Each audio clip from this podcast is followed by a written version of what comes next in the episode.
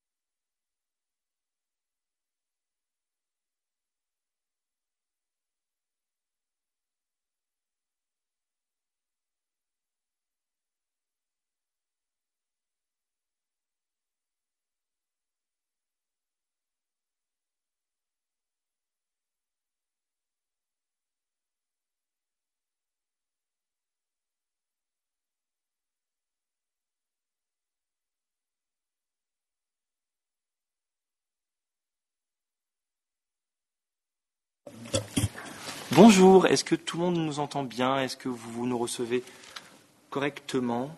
J'aimerais bien que vous acquiescez ou que vous qu'on soit sûr que tout le monde est. Voilà, oui, d'accord, je reçois bien. D'accord, merci. Pas bien. Euh, d'accord. Super pour notre part.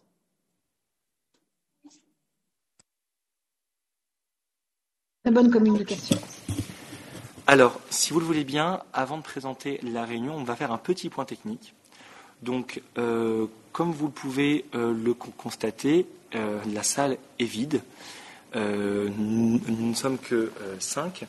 parce que vous n'ignorez pas la pandémie de coronavirus actuelle, mais grâce à la superbe implication de Campus des et surtout des Nations Unies, nous avons pu tenir cet, cet événement et vous participez à ce qu'on appelle une conférence hybride. Hybride, c'est-à-dire que vous êtes en, majorité à nous suivre à distance.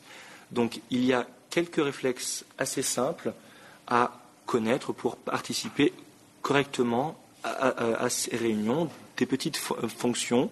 Il y a deux, trois gestes à, connaître euh, principalement qui, ne sont pas compliqués. Et je vais laisser la parole à Pierre qui va vous expliquer. Pierre va être le modérateur de la plateforme que vous utilisez. Euh, s'il y a quoi que ce soit, vous n'avez plus à entendre, vous, ne pouvez pas nous, parler, vous vous, sentez empêché, vous nous le dites, vous le tapez dans le chat, Pierre va vous en, va vous en parler, et on prendra le temps de euh, que tout se passe bien. Donc je laisse la parole à Pierre pour le côté euh, technique. Bonjour à tous. Du coup, euh, donc j'espère que vous allez tous bien et que vous avez tous à bien m'entendre. Euh, première chose, du coup, comme vous l'a dit Jackie, c'est une réunion hybride, c'est une première. Donc il va falloir que tout le monde soit très discipliné pour que tout se passe au mieux pour tout le monde et surtout pour vous. Donc ce que vous allez, ce que je vais vous demander, de faire dans un premier temps, ça va être d'ouvrir votre la petite bulle qui se trouve en bas à droite qui représente le chat et dans ce chat, vous avez l'option pour envoyer le message. Et donc, dans euh, l'option pour envoyer le message, c'est écrit Send to. Vous avez sûrement écrit Everyone. Je vais vous demander de cliquer sur Host. Host signifie que vous enverrez les messages uniquement à moi. Comme ça, si vous avez le moindre souci, la moindre question, c'est moi qui les recevrai et c'est moi qui vous répondrai directement à partir de cet endroit-là. D'accord? Ce chat vous permettra aussi de poser toutes les questions qui pourraient avoir un rapport avec les amendements. Ce sont ces questions-là qu'ensuite moi ou Jackie nous redirons à l'oral pour éviter un surplus euh, d'informations dans les micros. Voilà, donc ce sera sûrement moi. Euh, voilà, donc ça c'est pour tout ce qui va être le chat. Donc je vous invite à le faire tout de suite, la manipulation que je vous ai dite pour ne plus en parler, et il faudra la refaire chaque jour. Une fois que ça c'est bon, euh, votre visage apparaîtra en gros plan à chaque fois que vous utiliserez votre caméra, euh, votre micro. Donc je vous invite à ne pas les utiliser puisque euh, vous n'aurez pas à intervenir de manière orale, sauf si le président de séance, donc Jackie, vous le demande. Ou moi. Donc dans, le reste du cas, votre micro doit impérativement rester fermé en tout temps. Euh, après, certes, moi j'ai la possibilité de les fermer, mais euh, vu le nombre qu'on est, ce serait très gentil de votre part de, m'éviter à devoir chercher qui a allumé son micro et de les garder fermés en tout temps. Euh, moi j'ai fait le tour. Vous recevrez aussi dans le chat les questions des sondages de chaque amendement. Donc on n'y est pas encore, hein, mais j'anticipe pour plus tard. Vous allez avoir les amendements qui apparaîtront sous forme de questions et vous aurez trois réponses. Vous aurez en sélectionné une dans les dix secondes qui suivront. Vous aurez la réponse oui, non ou abstention. Vous cliquez sur la réponse et euh, nous aurons les résultats du sondage en temps réel. Voilà. Euh, pour tout ce qui est technique, euh, je pense avoir fait le tour. Et donc je vous invite à faire la manipulation pour envoyer vos messages sur le chat uniquement au host. Je vous remercie d'avance et à plus tard.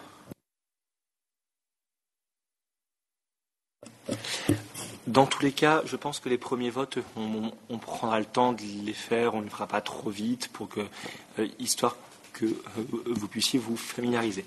Donc, excusez-moi, pendant que vous commencez à faire cette petite démarche que vous a demandé Pierre, quelques propos d'introduction. Donc, nous sommes euh, ici à la réunion du comité des climats scolaires sains et positifs. pourquoi ce comité existe-t-il? C'est une initiative qui est civile, donc c'est ça qu'il faut, euh, faut euh, connaître parce que c'est ce qui a guidé l'intégralité de ces travaux. On a la chance, je le dis, parce que la plupart d'entre nous, nous, vivons dans des pays où s'exprimer, c'est facile.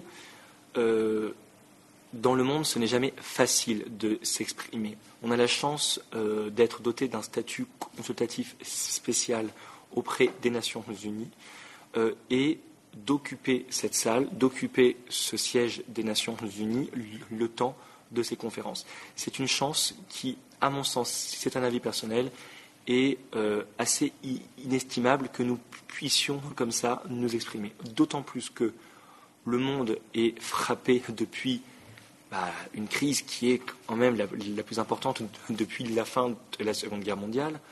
Euh, tout est bousculé, tous nos modes de vie changent et euh, on a participé à des réunions avec Pierre euh, aux Nations Unies où il n'y avait même pas de président de séance en salle, où il faisait ça à domicile.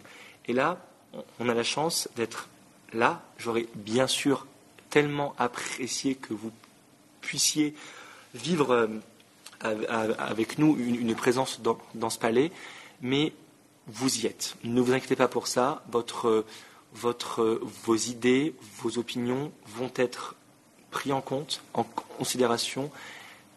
Ça ne fait aucune différence pour nous, hormis le fait que c'est un peu déroutant parce que je m'adresse à un écran et la salle est pratiquement vide.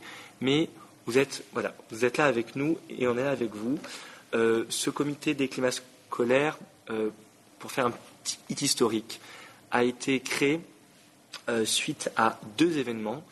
Euh, avec Pierre, on s'est rendu au comité pour l'élimination de la haine raciale, ici à, l'ONU, et on a été très impressionné par leur mécanisme. Et on s'est dit, tiens, pourquoi pas calquer ce mécanisme pour les climats scolaires et maintenant sportifs. On vous expliquera après pourquoi. Et ensuite, on a répondu à, l'appel des Nations Unies. Ils ont organisé une conférence à Salt Lake City sur la société civile et on est fiers de dire que notre ONG, votre ONG, est signataire de ce texte euh, qui fixe euh, la mobilisation de la société civile. Et c'est suite à ça qu'on s'est dit notre tour est arrivé pour les climats scolaires. Peut-être le protocole de cette réunion est lourd, vous avez vu, créer une délégation, des amendements, des temps de parole, etc. Mais il n'y a qu'en respectant ces protocoles qu'on va acquérir de la, euh, de crédibilité pour défendre ce, ce, texte et le faire adopter par un maximum d'États membres euh, possibles, ou alors que juste le fait qu'ils s'en inspirent. Les résultats sont très prometteur car la, convention que nous avons adoptée en première lecture, euh, elle circule dans pas mal de ministères auprès de gouvernements. Elle sert de base à des ONG car je vous rappelle qu'il n'y a pas, à l'heure où on parle, de principes scientifiques, de base scientifique sur les climats scolaires. Ce n'est la définition et officiellement, à l'heure où on parle, un avis subjectif des résidents des écoles. Il, n'y a pas de base. Et là, ce qu'on est en train de faire, je trouve que c'est magnifique. Ce que vous avez fait avec ce, je vais le lever, ce classeur euh, de presque 300 pages, c'est vous avez créé un socle unique de base euh, de euh, indicateurs pour des climats scolaires sains et positifs. Alors, beaucoup nous ont dit, mais en Afrique, ils s'en fichent, par exemple, que dans l'indicateur euh, sur espace pour les échanges, il y ait l'intensité de l'humaine se recommander dans salle de classe. Non, ils ne s'en fichent pas. C'est sûr que ce n'est pas leur priorité tout de suite, mais ça sert de base à la construction de futures écoles. Les ONG vont pouvoir utiliser ce texte qui va être en open source euh, sans aucun nom d'ONG parce qu'il appartiendra à personne, il appartiendra à tout le monde. Euh, ils vont pouvoir se baser sur les indicateurs. Les ONG vont pouvoir, et même les associations locales vont pouvoir râler auprès des autorités euh, locales, régionales, cantonales, ce que vous voulez, et en, en disant, voilà, nous avons une base, elle n'est pas respecter sur tel et tel point. Même les parents d'élèves, les parents d'élèves peuvent aller, peuvent utiliser ce texte, aller dans des conseils d'école et dire il y a quelques petits points sur lesquels on peut s'améliorer. Aujourd'hui, nous allons, sur ces trois jours, l'adopter en seconde lecture avec tous ces amendements. Au total, avec la première lecture et la deuxième, c'est plus de 500 amendements que vous avez déposés. Ce n'est pas qu'un chiffre pour impressionner. Il y a énormément de travail. Et je tiens à dire, je pense plutôt aux enfants qui étaient extrêmement tristes de ne pas être là au palais. Euh, ils n'ont perdu aucune de leur passion pour, euh, pour être là et pour s'exprimer. Donc une nouvelle fois, je remercie bien sûr les Nations Unies, je remercie le service de liaison avec les ONG, Madame Burel, Pierre qui a suivi cette, cette formation, parce qu'il faut savoir que Pierre euh, gère trois écrans en même temps. Il gère la visio, il gère les questions avec un autre et il gère le monitoring de la salle où on est. Donc c'est vraiment euh, des formations jusqu'à la dernière minute. Donc merci par avance de votre indulgence sur les frais, sur les frais techniques, sur les, sur les, euh, sur les problèmes techniques qui peut y avoir ou pas, mais au moins vous le savez, n'hésitez pas à nous communiquer tout ceci. Débutons maintenant. Euh, avant de commencer l'examen des euh, amendements, nous allons donc laisser la parole au chef de délégation pour trois minutes de euh, temps de parole pour, exprimer une déclaration préliminaire. C'est la déclaration, les idées que vous portez pour, votre délégation, c'est votre point de vue qu'on découvrira dans les amendements. Donc, on va laisser la parole à la délégation euh, de l'Institut Emmanuel Dalzon à Nîmes, en France. Euh, on vous laisse euh, la parole. Vous avez trois minutes dès que vous commencez à ouvrir votre micro.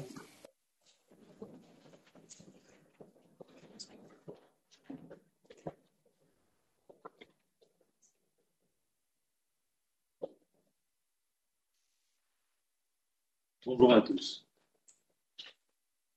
En décembre 2018, selon l'UNESCO, 263 millions d'enfants dans le monde n'avaient pas accès à l'éducation. Cette donnée, on peut la trouver simplement en faisant à peine 30 secondes de recherche. Et tout cela, ce n'est rien comparé à tous les obstacles que rencontre le domaine de l'éducation de nos jours dans le monde. Discrimination, non-parité des chances, matériel manquant, rythme insoutenable, manque de sécurité, manque de diplomatie, et nous en passons. Alors, pourquoi nous battons-nous avec campus et médiateurs pour des climats scolaires sains et positifs? Par conviction personnelle, certes, mais aussi car c'est le fondement des valeurs de l'Institut Emmanuel Dalzon qui nous permet aujourd'hui de nous tenir face à vous des valeurs spirituelles et humaines universelles qui nous ont été inculquées et qui se sont immiscées dans l'histoire de l'Institut, grâce à un singulier personnage qui est le père Emmanuel Dalzon. En effet, pour le père Dalzon, l'enseignement est primordial. Et son objectif était, comme il le disait, l'enseignement dans le sens le plus étendu. Dans le sens le plus étendu, même aujourd'hui, car nous sommes implantés partout dans le monde.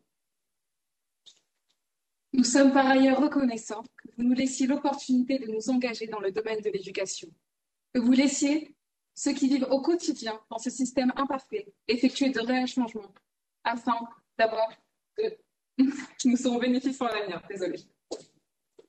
Les enfants, les adolescents et les jeunes adultes sont le futur de notre société. Nous sommes le futur de notre société, les acteurs de demain, et nous pensons que la qualité de l'éducation délivrée à tous les enfants est intimement corrélée à l'état de notre monde, dans tous les domaines, y compris dans les questions environnementales. Et nous insistons sur le monde, car nous sommes convaincus que l'éducation doit avoir une portée universelle. Voilà notre but, améliorer les écoles pour changer le monde. Together we can do it. C'est à oui. desmestre. Juntos. Hamke. zusammen. Satnej. Ciebie. Szama. e ty. Juntos. Y Richter. Jetzt noch. Oh. Merci de nous avoir écoutés.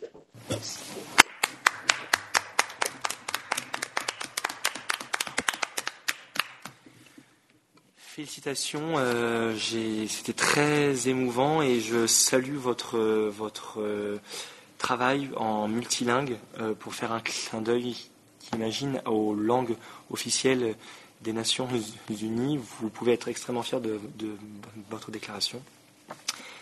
Merci beaucoup. Je laisse maintenant la parole à une personne de la, de la délégation Club Hoadaties. Si vous avez une dé- déclaration à nous soumettre. Monsieur Thierry Kossi Capelleunsi, si vous avez une déclaration, vous pouvez ouvrir votre micro et parler.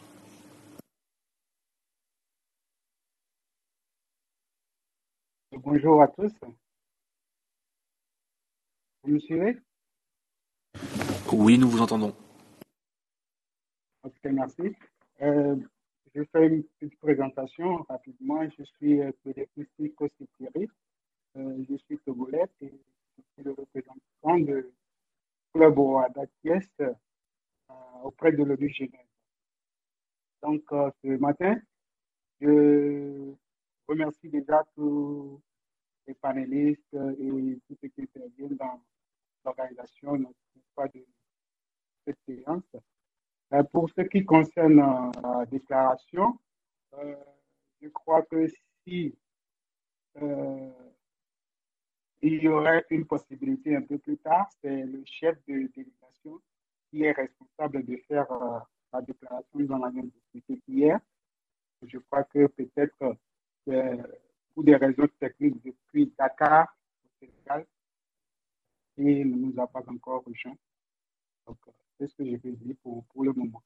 J'essaie de rentrer en contact avec lui si jamais il y a une possibilité pour qu'il vienne pour une présentation. Que ce sera fait. Merci. Très bien. Du coup, euh, nous reviendrons plus tard s'il arrive à se connecter. Euh, si vous l'avez, je vous invite à m'envoyer un message, un message sur le chat, du coup, en précisant bien que vous l'envoyez à Host pour que je puisse savoir ce qu'il en est. Voilà. Dans tous les cas, euh, on, vous remercie. Vous êtes une organisation non gouvernementale qui vous suivez depuis le début de la création de ce comité. On est très très reconnaissant que vous soyez là ce matin. Merci beaucoup. La parole est maintenant à la délégation de campus des médiateurs. Euh, je ne sais pas qui fait la, la, la déclaration.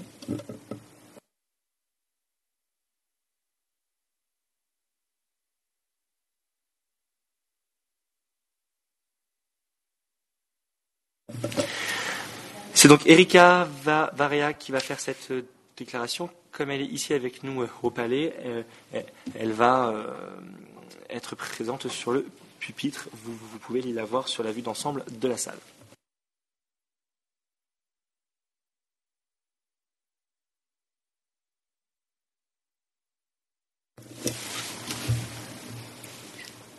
Bonjour à tous, Erika Varea, capitaine des médiateurs et représentante de Campus des médiateurs aujourd'hui de par ma fonction de chef de, de délégation. Pardon.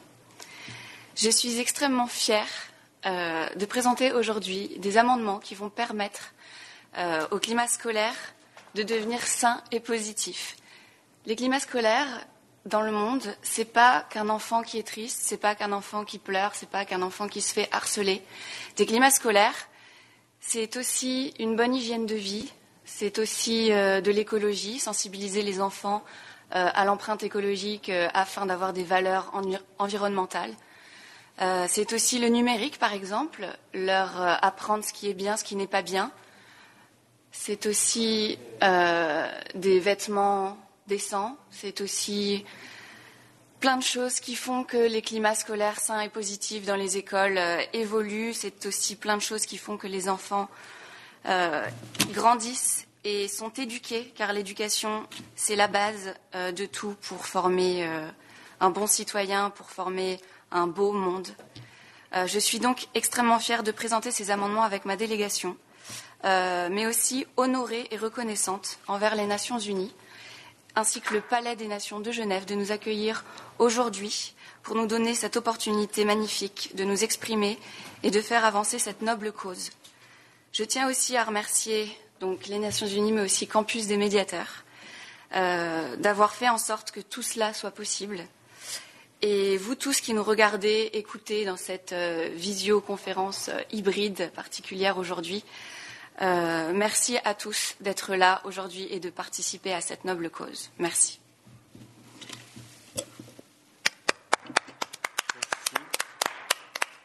Merci beaucoup, Erika Varea, chef de délégation de campus des médiateurs. Donc, je vais maintenant laisser la parole à Athéna Caperonis, qui a euh, une délégation ouverte campus des médiateurs, attachée euh, au fonds de dotation qu'elle représente, qui est aussi avec nous dans la salle et donc qui s'apprête à s'exprimer depuis le podium.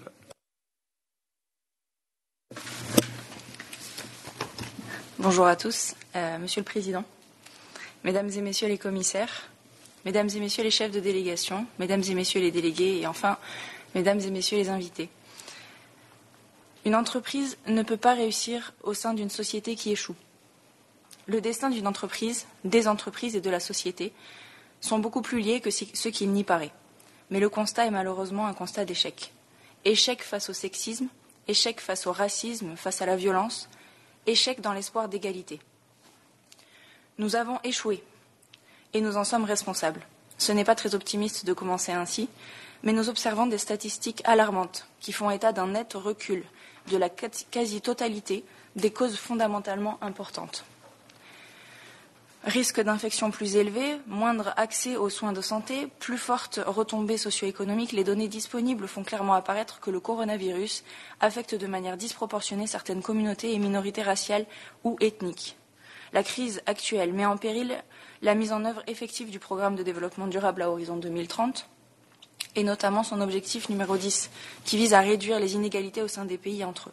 Elle empiète aussi sur l'exercice des droits humains, au point que l'Assemblée générale des Nations unies, dans sa première résolution relative à la Covid-19, a dû souligner qu'aucune forme de discrimination, de racisme ou de xénophobie n'a sa place dans l'action contre la pandémie. J'ai une question. Nous avons une question. Assistons-nous à un monde qui recule?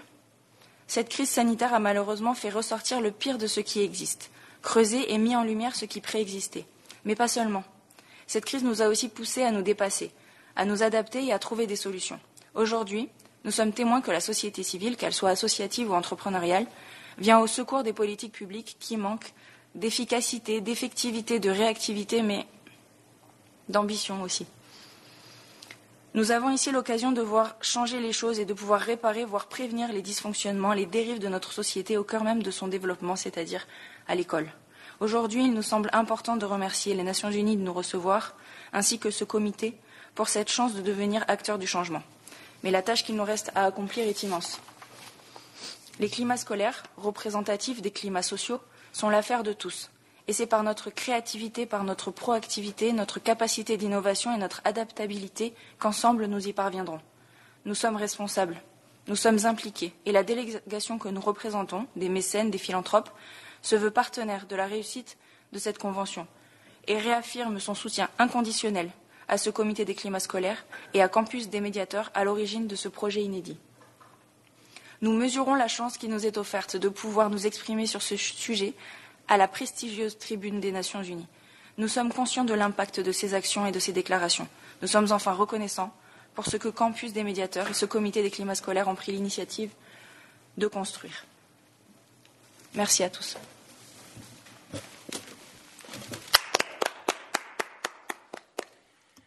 Merci beaucoup, Athéna euh, Caperonis, chef de délégation de campus Circle, pour, ce, pour cette déclaration engagée.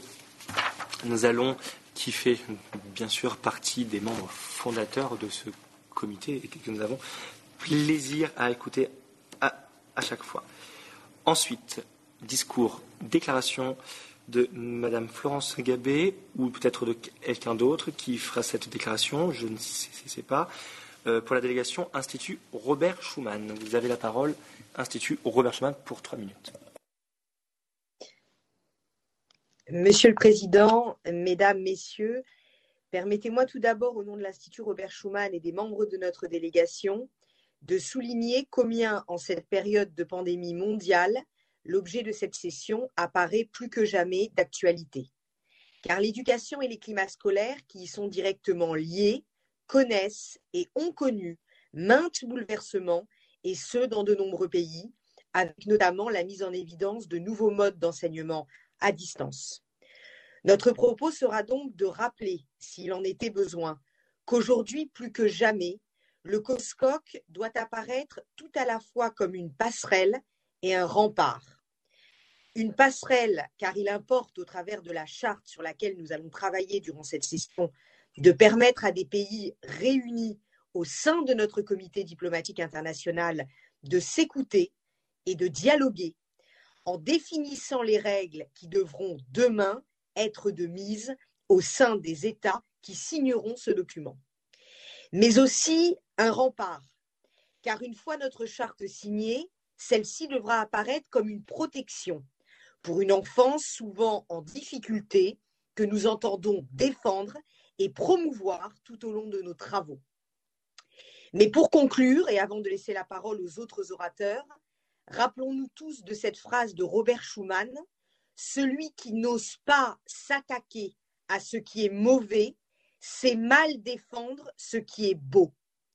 Or, qu'y a-t-il de plus beau que cette enfance pour laquelle nous souhaitons installer des climats scolaires sains et positifs et pour laquelle nous entendons livrer combat? Je remercie Athéna Caperonis, Jackie Pamar d'être à vos côtés pour ce magnifique combat.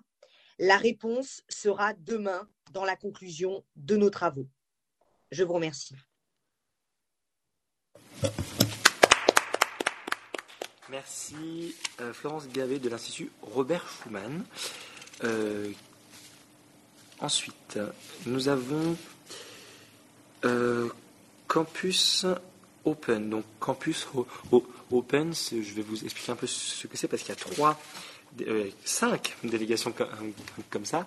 Ce sont des gens de la société civile qui ne veulent pas représenter une délégation particulière, mais qui qui souhaitent, euh, qui souhaitent euh, euh, s'exprimer et se, et, se, rassembler sans appartenir à l'une ou l'autre des structures, mais qui ont voulu, qui ont souhaité faire une, une, déclaration. Donc la Campus Open 1, c'est, je vous laisse la parole à Magali Campagne Gabriel, chef de délégation. Merci. Monsieur le Président, Mesdames et Messieurs les commissaires, Mesdames et Messieurs les chefs de délégation, Mesdames et Messieurs les délégués, Mesdames et Messieurs les invités. Convaincus que les enfants sont à la fois l'avenir de nos sociétés, mais aussi les personnes les plus vulnérables et fragiles, et qu'ils sont trop souvent les premiers à pâtir des travers de notre monde, la nécessité de grandir dans un climat scolaire sain et, comme tout homme, jouir des droits fondamentaux de l'homme, de la dignité et des valeurs de la personne humaine nous paraît vital pour notre avenir. Conformément à la Convention internationale des droits de l'enfant et à la Déclaration universelle des droits de l'homme, sans distinction de race, de couleur et de sexe, reconnaissant que, je cite, L'enfant, pour l'épanouissement harmonieux de sa personnalité, doit grandir dans un milieu familial, dans un climat d'amour, de bonheur et de compréhension. Considérant qu'une partie du développement de l'enfant se fait le long de sa vie scolaire, considérant que les climats scolaires ne sont pas hermétiques aux climats sociaux, environnementaux et économiques extérieurs, les enfants doivent pouvoir se construire dans un climat scolaire sain et positif, permettant leur émancipation comme hommes libres et épanouis. Notre délégation civile, composée de femmes et d'hommes, avant tout parents, est fier de pouvoir apporter ses contributions et son regard devant cette Assemblée. Tous les amendements que notre délégation portera sont issus d'échanges entre personnes d'âge et d'origine différentes, mais toutes convaincues de la nécessité d'agir sur ce sujet. C'est au travers de valeurs de partage, de découverte de l'autre, de formation, mais aussi d'utilisation des outils numériques que nos contributions apporteront, nous l'espérons, aux côtés de toutes les autres, une vision civile des problématiques liées au climat scolaire. Nous avons tous été des enfants. Un grand nombre d'entre nous est parents, mais peu ont le privilège de pouvoir s'exprimer devant les Nations Unies en tant que simples citoyens interrogé sur un sujet aussi important aux yeux de tous. Et, c'est donc avec, encore une fois, une immense fierté que nous présenterons notre humble contribution à ces débats qui, nous l'espérons, permettra d'ancrer dans l'esprit de tous, partout sur la planète, et, euh, que, quelles que soient ses origines, le droit à l'accès à l'éducation dans des conditions saines est un droit fondamental défendu par les plus hautes instances internationales et nationales. Nous remercions l'organisation non, gouvernementale Campus des médiateurs de nous donner l'opportunité de nous, de nous, exprimer en tant que citoyens sur ce sujet et continuerons de porter nos valeurs en faveur d'un climat scolaire sain. Merci.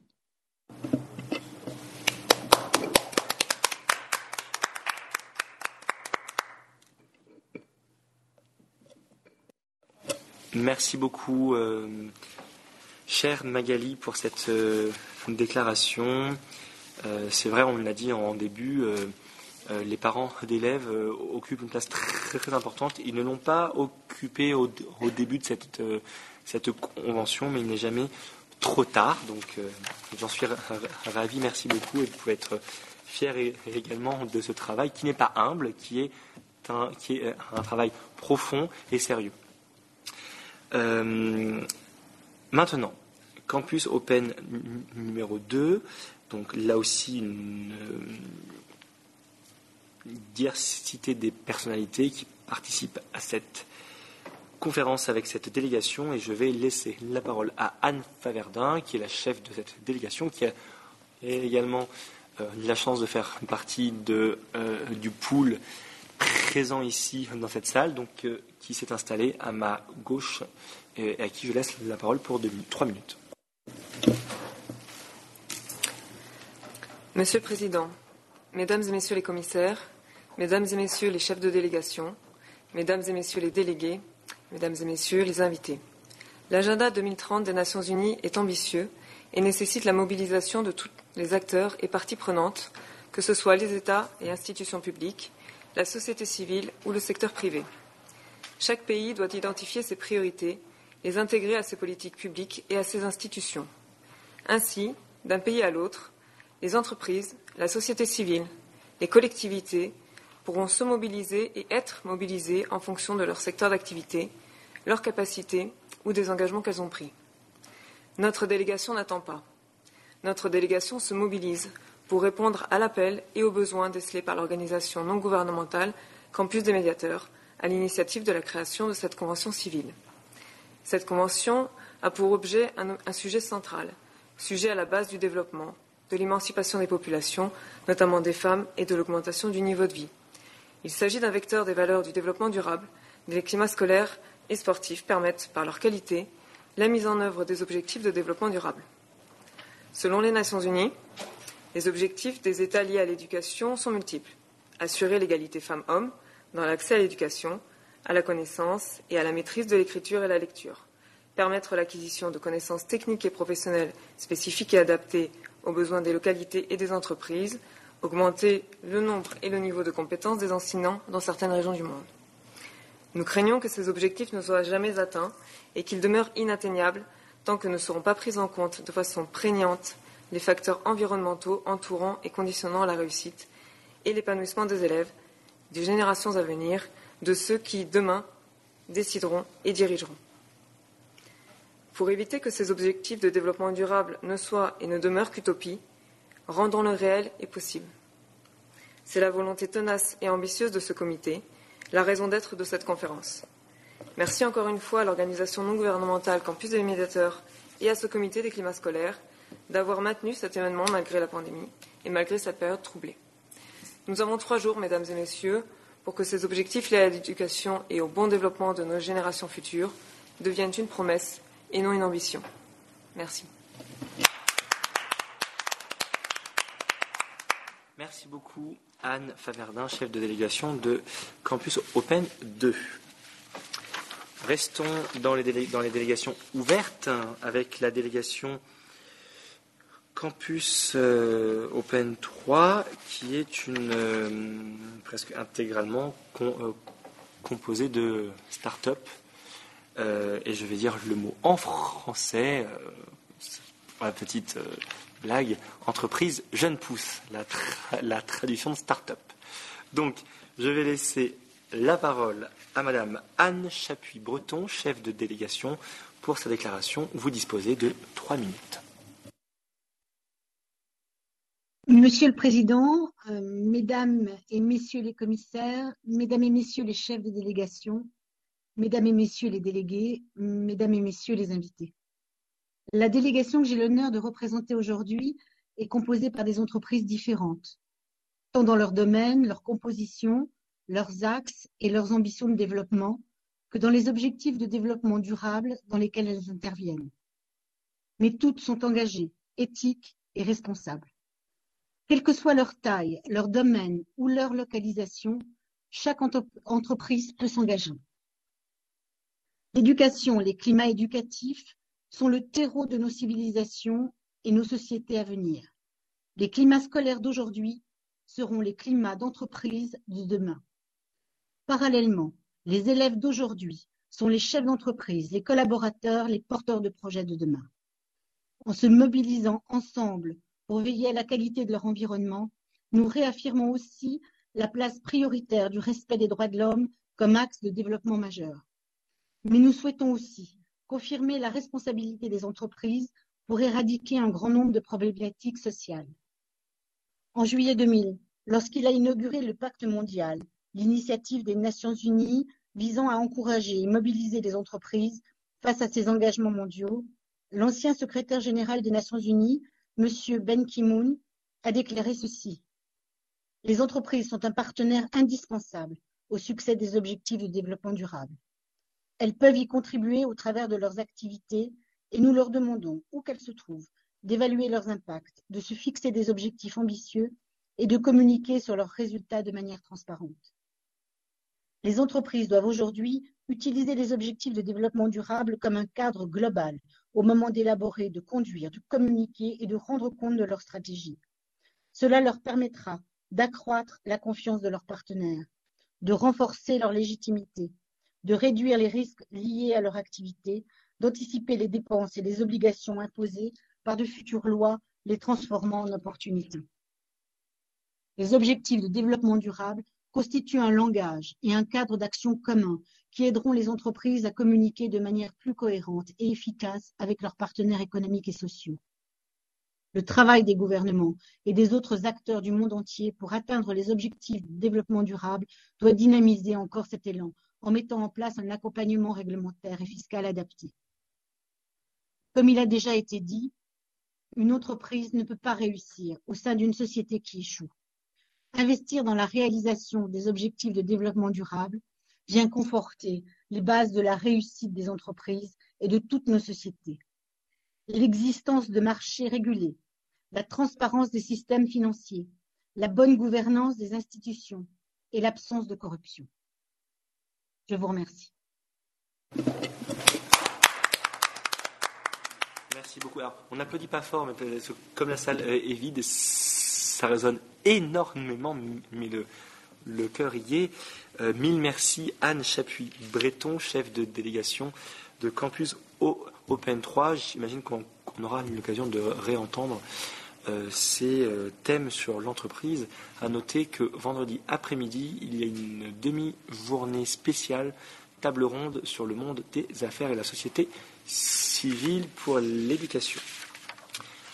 Euh, ensuite, euh, nous allons euh, une délégation ouverte avec plusieurs associations qui se sont regroupées en une seule délégation et j'ai le plaisir de laisser la parole à Madame Martine Maragou, qui est chef de délégation, vice-présidente d'Emmaüs France et présidente d'Emmaüs Montpellier en Occitanie en France. Je laisse la parole à Martine Maragou. Vous avez trois minutes. Monsieur le Président, Mesdames et Messieurs les commissaires, Mesdames et Messieurs les chefs de délégation, Mesdames et Messieurs les délégués, Mesdames et Messieurs les invités.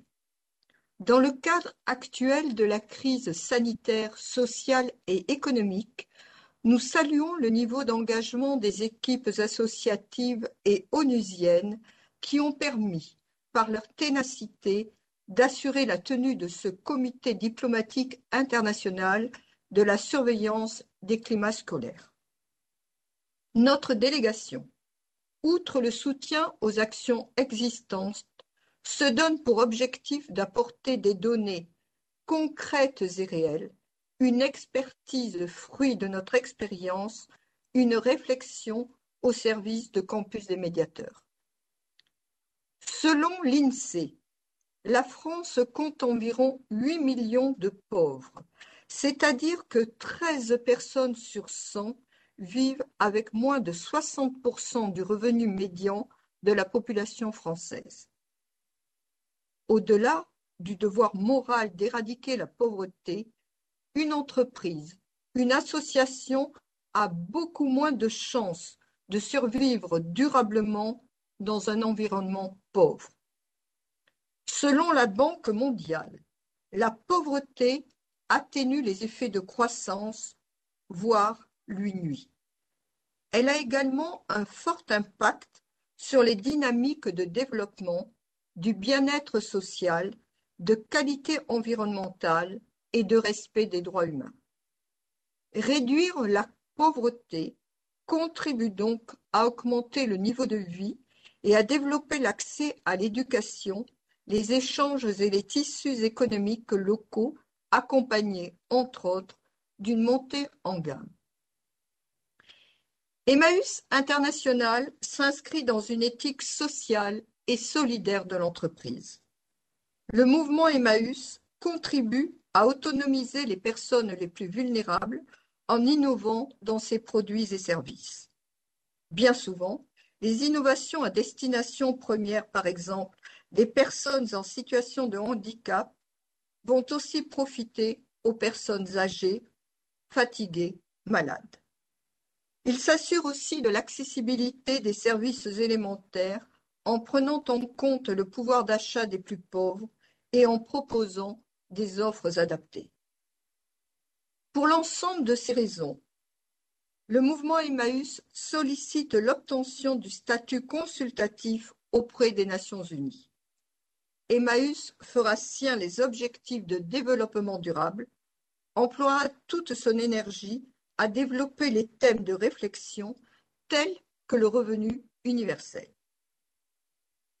Notre délégation s'engage donc dans cette voie et portera haut et fort cette cause transversale de l'éducation. Nous vous remercions. Merci beaucoup Martine Maragou, euh, chef de, la délégation Campus Open 4. Campus Open 5 est une euh, délégation qui n'est actuellement pas présente, il n'y a donc pas de déclaration préliminaire. Je reviens sur la déclaration de Oadaties. Euh, si votre président arrive d'ici aujourd'hui ou enfin ce matin ou cet après-midi, n'hésitez pas à nous le faire savoir et on lui laissera la parole. Passons maintenant au rock'n'roll. Nous allons passer en revue ce paquet que je lève encore une fois là. 274 amendements. Nous allons faire vite. Alors comment ça va se, passer? Je vais annoncer euh, le numéro 2 l'amendement euh, et le nom du défenseur. Si je ne le connais pas, je vais me demander. Vous, vous avez deux minutes pour défendre votre amendement. La défense d'un amendement n'est pas obligatoire si vous pensez que l'amendement parle de lui-même. Et ensuite, si vous avez des questions, messieurs, dames, vous, vous pouvez les écrire sur Webex à Host. Et c'est Pierre Fabry, le commissaire et coprésident de séance, qui lira ces questions. À la fin de ces questions, nous ouvrirons un vote qui sera un vote numérique où, vous cocherez oui ou non. Et si vous dites rien, c'est une abstention. Et euh, vous avez ensuite les résultats et je taperai du marteau ensuite pour dire si c'est bon ou pas. Hmm, pas par avance, je suis navré s'il y a beaucoup de questions. On n'aura peut-être pas le, temps de les lire toutes, je suis navré, euh, mais nous ferons le maximum que possible? Donc, nous, avons maintenant, nous, allons amender l'article 1, donc je vais vous rappeler une brève lecture de l'article 1.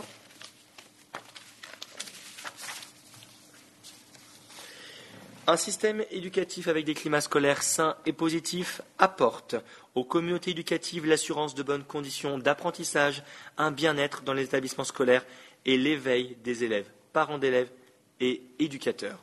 Le comité des climats scolaires propose 24 objectifs pour des climats scolaires sains et positifs, inspirés des objectifs pour le troisième millénaire édités par les Nations Unies. Donc c'est vraiment l'une des créations phares de cette ONG, euh, de ces ONG, de ces euh, délégation, c'est les 24 ODD version et éducation que nous allons amender. Amendement 1-1. Ah, alors attendez, Pierre veut, faire, euh, Pierre Fabry veut, faire un petit point. Oui, donc là, euh, vu qu'on va passer aux amendements, j'invite toutes les personnes à se tenir de manière extrêmement professionnelle derrière leur caméra, parce que euh, on va vous voir à l'écran possiblement. Donc surtout, soyez le plus neutre possible dans vos attitudes et dans votre tenue afin de ne pas déconcentrer les personnes qui vont défendre des amendements. D'accord? Voilà, merci. Merci Pierre. Amendement 1-1, présenté par École, Collège et Lycée d'Alzon-Nîmes et défendu par Madame Rosalise Bouillet. Vous avez la parole. Euh, bonjour, donc euh, comme l'a dit euh, le président, je suis Rosalise Bouillet, j'appartiens à la délégation de Davison. Donc je vais faire la défense de mon amendement. Dans les pays à revenus faibles et de la tranche inférieure des pays à revenus intermédiaires, environ 40% des enfants handicapés ne sont pas scolarisés dans le primaire et 55% dans le premier cycle du secondaire, selon l'UNICEF en 2016. Pourquoi? Parce que les infrastructures et les méthodes d'éducation ne sont pas assez adaptées aux, aux handicapés, tant physiques que mentaux. Alors c'est un problème, car quand bien même ces enfants présentent des différences, nous devons rester équitables et laisser une chance à tous de se voir offrir une belle éducation pour avoir un bel avenir. Alors, on se doit de se mobiliser afin de ne pas laisser sur le côté ces enfants et trouver le moyen pour soulever des fonds réellement utilisés à ces fins, afin de développer et faire évoluer nos infrastructures scolaires dans le monde, afin de les accueillir dans les meilleures conditions possibles. De ce fait, j'invite à ce que l'on remplace les espaces pour les personnes à mobilité réduite par rendre l'éducation accessible pour toutes les personnes atteintes d'un handicap quelconque.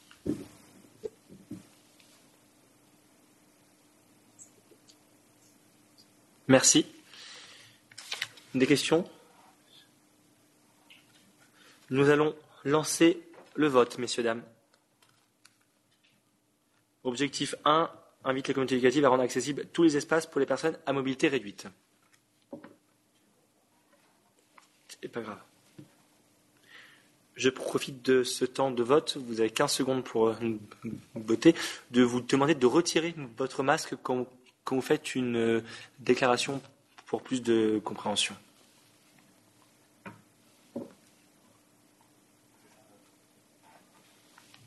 Nous fermons les votes.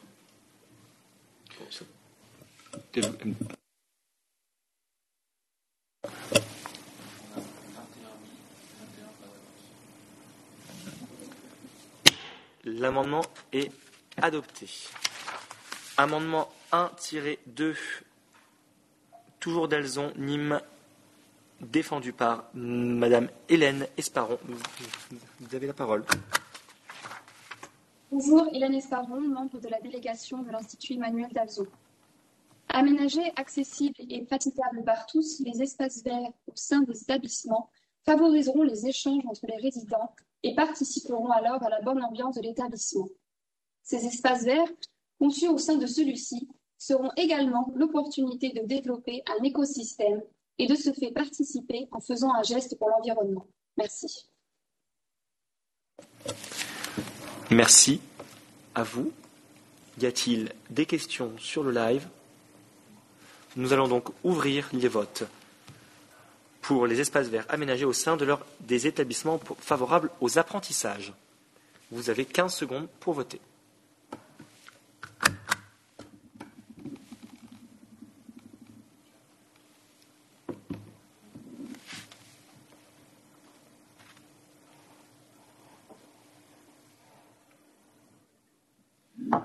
Cet amendement est, approuvé.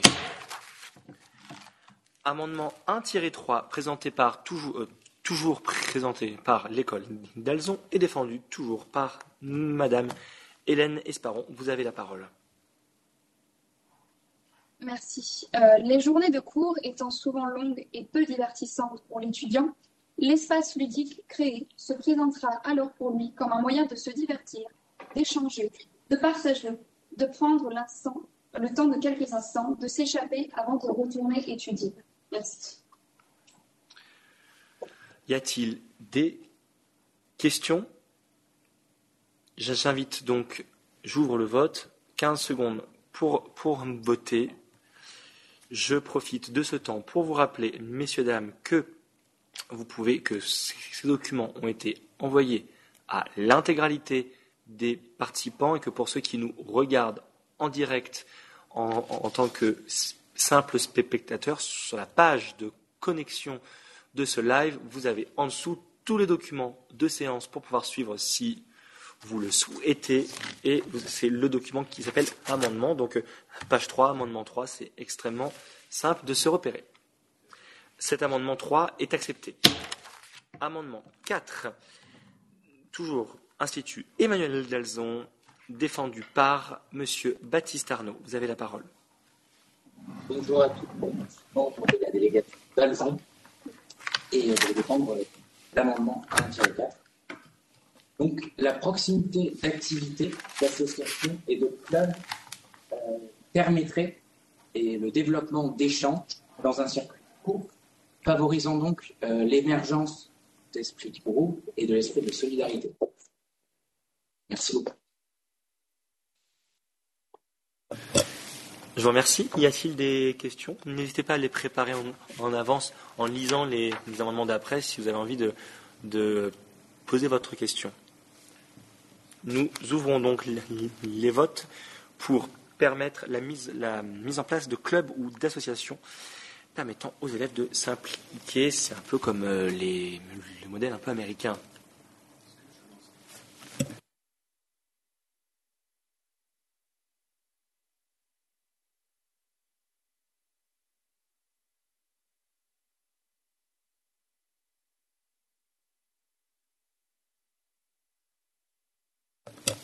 Cet amendement est approuvé.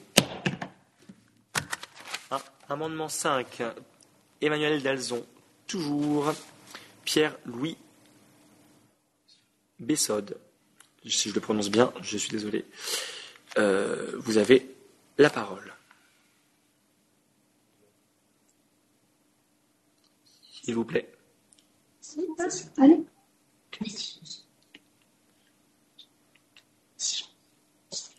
Vas-y, Charlotte. Allez, Charlotte. Charlotte, vas-y. Excusez-moi, je vais la défense de l'amendement. Alors, euh, donc, le, On est au amendement 5, hein Oui. D'accord. Excusez-moi. Comme, comme vous m'aviez indiqué que le défenseur était Monsieur Pierre-Louis Bessod. C'est pour ça que, mais je, je vous en prie, allez-y. Pardon. Alors, euh, nous pensons que le sport devrait être accessible à tous et donner la possibilité aux élèves de pouvoir créer leur club sportif librement permettrait d'introduire de nouveaux sports dans l'établissement et de toucher plus d'élèves à la pratique du sport. Au-delà de l'aspect sportif, cela permettrait aux étudiants de devenir plus autonomes. Merci. Merci à vous. Euh, petit message pour euh, les plus jeunes de l'école d'Alzon euh, que, je, que, que je connais, que nous connaissons personnellement. Ne vous inquiétez pas, il n'y a aucun stress. Nous, euh, nous, sommes tous entre nous, comme lors des réunions de préparation. Ne vous inquiétez pas, et on serait ravis de vous entendre. Des questions? Non. Nous ouvrons donc les votes pour le 5 et créer des clubs sportifs gérés par les résidents. Donc on, entend par résidents tous les occupants euh, d'une communauté éducative.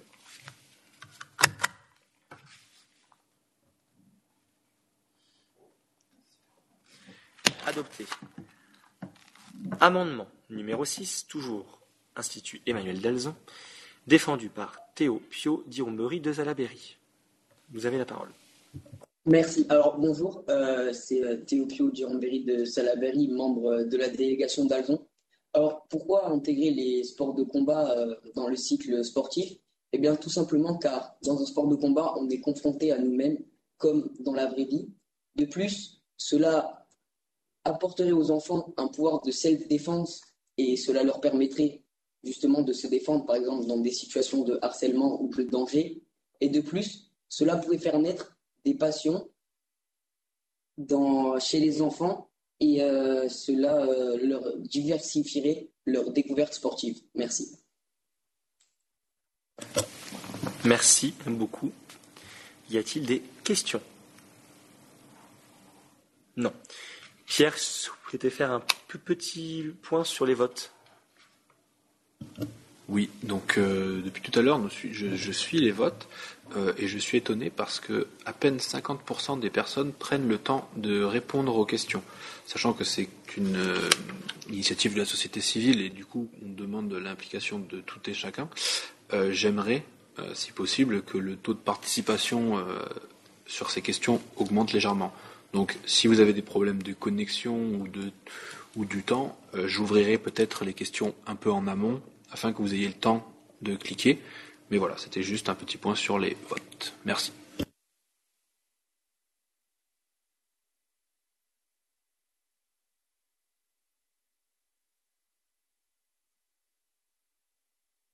Nous ouvrons les votes.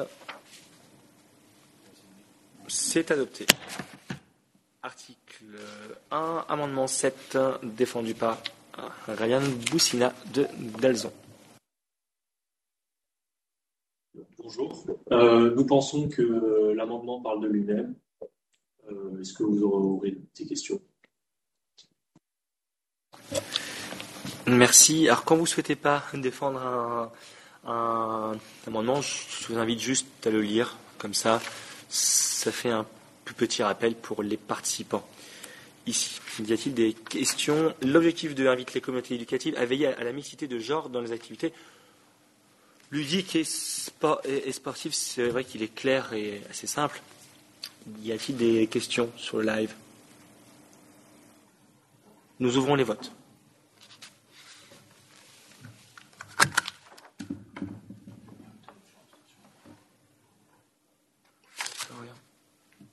Parce que quand on s'abstient, ça veut dire qu'on ne fait pas la démarche. Euh...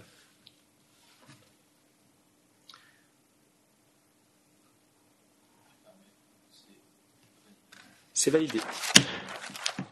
L'objectif 2 invite les communautés éducatives à proposer des partenariats durables. Euh, nous sommes euh, à l'amendement 8, défendu par M. Pierre-Louis Bessaude. Bonjour, je m'appelle Pierre-Louis Bessaude et je fais partie euh, de l'Institut Emmanuel Dalzon. Et nous pensons que la mise en relation d'établissements scolaires et des clubs sportifs permettrait davantage de promouvoir la pratique sportive et de faciliter les programmes de sport. Merci beaucoup, Pierre-Louis, comme d'habitude, simple et efficace, percutant dans sa défense. Bravo. Y a-t-il des questions? C'est à peu près dans le lien qu'on a vu avant. Hein. c'est assez, euh, voilà, c'est proposer euh, le sport, mais là avec un, partenariat plus externalisé. Nous ouvrons les votes.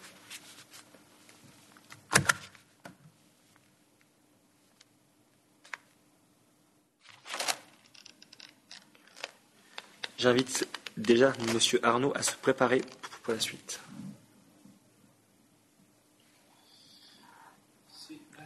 C'est validé. Amendement 9, M. Arnaud, vous avez la parole. Pardon. Néanmoins, je tiens à, rajouter certaines explications. Et la pluralité des choix est bénéfique en l'épanouissement de chacun, de chaque résident. Elle garantit la cohésion sociale, la cohésion dans un contexte sportif, sain et convivial, résultante euh, d'une volonté et d'un souhait réfléchi en amont. Merci. Merci beaucoup.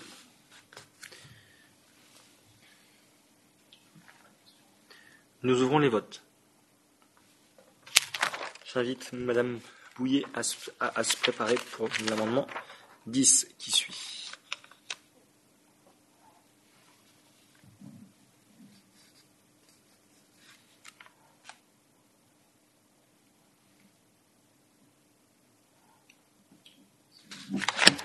Approuvé. Madame Bouillet, vous avez la parole pour l'amendement numéro 10. Merci. Euh, dans une société qui se sédentarise, l'humain doit trouver des moyens de bouger pour garder une forme physique et une bonne santé. Nous savons tous de nos jours que l'exercice physique porte des bienfaits multiples. Au niveau de la santé physique, ça améliore les capacités du cerveau, la peau, le cœur, ça renforce, ça renforce les défenses immunitaires, donc ça peut éloigner certaines pathologies. Et le capital musculaire et osseux dure, euh, dure plus longtemps dans le temps parce qu'il est renforcé. Au niveau de la santé mentale, ça crée des liens sociaux, c'est très bon pour le sommeil, c'est un excellent stress et c'est un moyen de se défouler pour euh, dépenser son énergie en trop, mais aussi un moyen de gagner de l'énergie. Et euh, ça peut aussi impliquer des valeurs, par exemple la solidarité, l'entente, la volonté, l'endurance, la ténacité, et même des valeurs éducatives comme l'esprit d'entente dans une équipe. C'est un moyen pour apprendre à respirer, avoir une meilleure respiration, parce que dans le sport, respirer, c'est une clé à la réussite. Et c'est un moyen de se détacher de l'environnement classe en milieu, c'est-à-dire si on faisait 5 heures de sport par semaine, on ne serait pas tout le temps en classe, on sortirait dehors, ce serait génial. Ici, le but est d'habituer les enfants à pratiquer une activité sportive régulière afin que cela devienne un mécanisme, d'habitude comme une autre, afin de contrer ce phénomène croissant de sédentarisation. Merci. Merci. Y a-t-il des, questions? Dans ce cas, je pense que nous avons trouver la future directrice générale de l'OMS. Hein. C'est sensationnel. On ouvre les votes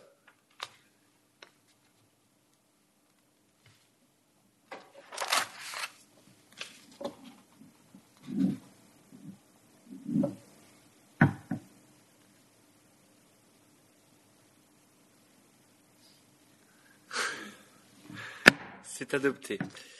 Amendement 11, toujours par Dalzon. La parole est à Martin Assema. Martin Assema, membre de la délégation de l'Institut Emmanuel La cohésion du groupe est importante pour que les résidents se sentent dans leur travail et qu'ils puissent s'entraider. C'est pour cela que créer des activités ludiques permettent de renforcer ces liens et donc d'améliorer les liens entre les résidents et éviter les conflits. Merci. Merci Martin. Merci beaucoup. Des questions? On ouvre les votes. 15 secondes.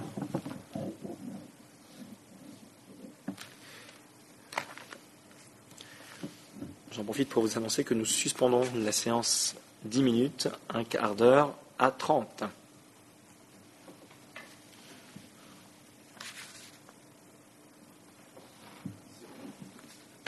Approuvé.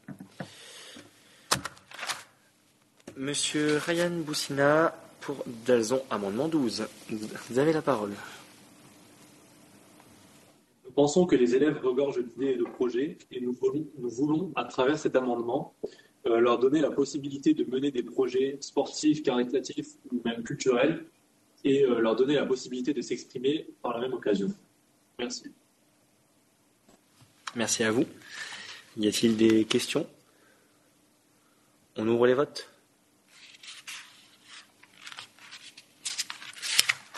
J'invite. Ah bah c'est toujours après Ryan, donc c'est parfait.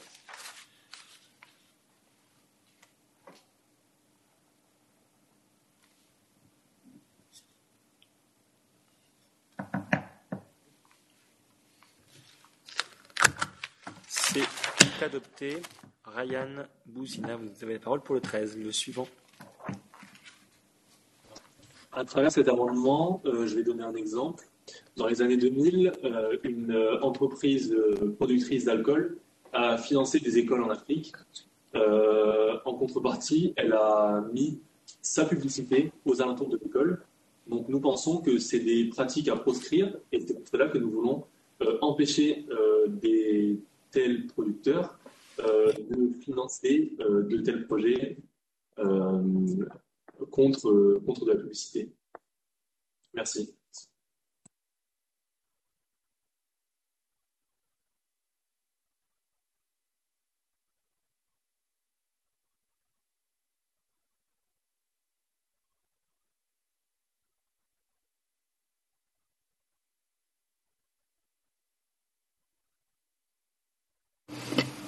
Euh, donc je, je, je, voulais juste intervenir, mais du coup, quels sont les critères des, entreprises qui peuvent et qui ne peuvent pas euh, financer ce, genre de choses?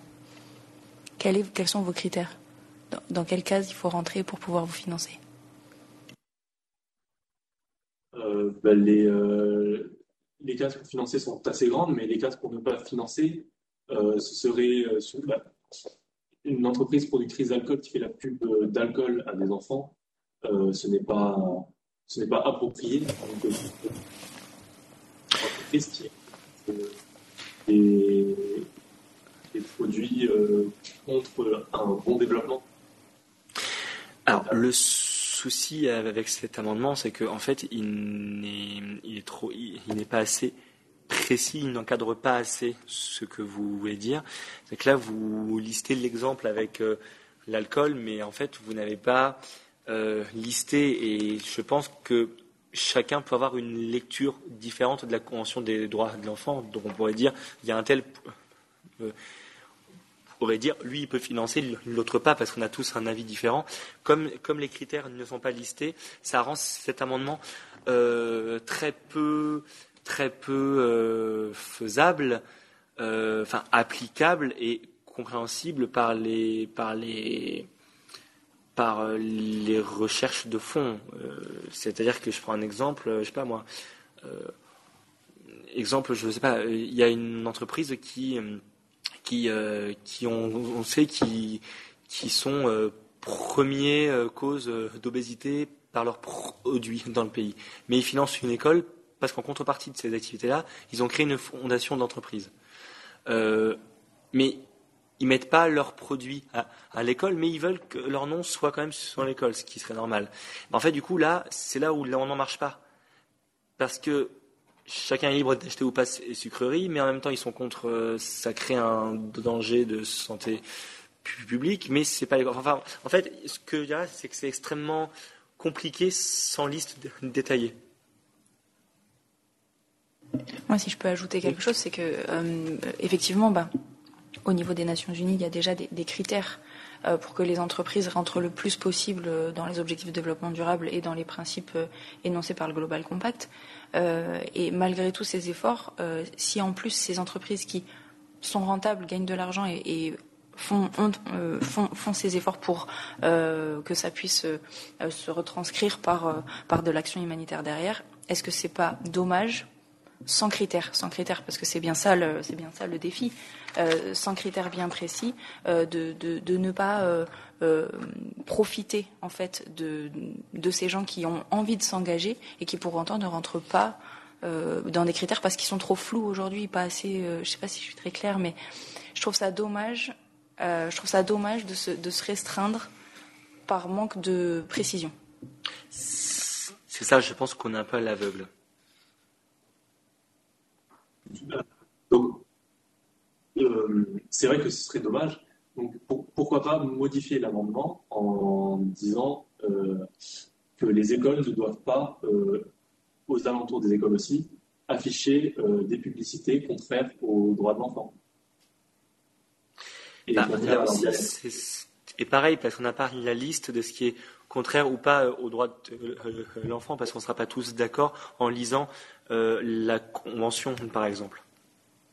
Oui, mais on ne va pas afficher euh, une publicité de whisky devant une école primaire. Non, mais ça, c'est un exemple, oui, qui marche, mais je pense qu'il y a plein d'autres. En fait, euh, on pense pour les autres exemples. Il y a, si on lit la convention, je pense, on demande à trois personnes euh, de faire une liste de critères, oui, non, en fonction de cette, cette convention. Le souci, c'est que les trois personnes n'auront pas la même. Donc, parce qu'on a une interprétation différente. Euh, donc, ah, enfin, voilà, c'est ce que je veux dire. Après, je, ne sais pas, mais bon, voilà. Est-ce que Ryan, vous souhaitez répondre plus en détail à ce qui vient d'être dit, ou, y a-t-il d'autres questions? Euh, Je pense qu'il faudrait prendre un peu le temps de détailler l'amendement.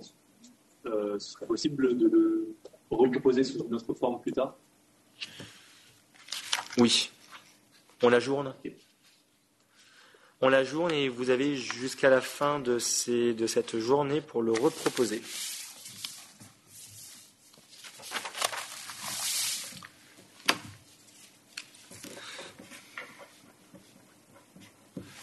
Amendement 14, toujours par vous, monsieur Boussina Ryan. Que toutes les familles n'ont pas les moyens de se procurer toutes les fournitures nécessaires au bon déroulement de la scolarité des enfants. on peut encourager les établissements à aider ces familles-là et euh, de garantir l'égalité des chances pour tous les élèves.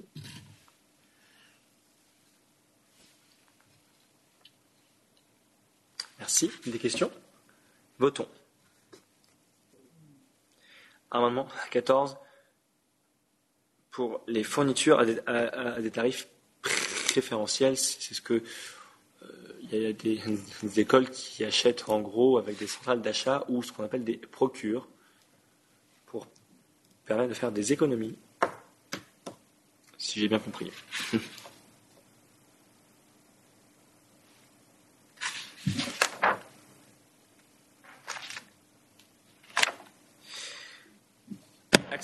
Madame Bouillet, le 15, vous avez la parole. Merci beaucoup. Malheureusement, dans le monde, énormément de familles n'ont pas forcément les moyens d'offrir à leurs enfants de belles études, souvent supérieures, puisque ce sont surtout celles-ci qui sont les plus coûteuses. Ainsi, il sera intéressant de mettre en place un système de bourse, à l'image du système de tiers payant que nous avons en France. Une part de la somme due serait payée par la famille, et une autre part par l'État par le biais de l'école, et la troisième part par un système de cotisation où les familles volontaires et qui en ont les moyens cotiseraient pour ces familles. Un justificatif de revenus doit être cependant demandé en début d'année afin de vérifier l'éligibilité à cette demande. Merci.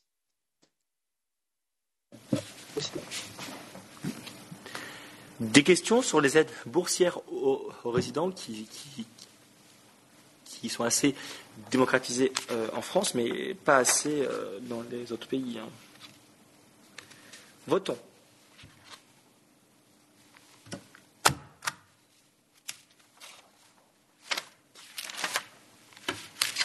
J'invite Madame Mathilde Bousquet à se préparer pour, le 16.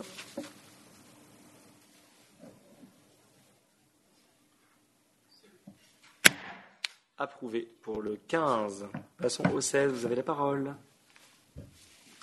Bonjour, Mathilde Bousquet de la délégation Emmanuel Dalzon. L'économie est un pilier de notre développement. Mais qu'est-ce que c'est? De quoi est-elle composée? Quelles sont ses bases, ses limites? C'est à toutes ces questions que les communautés éducatives essaieront de répondre au travers de ces cours d'économie, pour enseigner les fondements de celle-ci à tous les résidents et approfondir le sujet avec ceux qui le désirent. Merci.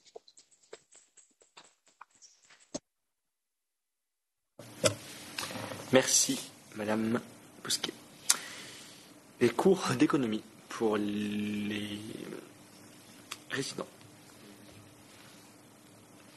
Des questions Donc du coup, j'ai une question qui vient de Monsieur Loïc Breda et qui rejoint celle d'Augustin Brouillet, qui va être qu'est-ce que c'est d'un cours d'économie, pour quel niveau, selon quel paradigme et dans quel objectif? Voilà. Un cours d'économie, pour nous, ce serait dans l'objectif d'apprendre les bases, les bases de l'économie, par exemple, comment on fait pour investir, quelles sont euh, les, euh, les règles à la bourse, euh, des choses qui nous permettraient de, d'arriver dans notre vie d'adulte et d'avoir des, des, fondements. Par exemple, comment on fait pour ouvrir un compte à la banque ou qu'est-ce que, à quoi ça va nous servir, quelles sont les lois sur les marchés. C'est, pour ça qu'on pense que ce serait utile.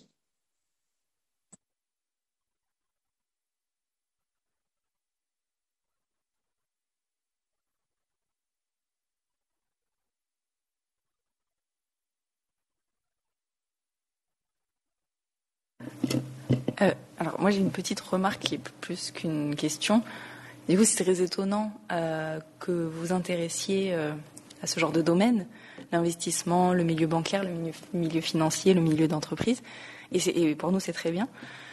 Mais euh, du coup c'est très étonnant quand on le met en rapport avec, euh, avec, avec l'amendement d'avant qui reprenait euh, une certaine frilosité quant à s'acoquiner avec des entreprises donc du coup, voilà, je, voulais souligner ce petit paradoxe. Ben, nous pensons que ça n'a pas trop de rapport parce que euh, on ne veut pas euh, faire fi de toutes les entreprises. Mais Alors, je suis désolé, je suis désolé. Euh, la question est posée aux, aux, défenseurs, malheureusement. Je ne peux pas ouvrir euh, le micro à d'autres personnes. Donc, euh, comme euh, le disait euh, Ryan, nous pensons que ça n'a pas trop de rapport parce que, en fait, euh, sur l'amendement, ce serait plus pour euh, ne pas inciter les élèves à, à aller acheter de l'alcool ou à aller acheter des cigarettes, par exemple. Alors que là, ce serait pour permettre aux élèves, par exemple, de savoir, de s'aider dans leur orientation. Pour les élèves, ces cours d'économie pourraient les aider à se, dire que plus tard, ils aimeraient travailler dans l'économie ou pas. Et ce serait vraiment pour les aider à s'orienter pour leur métier plus tard et à découvrir euh, le monde de l'entreprise euh, un petit peu.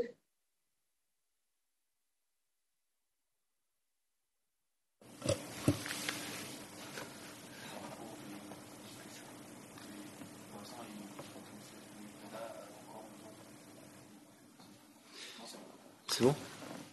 D'accord. Très bien. Bon, il n'y a plus d'autres questions. La réponse est considérée. Ok. Eh bien, nous ouvrons aux voix s'il n'y a plus de questions. C'est parti.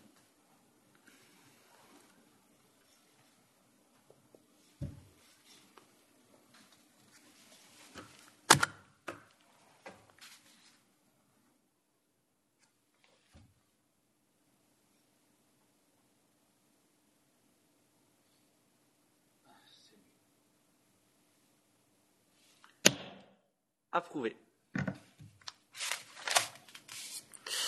Amendement 17, présenté par Madame Philomène Vézinet. Bonjour, euh, Philomène Vézinet de la délégation de l'Institut Emmanuel Dalzon. En effet, nous savons que l'accès et la sensibilisation à la culture en général permet de créer une ouverture d'esprit et de faire découvrir de nouveaux centres d'intérêt.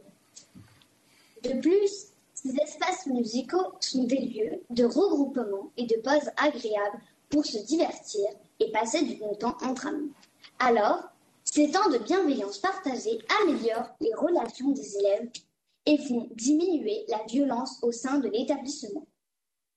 Pour finir, certains enfants pratiquent la extrascolaire et ces scènes ouvertes pourrait leur permettre de travailler leur instrument, leur chant, leur solfège, etc. Merci beaucoup. Y a-t-il des questions sur euh, la création de scènes ouvertes musicales et dramatiques? Ouvrons aux voix.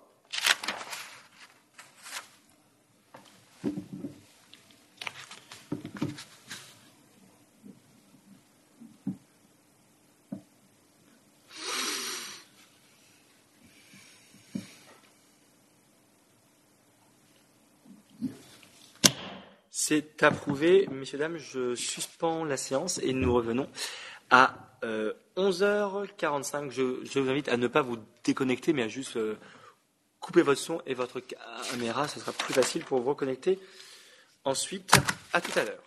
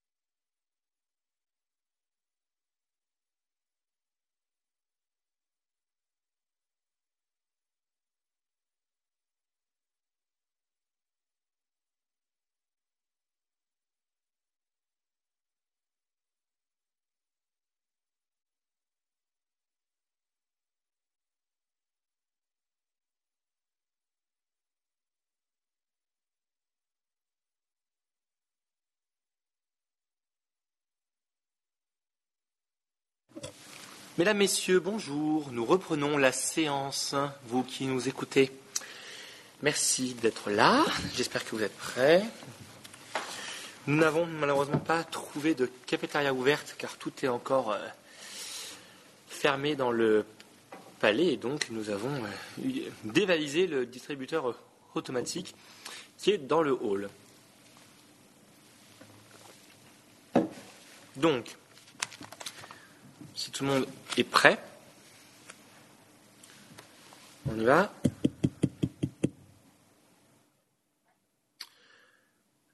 La parole est à Pierre-Louis Bessaude pour l'amendement 18.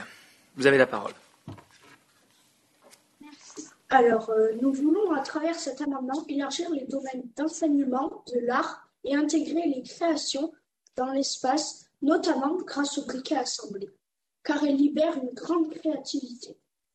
Voilà. Merci. Donc, brique à assembler, je traduis Lego, hein, pour ceux qui, qui en doutaient. Y a-t-il des questions sur l'amendement 18 Alors la question était justement sur la précision des briques. Euh, du coup, je vous demande, Monsieur Breda, est-ce que la réponse euh, de Monsieur Pamar vous convient?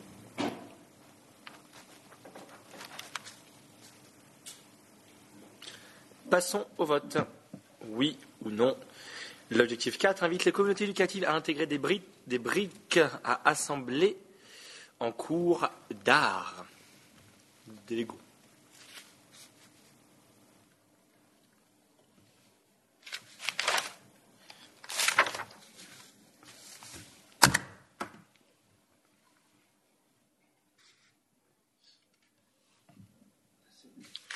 Adopté. Madame Mathilde Bousquet, vous avez la parole pour l'amendement 19. Merci. Beaucoup de facteurs définissent notre santé. L'un d'eux est l'alimentation. Par exemple, manger des aliments très gras avant de dormir entraîne un mauvais sommeil, voire une insomnie selon les personnes. Or, le sommeil est indispensable pour que notre cerveau se repose et qu'on puisse être attentif au cours du lendemain. Il nous semble donc essentiel de mettre en place des cours où l'on apprendrait aux résidents à avoir une alimentation saine, à arrêter de manger des pâtes et de la malbouffe tous les jours. Et d'ailleurs, comme le disait Juvenal, un esprit sain dans un corps sain. Merci.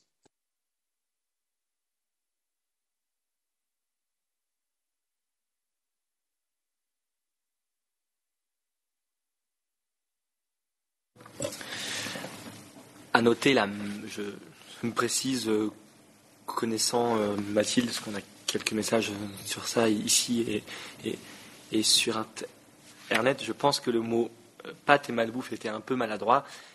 Il y a des gens qui n'ont pas le choix euh, que de manger ça.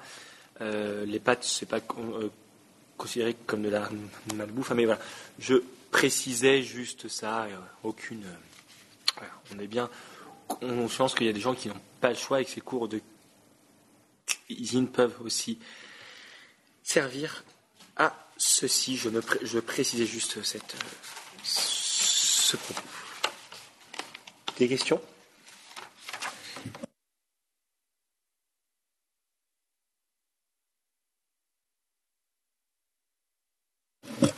On ouvre les votes. hein, Les cours de cuisine. Amendement 19. hein, Et j'invite Madame Bouillet à se préparer pour, le vin.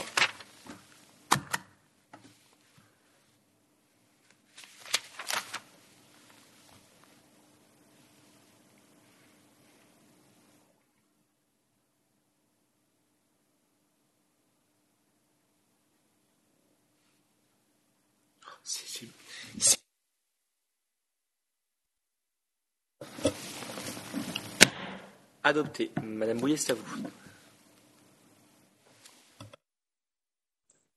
Merci. Le bricolage est en somme beaucoup de choses. Réparation, installation, fabrication, travail manuel sommaire, en bref, le bricolage, ça peut toucher tous les domaines et c'est important. On devient de moins en moins autonome et c'est dommage car plus tard, il serait triste de devoir appeler quelqu'un pour remplacer une simple ampoule ou réparer un simple meuble. Alors, il s'agirait ici de nous apprendre à vivre, en quelque sorte, en nous donnant un moyen de pouvoir s'en sortir par nous-mêmes et ne pas consommer à tout va au moindre obstacle. Merci.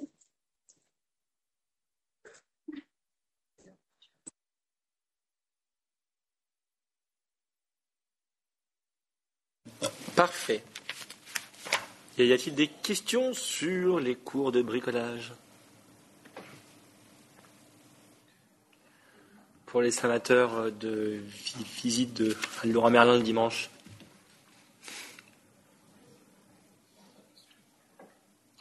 Non, je, ne te critique pas, Erika. Je, sais que c'est ta deuxième maison. Y a-t-il Non Passons au vote. L'objectif numéro 4 invite les communautés éducatives à proposer des cours de bricolage aux résidents. Vous avez quelques secondes pour voter.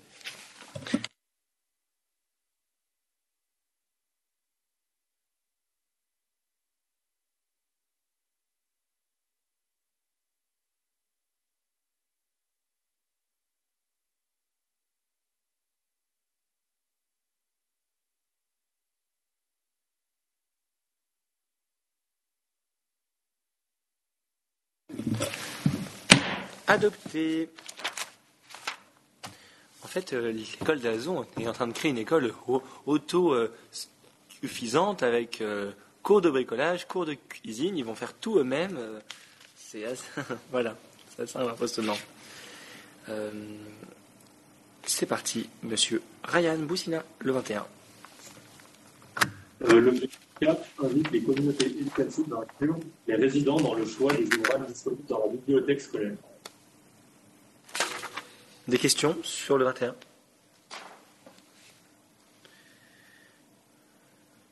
Donc c'est inclure les, élèves, les parents d'élèves sur le choix des livres commandés par le bibliothécaire. On vote. Et je demande à Madame Esparon de se préparer. Votre caméra est floue. Ah, c'est bon. C'est bon, excusez-moi. C'était le temps. Euh, un, focus. C'est approuvé?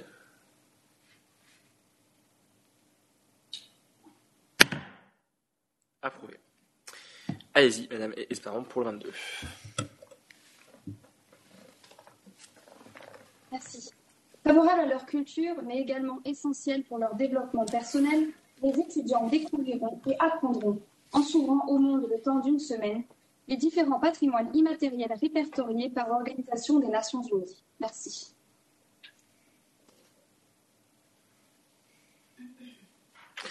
Est-ce que vous pouvez préciser ce qu'est pour vous semaine dédiée?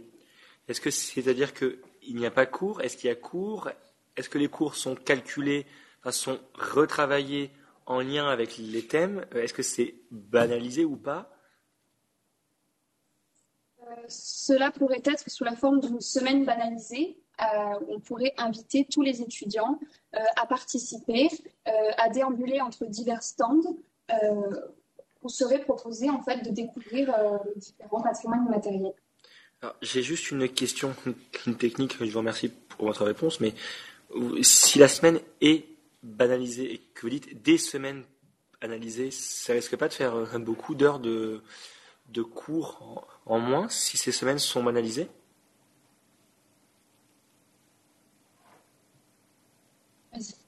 euh, effectivement, euh, de ce fait, je propose de, modifier euh, l'amendement en modifiant en fait le mot des semaines par une semaine dans l'année dédiée justement à, la découverte des patrimoines. D'accord. Je, on l'enregistre tout de suite. Donc, amendement 22 invite les, communautés éducatives à créer une semaine dédiée à la découverte des patrimoines immatériels répertoriés par l'UNESCO, l'Organisation des Nations Unies pour les sciences, les arts et la culture. Des questions?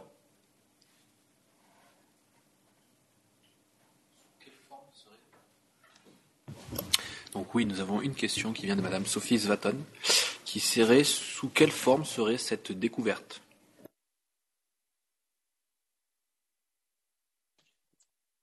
Euh, cette découverte pourrait euh, se faire sous la forme de peut-être de stands au sein de l'établissement où on pourrait faire découvrir la gastronomie d'un pays ou alors la danse ou alors toutes sortes de, de, de créativité propres à chaque à chaque pays, en fait. Euh, donc, tout ce qui est patrimoine immatériel, comme euh, mis dans l'amendement.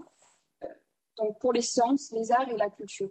Voilà, sous forme de peut-être de stands, de, de représentations, de toutes sortes de choses. Je ne sais pas si j'ai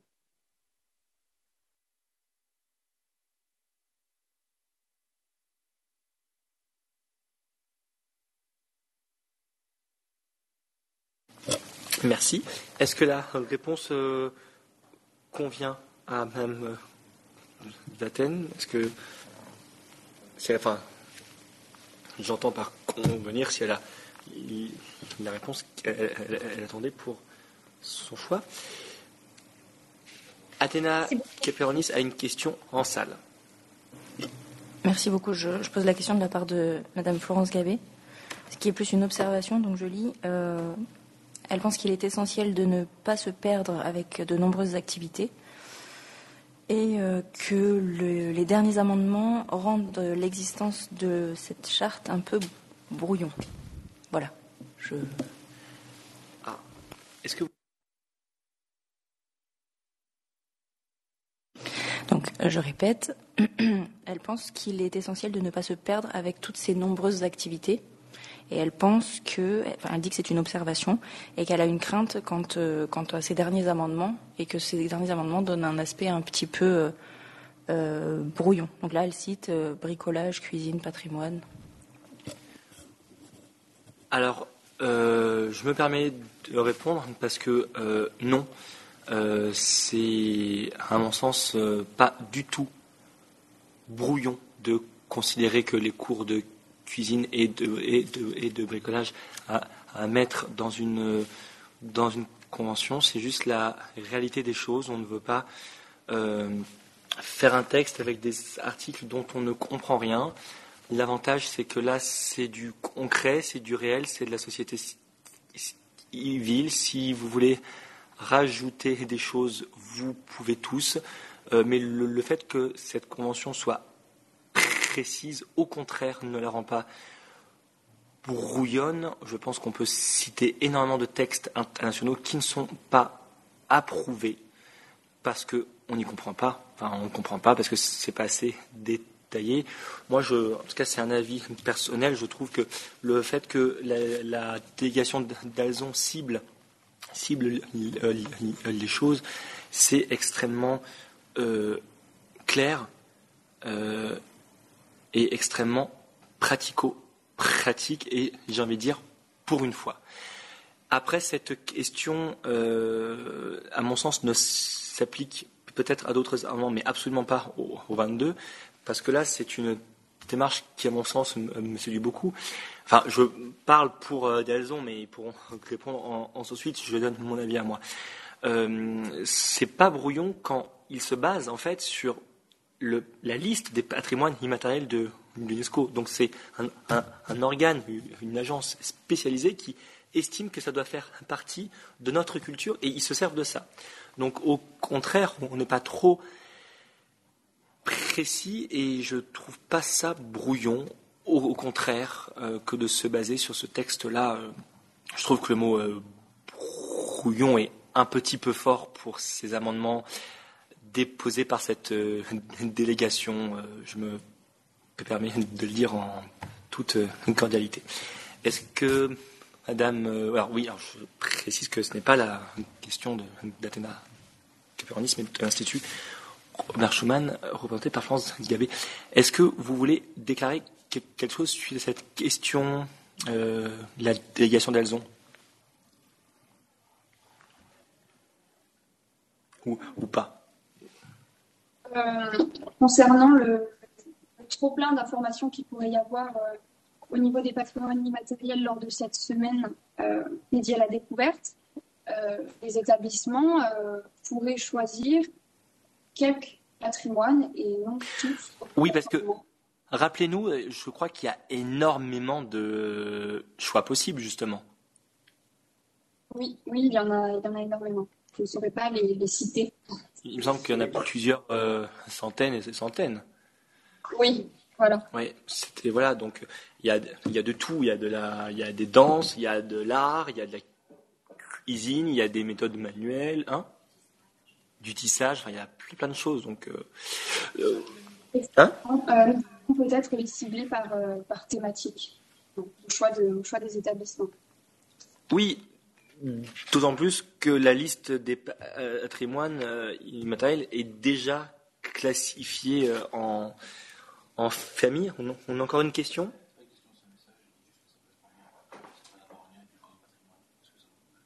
Oui, vas-y. Pierre?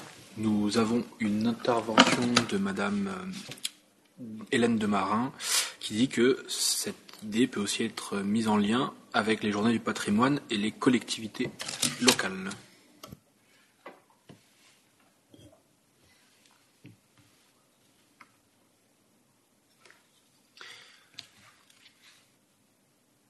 Très bien. On a encore un message de Madame Ngabé. Je tiens juste à vous dire que si, à, à partir de maintenant, si vous voulez parler, vous utilisez les, euh, le protocole euh, standard de cette réunion, parce que là, vous envoyez les messages à un participant qui est présent ici euh, et qui doit les lire.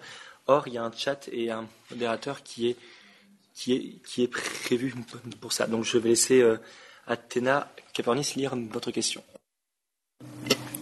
Alors, euh, donc pour Florence Gabé, donc, elle pense qu'évidemment le mot brouillon n'était pas forcément le bon mot, mais la multiplication des activités peut faire perdre du sens à l'exigence globale du projet. Le patrimoine est évidemment essentiel, la culture de manière globale est essentielle, mais elle soulignait le risque d'une trop grande multiplicité des activités. Euh, D'autant plus que les journées du patrimoine jouent déjà ce rôle. Voilà. Alors, si je puis me, me permettre, la journée du pa- patrimoine est en France et je crois à l'échelle européenne parfois. Euh, et ce n'est pas une multitude d'activités, c'est une multitude de choix. Pas pareil. C'est, à mon sens, la nuance de cet amendement-là. C'est des choix. C'est une liste de choix possibles. C'est pas une. Il est évident que je crois qu'ils pourront au pire sélectionner euh, cinq ou euh, dix thèmes par, euh, par semaine, pas plus. Donc, je pense que c'est plutôt de multiples choix que de, que de multiples activités. Est-ce que vous souhaitez répondre, Dalzon, à cette, à, cette question? Pour répondre, cet amendement, il a pour objectif euh, d'inviter les établissements à ouvrir la culture plus largement euh, à tous ces étudiants, donc permettre euh, à tous les étudiants de l'établissement d'avoir la chance de découvrir ce qui se passe dans le monde et donc d'avoir un vue sur la culture mondiale, puisqu'il faut savoir que ce n'est pas tous les étudiants qui peuvent découvrir autre part que dans leur établissement. Oui. Et je trouve aussi très, très intéressant euh, notre intervention de Madame de Marin pour ça. Parce que justement, c'est euh, euh, les journées du patrimoine qu'elle connaît bien et qu'elle a extraordinairement euh, piloté dans son, dans son territoire. Euh, il est évident qu'il y a beaucoup trop de jeunes qui ne connaissent pas le, patrimoine proche proche de chez eux. Et avant d'aller voir loin, oui, voir local aussi peut être euh, intéressant. On ouvre la question, la, le vote. Excusez-moi, vote 22. Et je demande à Rosalise Bouillet de se préparer pour le 23.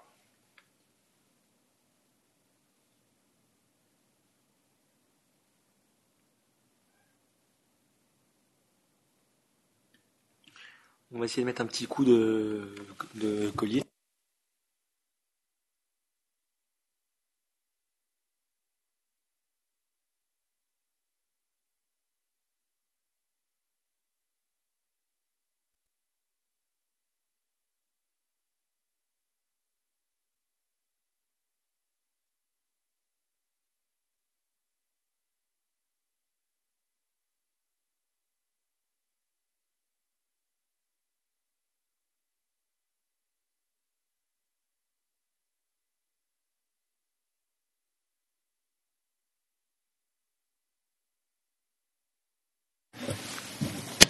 C'est voté. Le 23.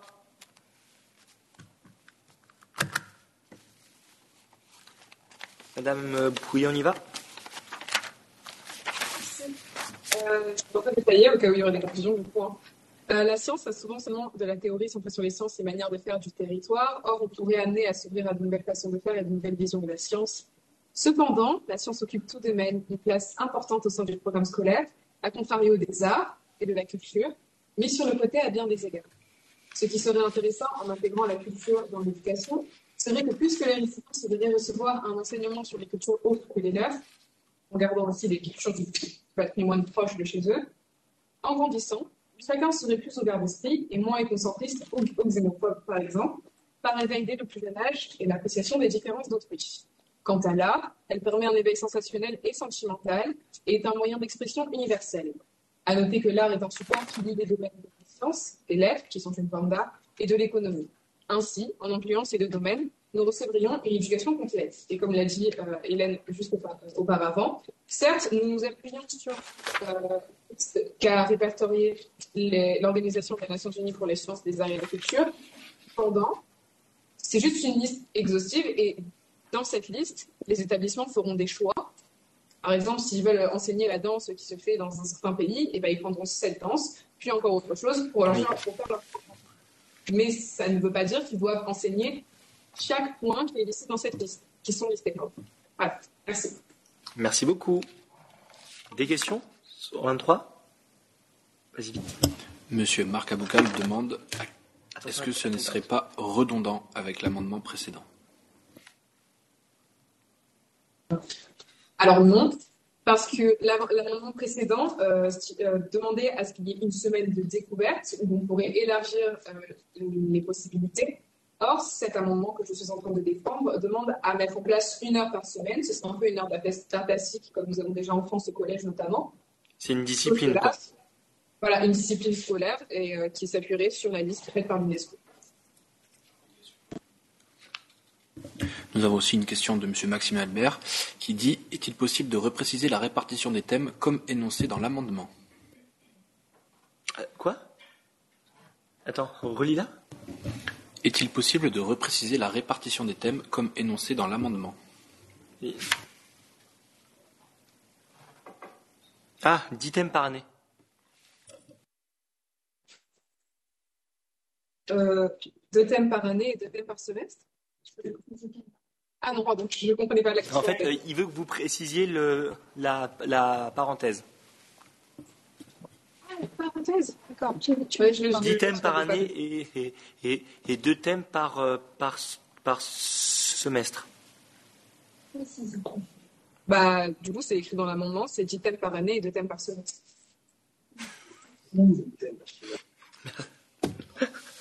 Merci Rosalie pour, son- pour cette efficience. euh, hein, voilà. Très bien. Bon. Autre, question? Non On ouvre vote?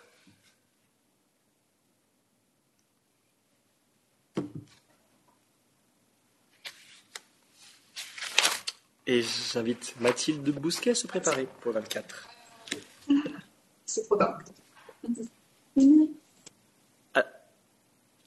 Attention, il y a des micros ouverts, je crois.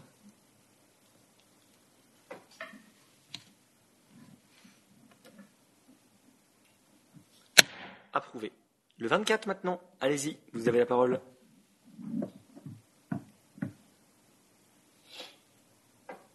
Merci. Mes enfants sont considérés comme rêveurs. Alors pourquoi ne pas leur permettre de rêver à leur avenir? Leur donner la possibilité, dans la limite de leurs moyens, d'amener une pierre à l'édifice en perpétuelle construction qu'est le futur. Nous pensons donc que ce concours dédié aux inventions scientifiques sont un moyen de leur montrer qu'ils peuvent construire leur futur, eux-mêmes et grâce à leur imagination. Merci. Merci à vous. On ouvre les votes.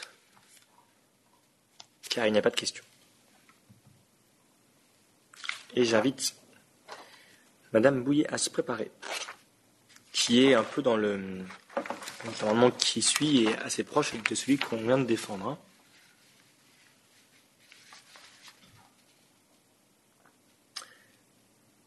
Et le résultat du vote? Il est passé. Madame Bouillet, le 25.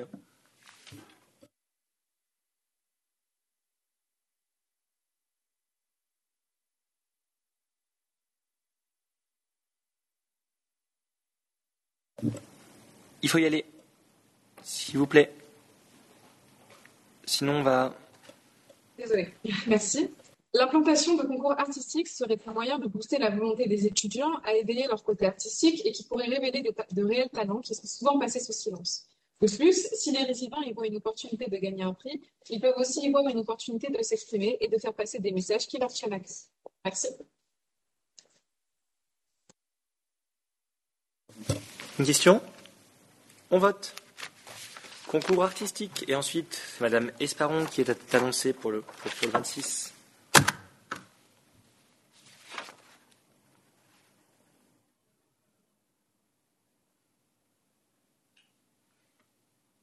Approuvé.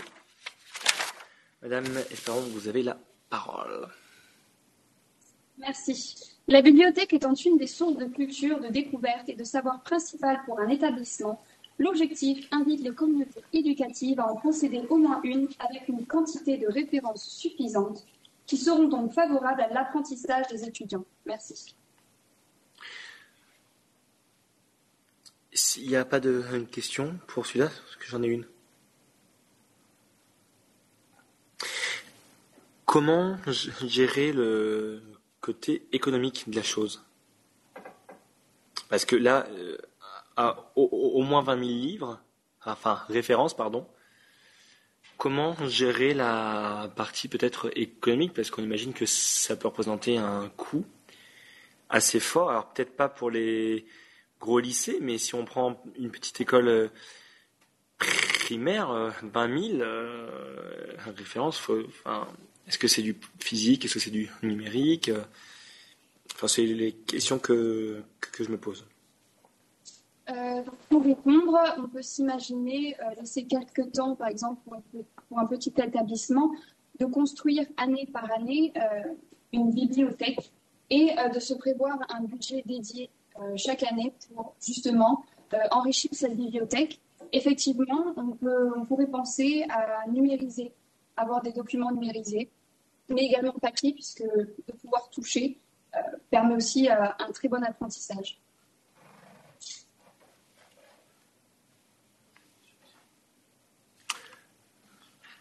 J'ai une question en salle. Oui, au-delà, du coût euh, qui est important pour le papier, et je comprends qu'on ait besoin de toucher, mais le papier, c'est, c'est pas très écologique. Donc, s'il faut faire en sorte que vos partenaires respectent les objectifs de développement durable, il, est important qu'ils soient respectés aussi en interne. surtout qu'un livre euh, en papier, si on prend un livre broché, c'est environ une vingtaine d'euros. Et un e-book, c'est environ 6 ou 7 euros. Donc c'est vrai que du coup, ça pourrait. à répondre aux deux. Euh, Pierre, des questions la question que j'ai, c'est comment financer ces ouvrages dans les pays défavorisés Oui, bah, c'est ce que, oui, c'est ce qu'on disait. du coup, voilà, c'est ce qu'on vient de dire. Et tu n'as pas dit le nom de la personne? C'était le monsieur Maxime Albert de Campus Emineda. Et j'ai une autre question. Monsieur. Euh, attends, attends, il n'y a pas de réponse. Alors, il faut un peu y aller là, il faut. on y va, on y croit, on y croit? Euh, pour répondre, euh, le numérique aujourd'hui euh, est prouvé que ça polluait autant que, autant que le papier.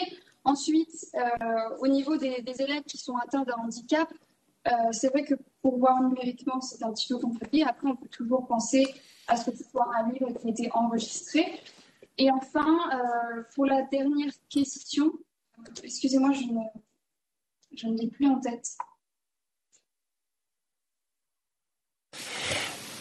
Euh, oui, alors on a dit que hum, quand on a fait les préparations à cette réunion-là, on a dit qu'il était très intéressant de, hum, de, fournir la source des ces études que vous citez. Est-ce que vous avez la source de ce qui dit que 20 000 exemplaires numériques polluent autant que, euh, un, livre euh, papier pollue autant qu'un livre numérique. Est-ce que vous avez la source de cette, de cette étude? Non, je, je n'ai pas la source. D'accord. Bon, d'accord. Donc cet argument est un peu du coup limite, il est hors, hors cadre, on, on, peut dire. Et il y avait encore une, une question, et la dernière, hein, parce qu'après il faut qu'on avance. Euh, donc c'est une question de Monsieur euh, Marc Aboukal qui demandait si un accès aux ressources en ligne ne serait pas suffisant. Euh, effectivement, pour les bibliothèques qui n'ont peut-être pas assez de budget, pour commencer, ce serait peut-être suffisant. Effectivement. D'accord. Pourquoi? Si, vas-y. Et donc, du coup, Madame Perla Danan qui dit que euh, il y a un ratio qui est pollution et coût qu'il faut aussi prendre en compte dans votre dans votre amendement. Oui, oui, exactement. Après, je vous invite à, retrouver euh, cette, cette, cette, étude, hein, si vous voulez, et puis on met en attente euh, l'amendement, ou sinon on le vote maintenant, c'est comme vous, voulez. effectivement, je pense que de ce fait, c'est un amendement qui est à, peut-être à retravailler et un peu plus approfondir pour euh, en proposer un meilleur. Donc on le retire? Euh, Oui, nous décidons de, de, le retirer. Très bien. Ensuite, euh, Madame Philomène Vésiné pour l'amendement 27.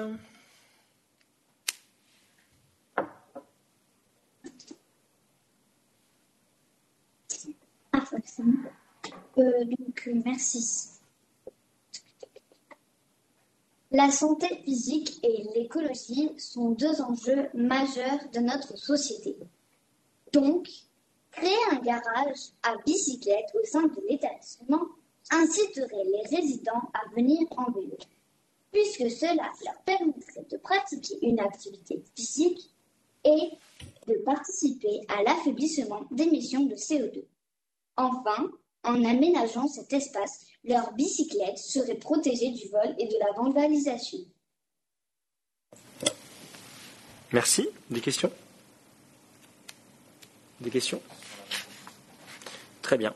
On vote. C'est parti.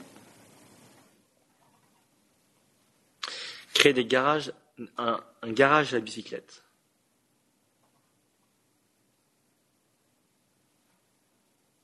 Il va falloir reconsidérer les investisseurs de, l'amendement 13, euh, parce que vu ce qu'il y a euh, à équiper dans les écoles, ça fait beaucoup.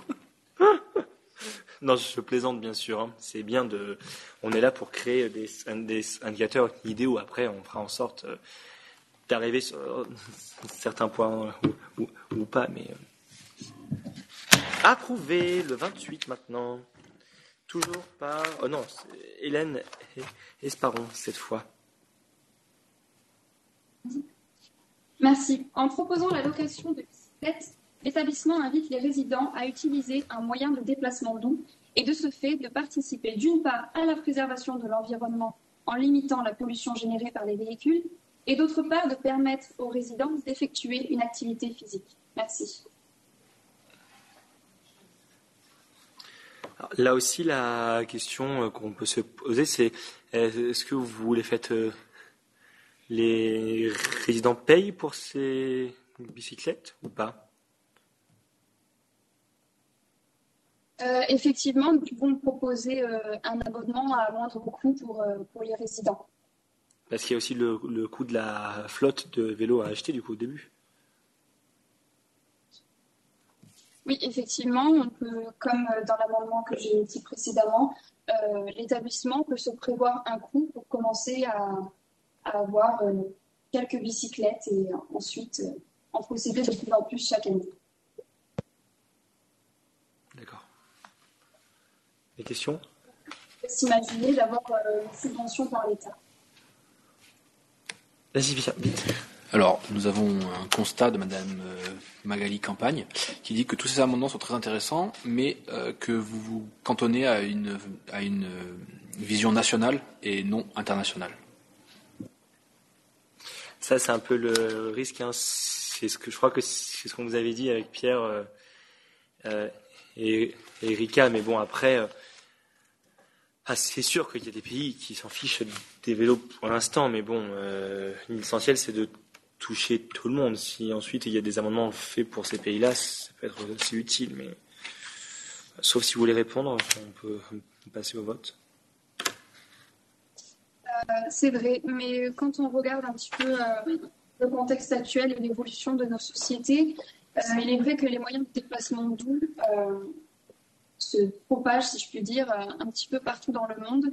Et l'établissement proposant ça participerait alors à, la préservation de l'environnement et ainsi ce moyen de déplacement doux. Très bien.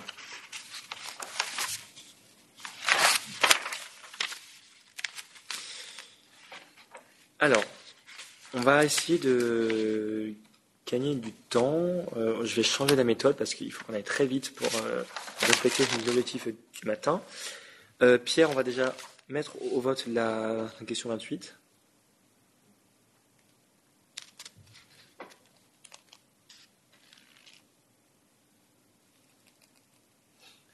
Et ensuite, ce que, vous, alors là, vous allez voter. Et en fait, je pense qu'on va voter, enfin, on va vous allez défendre des amendements à la suite et on les votera tous d'un coup. Parce que là, on perd trop, trop de temps avec, euh, avec ça. Donc, euh, vous, allez voter à plusieurs fois, mais euh, on va les, les défendre d'un coup. Juste, est-ce que les participants voient les résultats des votes Ok. C'est uniquement le panier. D'accord. Ok. Alors, c'est bon Donc en fait, je vais inviter Rosalise, Hélène et, Ryan à présenter à la suite, d'accord? Donc 29, 30 et, 31, c'est parti. Merci. Les énergies fossiles utilisées en guise de carburant dans les autobus est une partie de la cause du phénomène de réchauffement climatique puisqu'il favorise l'effet de serre. En bien même, les transports en commun comme les autobus sont des moyens de transport intéressants puisqu'ils favorisent la non-utilisation des véhicules personnels. Euh, j'utilise tout de même des carburants fossiles. Alors, autant pousser ce caractère écologique à son maximum en diminuant l'impact polluant de ces appareils. Merci. Merci. Nous verrons les questions après. Le 30. Hélène Trop nombreux sont les établissements aujourd'hui qui ne proposent pas aux étudiants de pouvoir stationner facilement et en toute sécurité. C'est pourquoi l'objectif invite les communautés éducatives à proposer des solutions simples et sécurisées pour permettre aux étudiants de se garer et donc d'avoir accès à leur établissement en toute sécurité.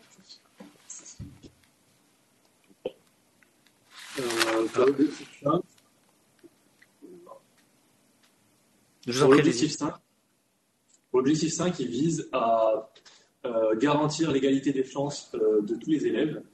Euh, beaucoup d'élèves habitent souvent loin de leur lieu d'études et cela leur permettrait de se déplacer à moindre coût. Merci beaucoup.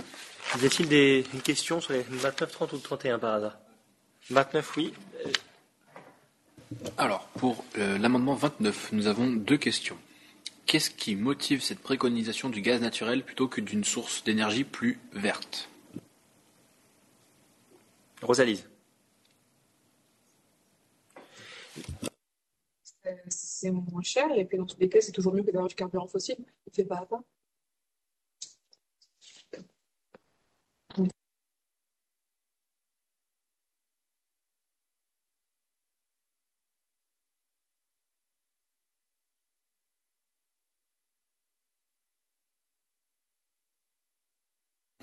Alors, euh, Monsieur Breda Loïc, qui avait posé la question juste avant, dit que le gaz naturel est une énergie fossile.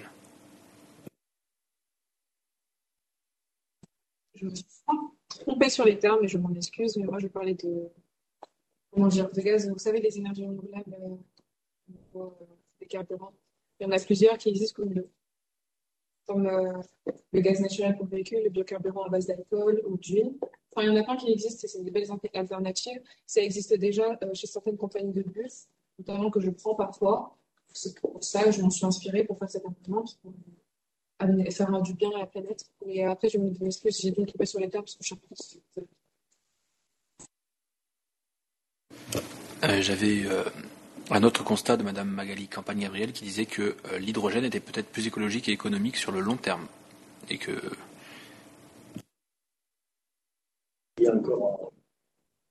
Eh bien, pourquoi pas, on pourrait aussi l'ajouter à l'amendement, mais il faudrait quand même garder la, la base de gaz naturel parce que euh, l'hydrogène, c'est pas encore démocratisé comme le gaz naturel.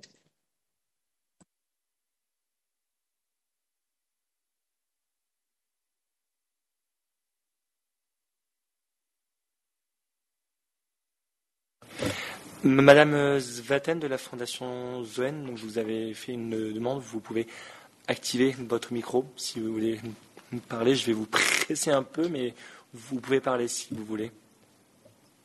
Je vous remercie beaucoup. Juste en, en une question, pourquoi effectivement alors ne pas promouvoir directement les énergies renouvelables plutôt que le gaz naturel qui n'en fait pas partie, fait partie des énergies fossiles? Pourquoi ne pas le, le remplacer par cette proposition? Merci. Qui voudrait dire, oui, de, de globaliser l'amendement euh, à, à toutes les énergies re- renouvelables. C'est ce Euh, ce c'est qui se dit dans le chat, non? Euh, parler ou pas? Vas-y, Pierre. Dans, dans le, dans le chat, il est dit par Monsieur Clément Lasserre, Monsieur Loïc Breda et Madame Perla Danan que euh, l'énergie renouvelable serait peut-être plus intéressant comme terme. Dans ce cas, oui, c'est une excellente idée euh, et je ne peux pas le nier. Dans ce cas, je propose de modifier mon amendement pour euh, adopter une vision plus large et à la place dire, par contre, ce ne serait plus le bon objectif puisque celui-ci concerne les transports, donc ce serait l'objectif euh, concernant l'empreinte écologique. Invite les communautés éducatives à utiliser des énergies renouvelables. Très bien. Et il n'y avait pas de questions sur les 29, 30 et 31, après, enfin sur les 30 et 31. Ah, 30, ouais, vite, parce qu'il y a. Pour le 30, euh, j'ai une question de Monsieur Breda Loïc qui, de- qui demande si faciliter l'accès aux véhicules personnels peut avoir, des consé- peut avoir pour conséquence de favoriser ce mode de déplacement. Est-ce qu'il ne serait pas plutôt possible d'envisager le covoiturage ou l'utilisation des transports en commun? Euh, oui, euh, cela, cela peut être envisagé, bien sûr, mais il y a de, de nombreux élèves aussi qui viennent euh, Mais les trois là. Loin ou de, de n'importe où et qui préfèrent utiliser leur véhicule personnel pour euh, telle ou telle raison. Et euh, c'est difficile aujourd'hui de, de se garer et même de trouver un stationnement euh, sécurisant.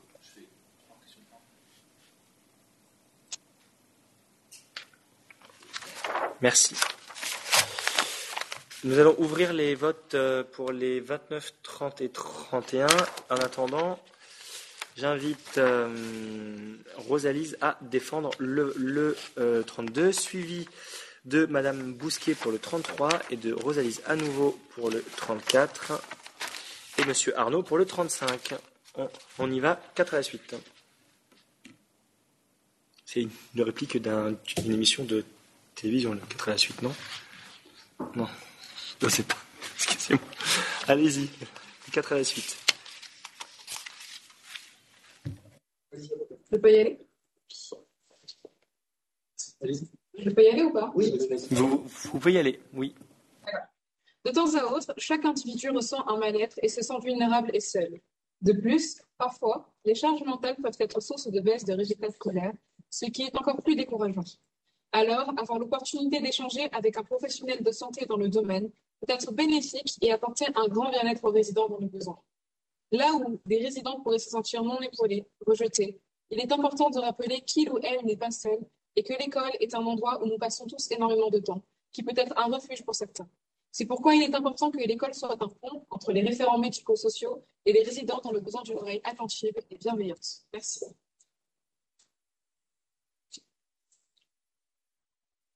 Merci. Le 33. Une semaine dédiée à la, à la sexologie chaque année est importante. Car durant cette semaine, des professionnels de santé, des bénévoles pour des associations, monde des utilisateurs, pourront alors leur, expliquer qu'ils ne peuvent pas dans bonne santé. Une santé qui est toute bien physique que mentale. Au plus petit, par exemple, dans les Ah, votre, votre, votre connexion est mauvaise, on n'entend rien, il n'y a rien.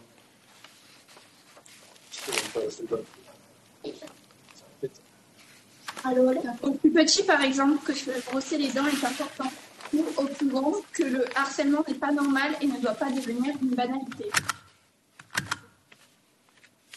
Merci.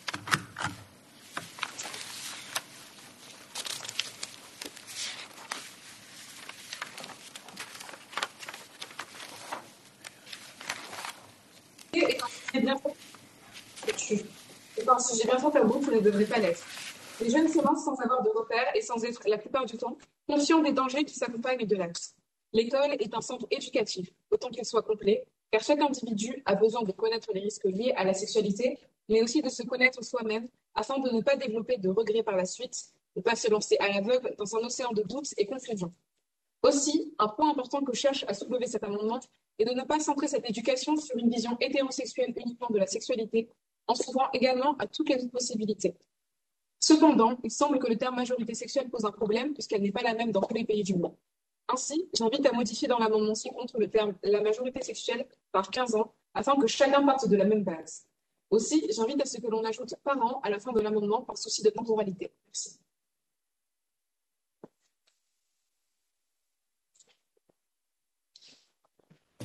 Attendez, euh, monsieur Arnaud, juste, madame Rosalise Bouillet, vous pouvez me dire ce que, ce que vous rajoutez dans le, dans le 34, s'il vous plaît? Euh, Je remplace le terme la majorité sexuelle par 15 ans et j'ajoute à la fin de l'amendement par an, simplement. Par an. Par an. Par année. D'accord. Excusez-moi. Très bien. Merci. Monsieur Arnaud, vous avez la parole. La musique, est vectrice de bien-être, de calme et de bonne humeur.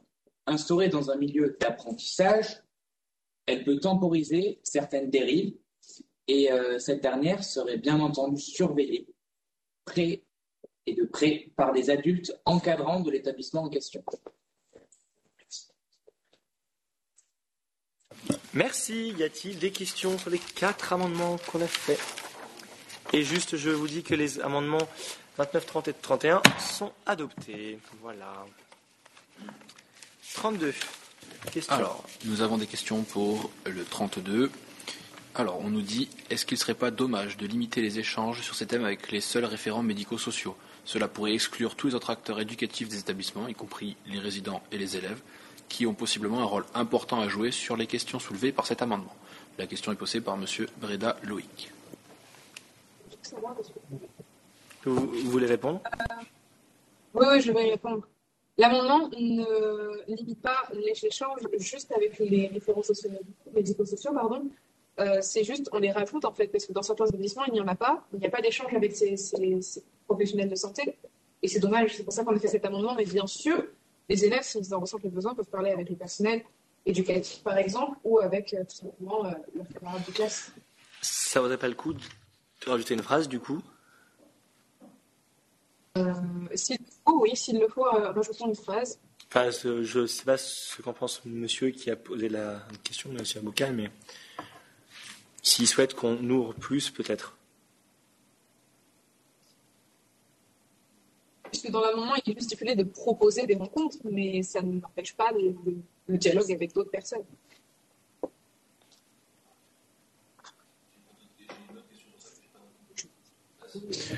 Oui, donc M. Breda Loïc dit que ce serait bien de préciser. Et nous avons aussi une question de M. Marc Aboukal qui dit que ce serait plutôt intéressant peut-être de proposer aussi aux enseignants d'être plus proches de leurs élèves. On a, un, on a un amendement qui va arriver sur, euh, sur ce sujet, justement. D'accord. La phrase qu'on rajoute du 32, ça pourrait être en résident des rencontres avec les référents médicaux sociaux pour changer euh... Proposer des, résidents, des rencontres avec les médicaux sociaux. Et... En plus des... Oui Non, non, rien, allez-y.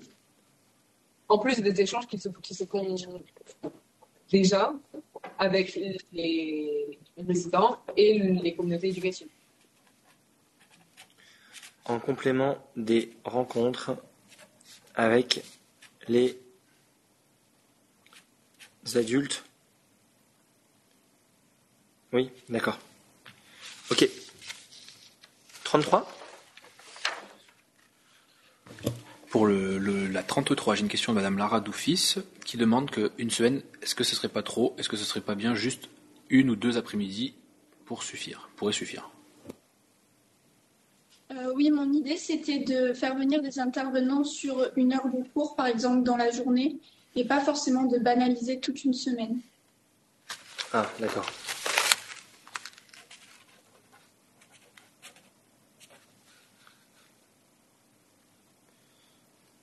Du coup, l'amendement ne marche pas.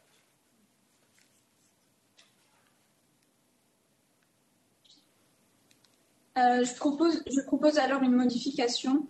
Euh, à la place de euh, mettre en place une semaine dédiée tous les ans, de mettre en place quelques heures de cours tous les ans dédiées à la sophrologie.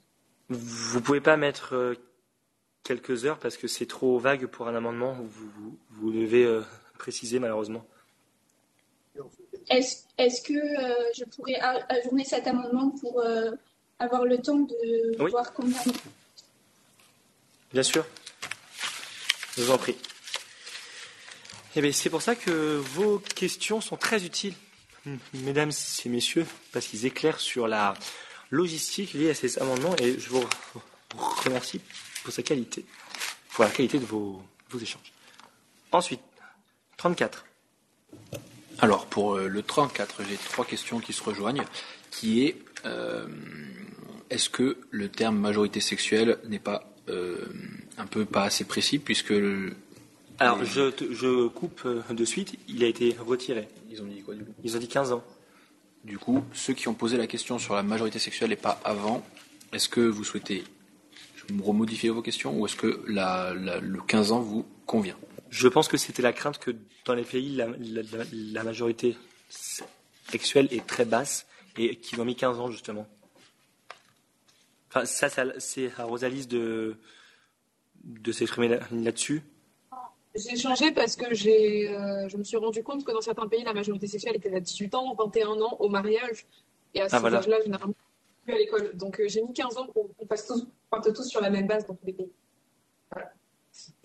Du coup, j'ai des questions de Madame Anne Chapuis-Breton et de Monsieur Marc Aboukal qui disent pourquoi attendre 15 ans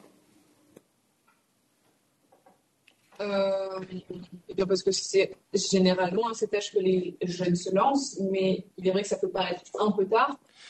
Mais dans certains pays, ça peut choquer de parler de sexualité dans les écoles, et comme on ne veut pas non plus brusquer les gens, j'ai mis 15 ans parce que je sais que si je commence à proposer des 10 ans et quelques, dans certains pays, ça ne va pas passer, je ne veux pas créer de problème. Désolée. Après, ça dépend parce que je pense que les cours d'éducation à la sexualité sont pas du tout pareils euh, d'un pays à l'autre. Ça dépend si on parle des pratiques à risque ou si on parle juste de la découverte de sa euh, de son corps. Mais euh, c'est vrai que peut-être que ça nécessiterait que, que vous le détaillez un peu plus, je pense. Et dans ce cas, je veux bien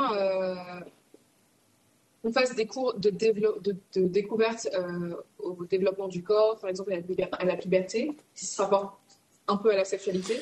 Un peu plus Est-ce que dans ce sens, mais Est-ce que ça vaudrait pas le coup que, comme l'amendement d'avant sur le 33, que vous le repreniez et que vous détailliez un peu plus? D'accord, on a quel âge on est? Non C'est possible. Nous avons, un- nous avons une dernière euh, question ou remarque de Monsieur Loïc Breda qui dit 15 ans ou majorité sexuelle, c'est un petit peu la même chose. Euh, cela ne prend pas en compte la diversité. Voilà. La diversité. Parce qu'il y a- parce qu'il dit qu'il y a des, des petites filles de 10 ans qui deviennent mamans dans certaines régions du monde et que euh, forcément, du coup, une éducation à la sexualité qui aurait lieu à 15 ans pourrait bah, être un peu tard pour ces personnes-là. Eh, C'est pour ça que c'est la question de la, de la majorité, parce qu'elle est pas pareille partout, en fait. Je pense que ça nécessiterait que, que, vous, vous, que vous vous documentiez plus sur cette euh, question-là, je pense. Euh, je m'étais déjà documenté et j'ai mis 15 ans. Pas Ah, Dans ce cas, on veut bien ajourner pour euh, se pencher un peu plus sur la question et reposer la- re- reproposer l'amendement. euh, Parce que là, il faudrait, je pense, internationaliser, si je peux dire ça, cet amendement, parce que là, il est un peu trop. Euh, il est, nous on le comprend parce que c'est à l'âge que, en France, par exemple, cette éducation arrive. Mais peut-être qu'il faudrait un peu plus voir. Et en fait, je pense que si on pouvait détailler ce que vous entendez par éducation à la sexualité, je pense que ça nous donnerait, enfin, ça donnerait aux participants une idée euh, de l'âge en fonction du contenu du cours, justement. Bien, c'est pour ça que nous désirons ajourner la note. Ok, ça marche. Le 35 pas, pas, de questions. Donc en fait, il faut qu'on soumette à, votre, euh, à vos votes le 32 et le 35. Et on en a deux qu'il faut mettre un peu plus tard. Oui, vas-y, tu peux.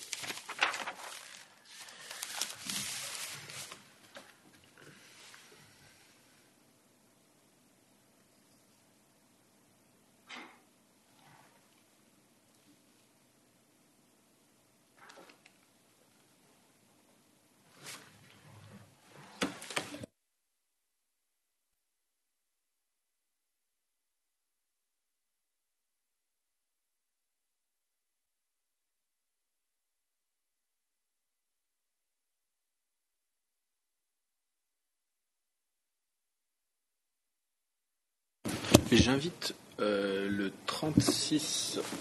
Attends un instant. Alors j'invite les personnes du 36, à savoir Madame Esparon, du 37, à savoir Monsieur Martin Sema, du 38, à savoir Monsieur Baptiste Arnaud, et du 39, à savoir Monsieur Ryan Boussina, à se préparer à défendre et à se préparer à défendre dès que j'aurai fermé le vote.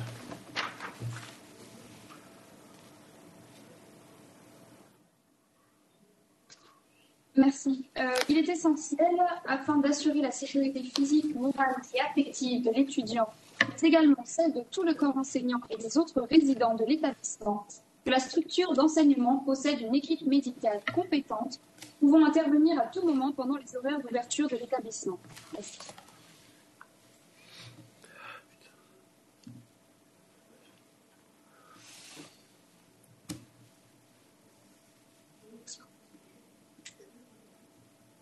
Le plus souvent, dans les établissements, le personnel soignant n'est pas présent dans les salles Il serait plus simple que les résidents aient à leur disposition du matériel pour venir en aide à leurs camarades en détresse. Merci.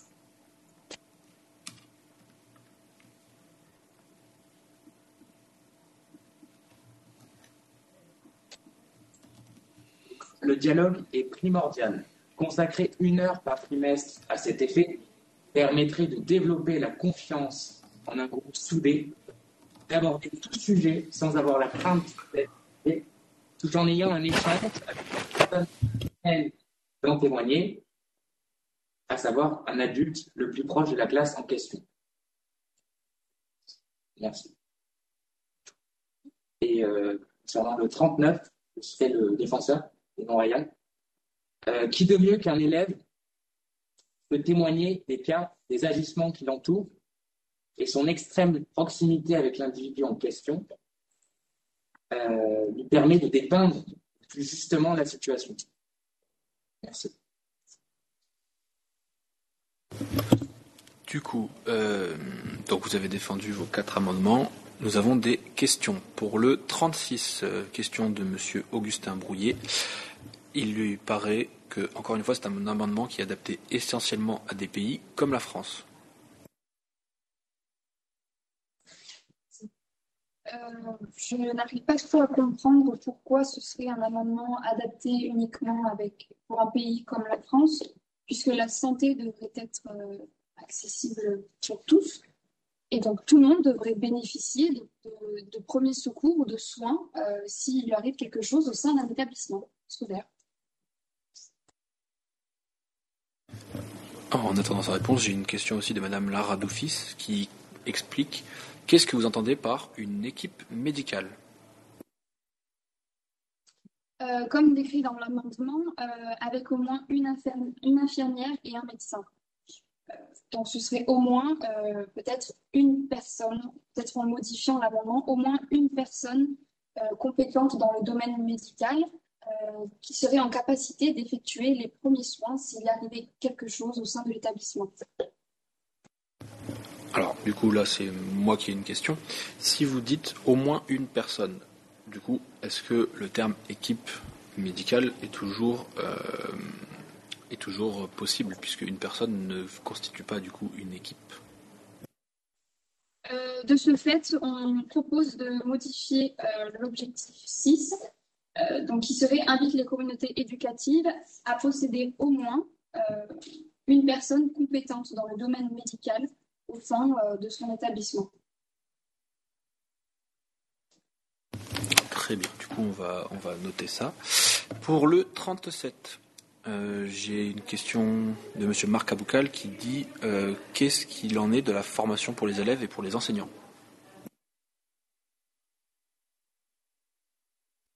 Je n'ai pas compris la question.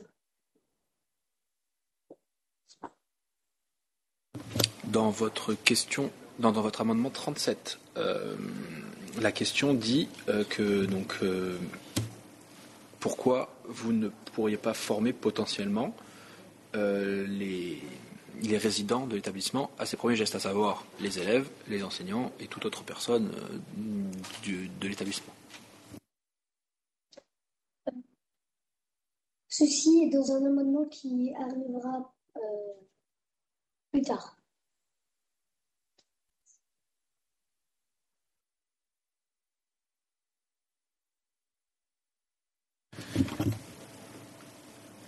Alors, euh, donc, euh, on avait un retour de M. Brouillet qui disait que dans certains pays, l'accès aux soins n'était pas universel et donc le maître à l'école pouvait paraître maladroit, sachant que tout le monde n'y avait pas accès.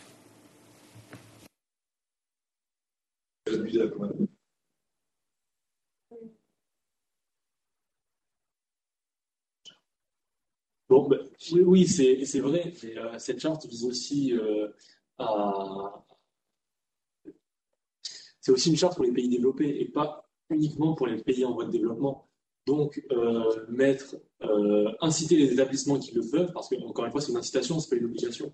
On veut inciter les établissements à mettre une panoplie de premiers secours en cas de crise cardiaque, en cas d'AVC, euh, pour pouvoir aider les étudiants. Enfin, on ne demande pas à tous les, à tous les établissements d'avoir une panoplie, mais de, s'ils le peuvent, s'en procurer, au cas où. Merci.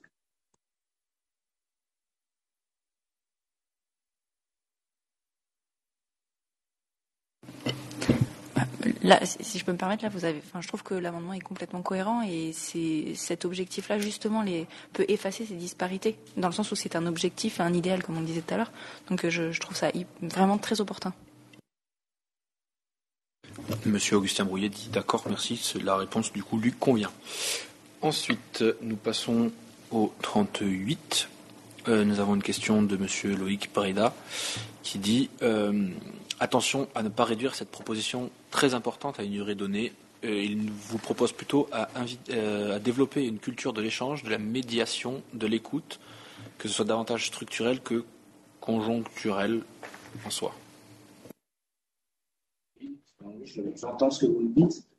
Après, il ne faut pas oublier qu'il est très important, même primordial, je dirais, de, favoriser ces échanges-là dans un, dans un contexte assez restreint, avec des élèves qui se connaissent et un, encadrant, donc un, un, tuteur qui serait vraiment à même de juger la situation et de discuter et de divulguer les informations importantes à ce niveau-là.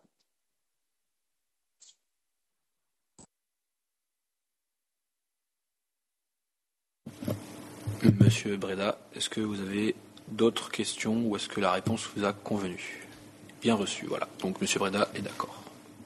Je n'ai pas d'autres questions pour ces amendements-là. Bonjour.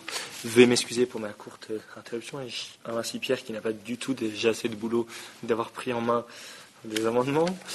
36, 37, le téléthon. 36, 37, 38. 39. On soumet au vote je suis désolé, mais c'est que avoir le ton léger parfois. Nous sommes bien, bien là. Je suis très content en plus. Ah, Appelle Doug, c'est lui qui gère.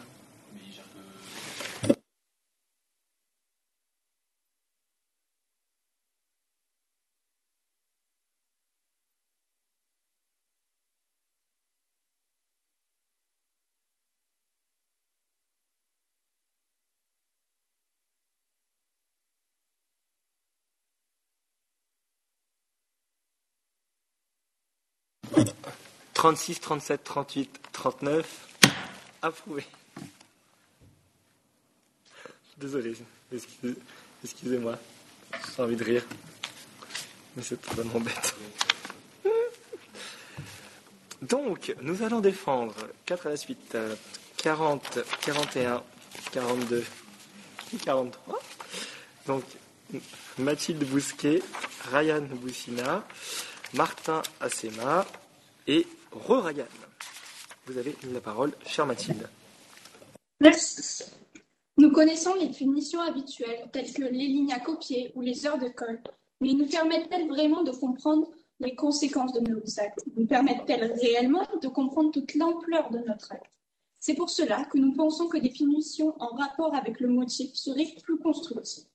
Par exemple, un résident qui vandalise un mur de l'école devra le repeindre ou tout du moins y participer.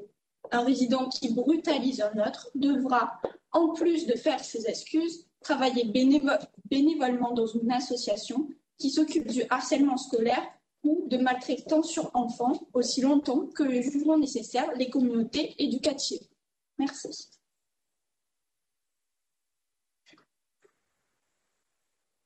Je défendrai l'amendement 1-41. L'approche d'un étudiant est toujours différente de celle d'un adulte. L'élève qui emploie un langage différent, des termes qui peuvent débloquer certaines situations, pardonnez-moi, et sa proximité d'âge favorise et euh, on va dire multiplie des centres d'intérêt communs. Et alors, euh, l'apprentissage en tant que tel. Merci.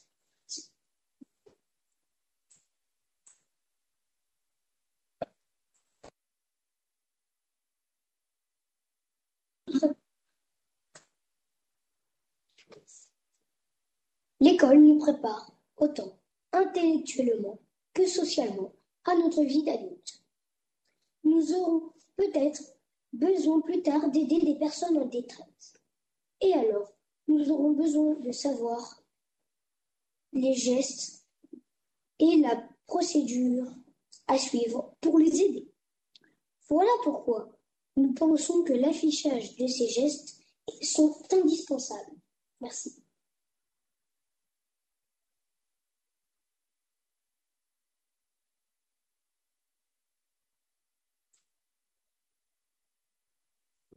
L'amendement 43 rejoint un peu l'amendement 42. Euh, les élèves ne sont pas simplement élèves, mais sont de futurs citoyens. Et euh, il est, euh, de- ça fait partie des nécessités qu'ils sachent euh, comment réagir euh, face euh, à quelqu'un victime d'un accident.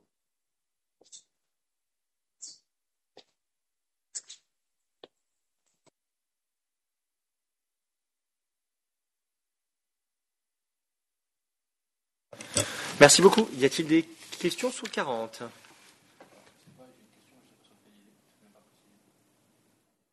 Alors, je pense que sur le 40, j'ai une question de M. Clément Lasserre qui nous dit que euh, les punitions sont variables en fonction des, enseignements, des enseignants actuellement et que certains pourraient proposer des vraies punitions constructives. Alors, j'ai un. Non, rien. Je laisse la délégation répondre. Je, vous en prie, pardon. Oui, euh, nous savons que certains enseignants proposent déjà des punitions cons- constructives, mais nous voulons euh, que ça devienne une norme et euh, c'est pour ça que nous pensons que cet amendement est nécessaire pour que tout le monde puisse le faire et doive le faire.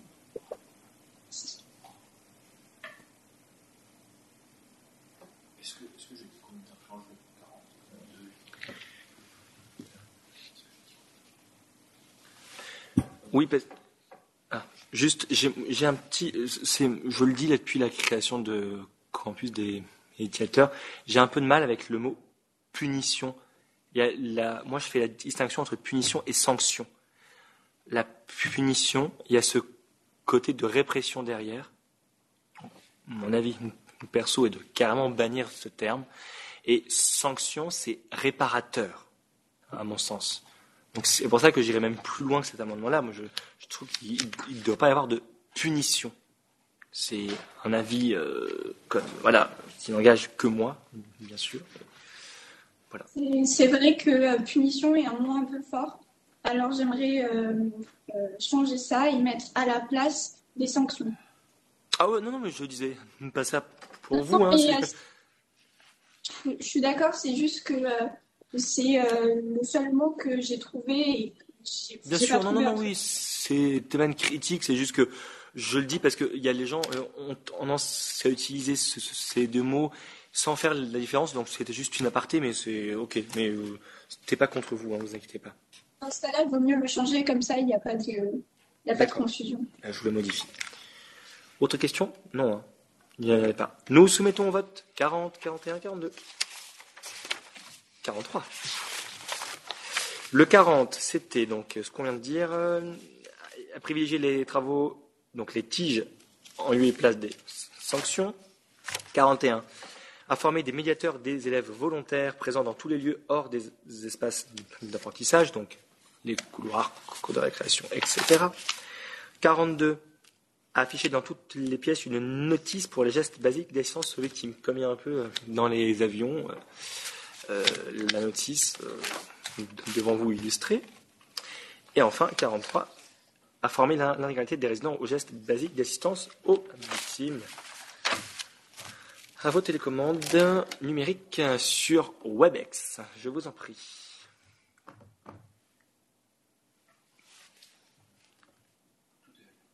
Tout est validé. Alors, j'ai une petite annonce de la plus haute importance à vous faire nous devions nous valider ce matin, si ma mémoire ne me fait pas un défaut, 70 amendements. Nous en sommes à 44.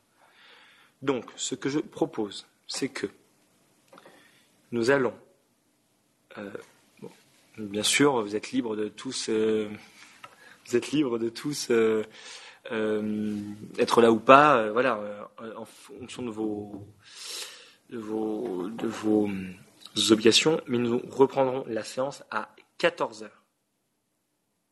Si le chef de la délégation d'Elzon souhaite et accepte que nous reprenions finalement à 14 heures pour défendre les amendements et rattraper le retard, qui n'est pas de votre faute, mais entre nous, euh, qu'il fallait, enfin voilà, qu'il faut qu'on se cale tout.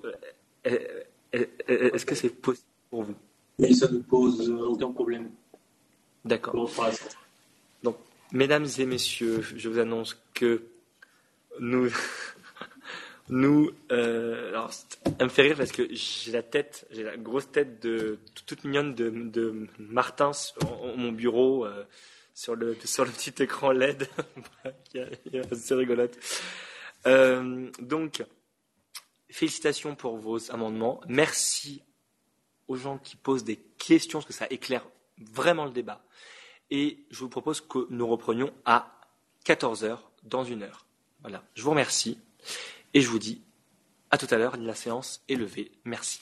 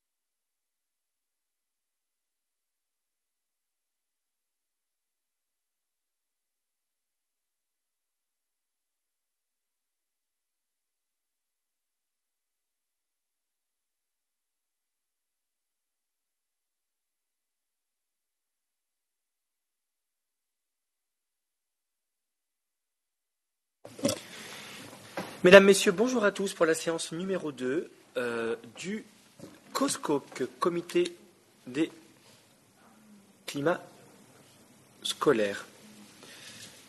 Alors, un instant, nous finissons de régler une, un- une petite anomalie technique.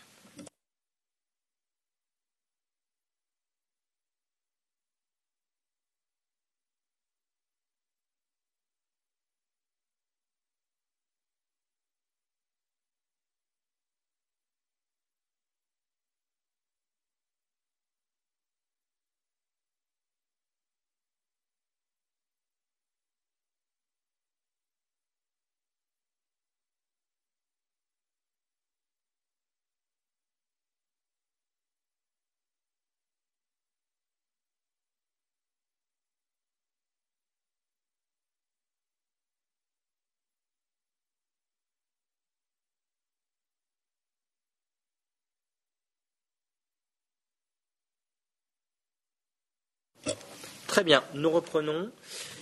Rebonjour à tous. Donc, je vais inviter les délégués. Alors, la, caméra de d'Alzon, on nous signale qu'elle est extrêmement floue. Je ne sais pas ce qu'il y a, c'est pour vous, mais c'est extrêmement flou. Il y a un souci. Dans tous les cas, messieurs, dames, euh, je vous demanderai d'être particulièrement actifs sur les défenses des amendements. Parfois, c'est peut-être pas nécessaire de faire de la paraphrase, mais euh, allez-y. Enfin, voilà, il y a des fois, on parle de. J'indique à la délégation de Delazon que nous allons défendre, vous allez défendre, de 44 jusqu'à 50. Donc 44, 45, 46, 47, 48, 49 et 50, d'accord? Nous commençons. 44. Rosalie Bouillet, vous avez la parole. Merci.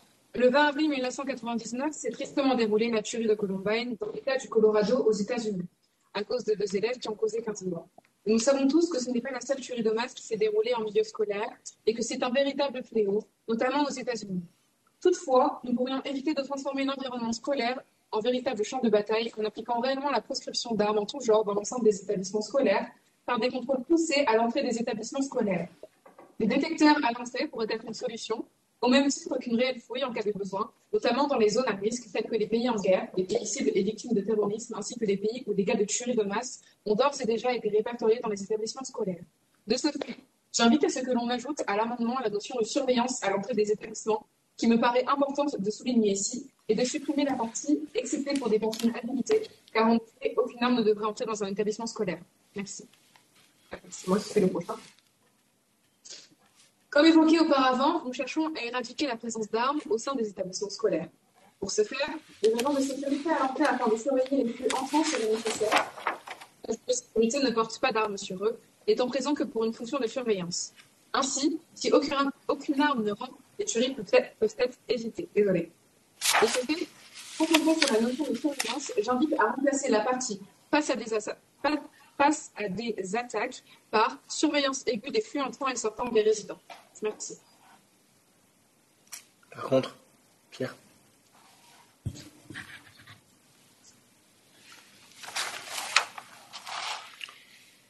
L'ensemble de l'établissement assez. Excusez-moi. L'ensemble de l'établissement doit être assez protégé pour garantir la sécurité de ses résidents, tout en contrôlant les possibles menaces externes. Merci.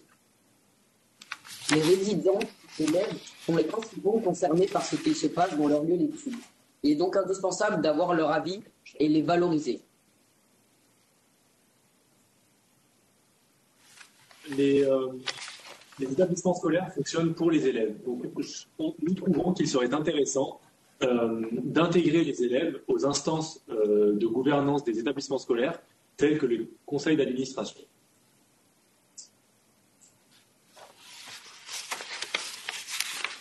Merci. 49 Oui, tout d'abord, je souhaiterais euh, changer l'objectif de cet amendement en le plaçant dans l'objectif 9 qui est sécurité pour les étudiants.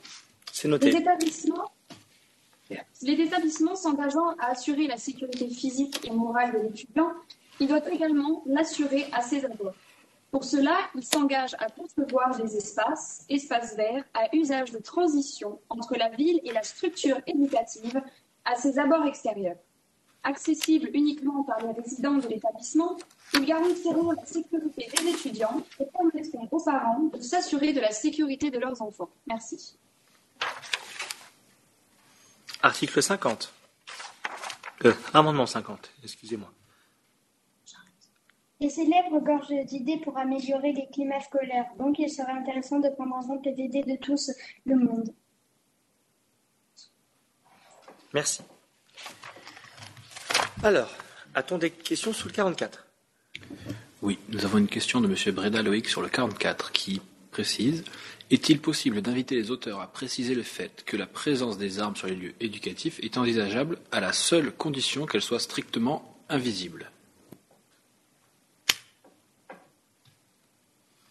Euh, alors non, parce que ce qu'on veut, nous, c'est prohiber la présence d'armes dans les ensembles des établissements. C'est ça qu'on veut à tout prix interdire.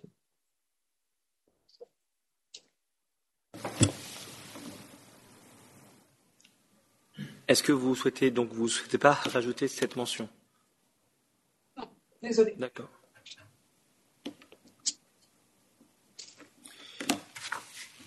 Y a-t-il des questions pour le 45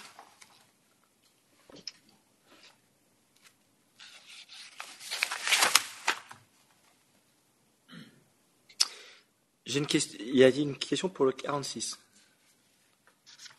Alors, pour l'amendement 46, il y a une question de M. Breda Loïc qui dit N'y a-t-il pas un risque de davantage chercher à bloquer une logique centrifuge que de favoriser un une logique d'encrochage Euh, euh, en fait, euh, par cet amendement, nous voulions surtout euh, euh, euh, cibler les écoles maternelles et primaires, euh, parce que parfois les enfants peuvent euh, grimper et sortir, on en a déjà tous connu, et donc euh, ce serait juste un moyen d'éviter tout drame ou accident que de élever les, ba- les barrières. Merci. Autre question? Non. Est-ce que des barrières assez hautes, qu'est-ce que veut dire assez haute justement? Assez haute, euh, c'est libre aux établissements scolaires euh, d'en juger, mais ce serait euh, une barrière qu'on ne peut pas grimper ou qu'on ne, peut pas euh, enjamber. Parce qu'une barrière peut faire 3 mètres, mais si, euh, euh, euh, la disposition fait que les élèves peuvent quand même sortir, elle ne sert à rien. Et si une barrière fait 2 mètres et que rien ne leur permet de sortir, euh, c'est l'objectif. euh, L'objectif est Bah, En fait, donc là, enfin, permettez-moi, en fait, ce que vous venez de dire là, c'est pas ce qui se lit dans l'amendement. Dans ce cas-là, il faudrait dire à mettre en place des barrières infran- infranchissables. Et là, il y a cette notion de on peut pas grimper, on peut pas faire ça. Parce que là, si vous, là, si vous dites haut et on peut grimper, en fait, bah, du coup, le terme assez haute ne marche pas. Je pense qu'il faudrait mettre infranchissable. Oui, ce serait mieux. Ce serait mieux. D'accord. Y a-t-il des questions pour le 47 Alors, pour l'amendement 47, nous avons une question de Madame Zvaton qui précise est-ce que un débat consultatif ou une assemblée est-ce que ce sera un débat consultatif ou une assemblée citoyenne? Est-ce que c'est donner un avis ou contribuer à élaborer une décision collective? Puisque ce sont des nuances qu'il faut prendre en compte. Bien, c'est pour euh, contribuer à prendre des décisions collectives, puisque le but est que les résidents prennent part aux ensembles des décisions de leur établissement. Reste, fais-toi bien. Faire mal. Ah, Madame Svaten, je vois que vous êtes là, euh, en visio. Est-ce que vous, vous souhaitez intervenir sur sur cette euh, question, comme vous êtes là? Allez-y, je vous en prie. Euh, bonjour, mer- merci beaucoup. Alors, en fait, je, je me demandais si euh, vous accepteriez ou pas une reformulation dans ces cas-là, qui serait, par exemple, hein, l'objectif 10 invite les communautés éducatives à créer des cercles de débat coopératifs ou alors assemblée citoyenne pour impliquer les résidents dans la décision. Merci. Cela correspond tout à fait à, l'idée de, de l'amendement. Très bien. Pour inciter, pour impliquer les résidents dans les décisions. Très bien. C'est noté. On récapitulera ensuite. Merci beaucoup. Amendement 48. Des questions? Très bien. Amendement 49. Des questions?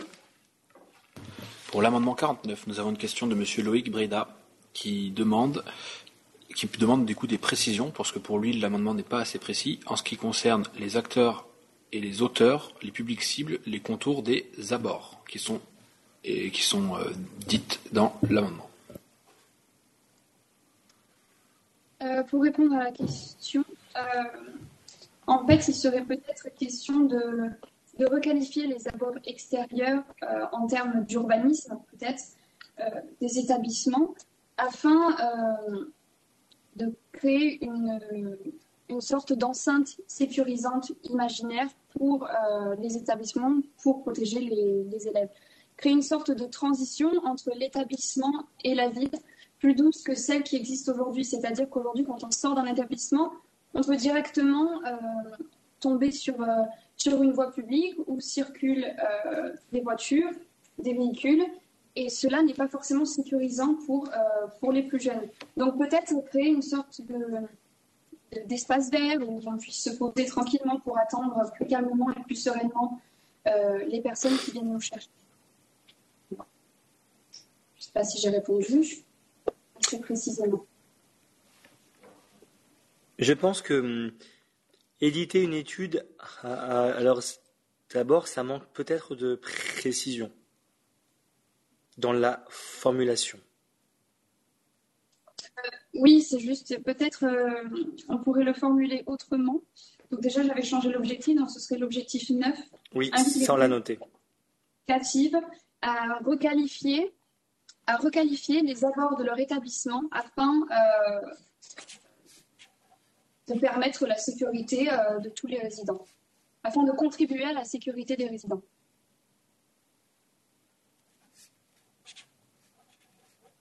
Merci.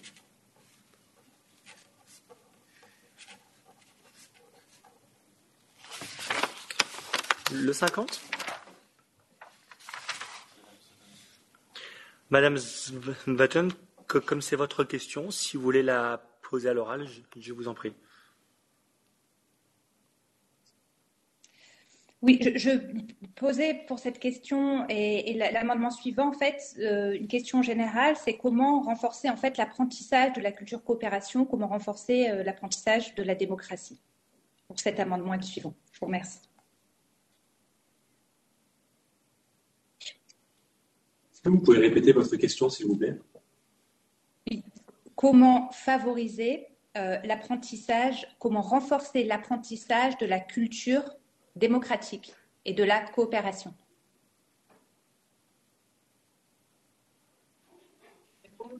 Euh, Oui, ça, ça, renforce l'apprentissage de la culture de la démocratie, dans le sens où, comme on fait intervenir les jeunes dans ce système, forcément, on pourra aussi leur, apprendre par, euh, euh, la même occasion que la démocratie, c'est le, pouvoir obtenu par le peuple. Et donc ici, ce serait euh, à peu près la même chose, parce que c'est le pouvoir de toute petite partie, certes, mais le pouvoir détenu par les élèves, puisque eux se mettent en euh, afin de faire changer les choses. Et c'est un peu le système de la démocratie.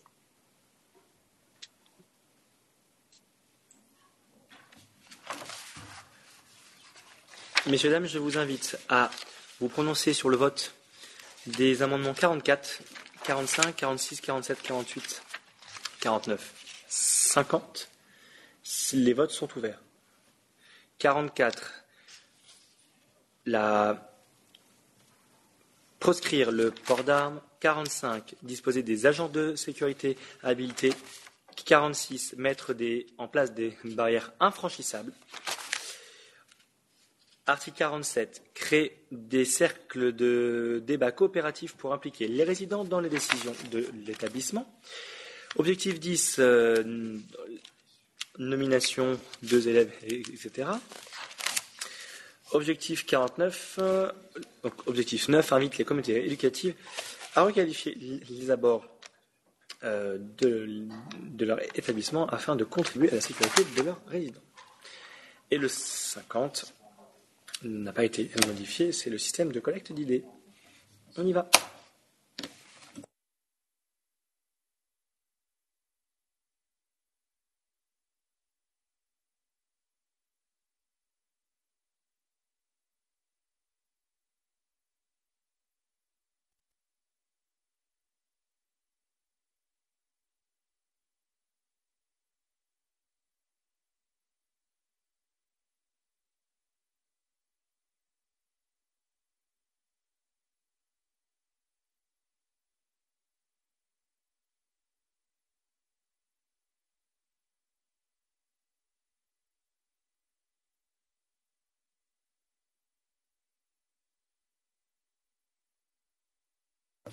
Les votes sont clos.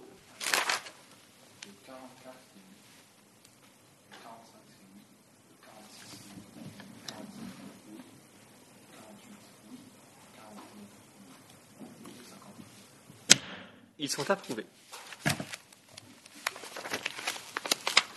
On y va. On continue sur cette bonne lancée. Nous en sommes. Hein? Nous en sommes au 52, messieurs, dames. Donc je, vais vous dire la prochaine salve. 51, pardon. Excusez-moi. Heureusement que Pierre est là. Hein, hein Pierre?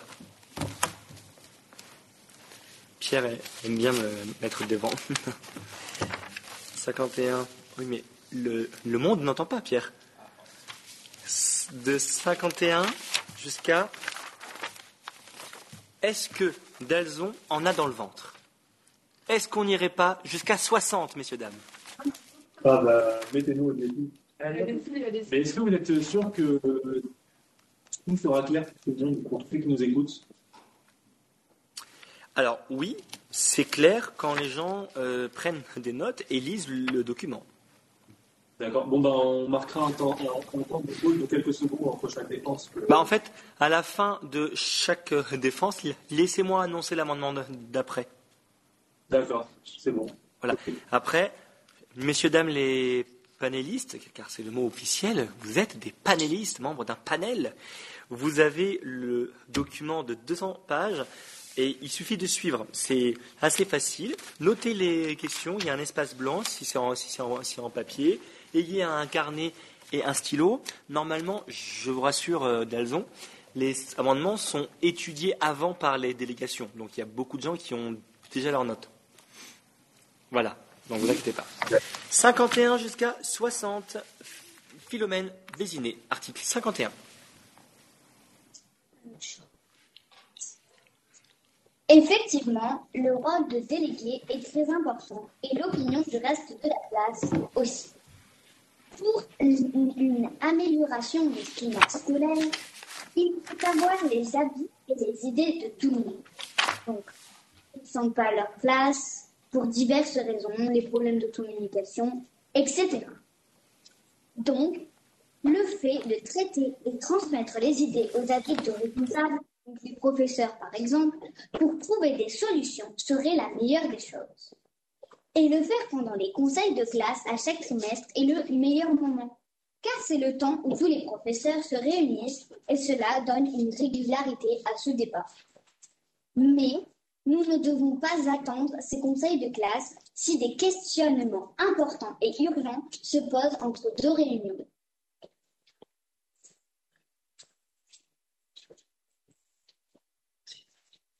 Favoriser euh, les tutorats simplifierait les échanges et la compréhension des élèves.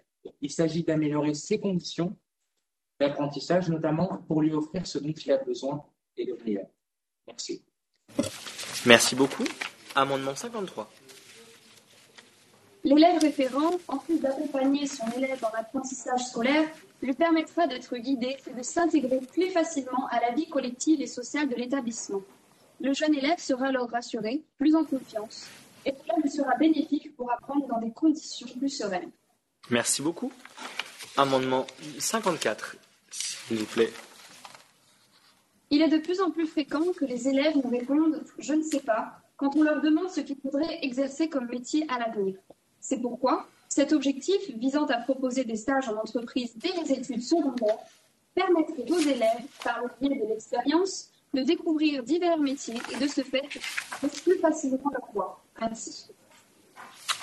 Merci à vous. 55, Monsieur Arnaud. Donc, concernant les stages de pré-rentrée, le but étant de rassurer et de préparer euh, les élèves dans le besoin, notamment ceux qui sont anxieux quant à leur niveau et qui souhaiteraient corriger ce dernier, et donc l'améliorer.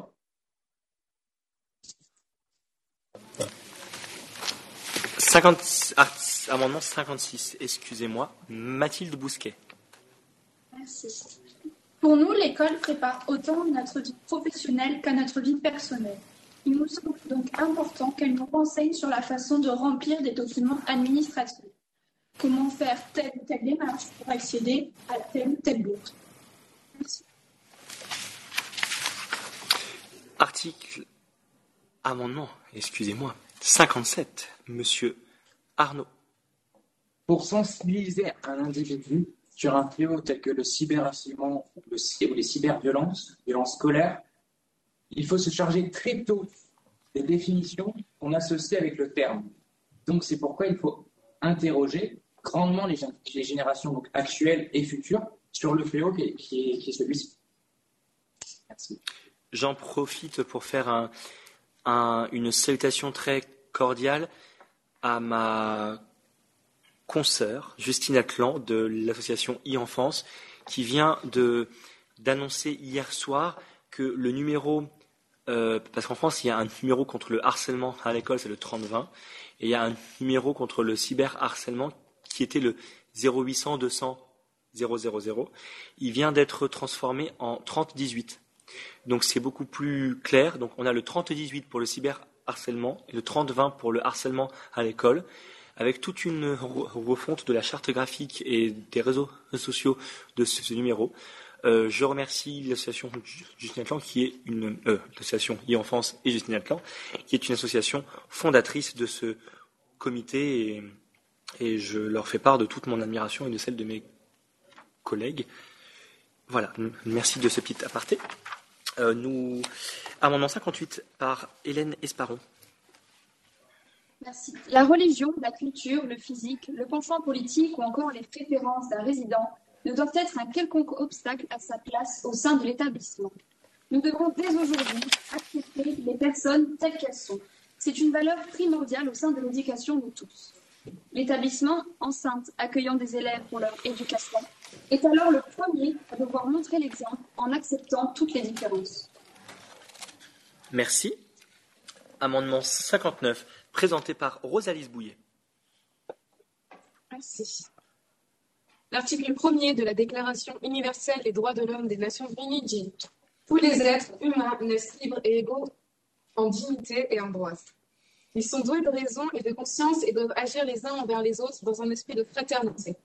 Soit, c'est une valeur humaine et éthique de penser que nous sommes tous égaux en droit, car nous sommes tous humains. Alors, l'orientation sexuelle ne doit pas être un facteur excluant, qui plus est dans le domaine de l'éducation, qui est censé, entre autres, nous apprendre le respect d'autrui et la non-discrimination. Aussi, le respect de ces droits passe par le respect des identités de genre des résidents. Pour finir, ce respect passe par une volonté d'être traité comme les autres, sans traitement de faveur ou de défaveur. Merci.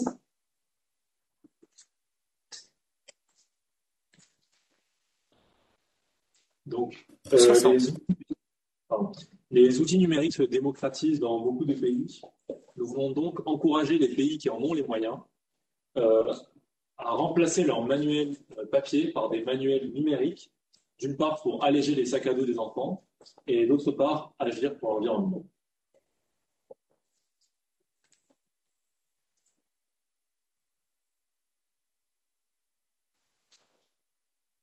Merci. J'en profite euh, pour vous les voyez peut-être de dos, pour saluer la présence de deux nouveaux panélistes physiques qui nous ont rejoints. Il s'agit de M. Olivier Sarlat et de Magali Campagne-Gabriel. Donc, si vous voulez dire peut-être deux, mots pour, euh, vous présenter à l'assistance, euh, je vous en prie.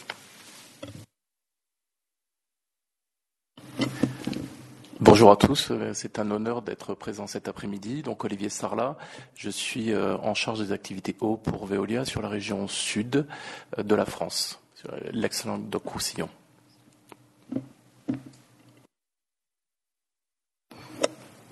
Bonjour. Non? Ah, pardon. Donc, euh, moi, c'est donc Magali Campagne. Euh, je fais partie d'une délégation euh, société civile. C'est un, un, extrême honneur d'être ici. Et on est très attentif à tout ce qui est dit parce que c'est très intéressant et très enrichissant. Donc, encore une fois, merci beaucoup. Merci à tous les deux pour cet après-midi qui s'annonce très long. Article 51. Non, si, article 51. Euh, y a-t-il des questions?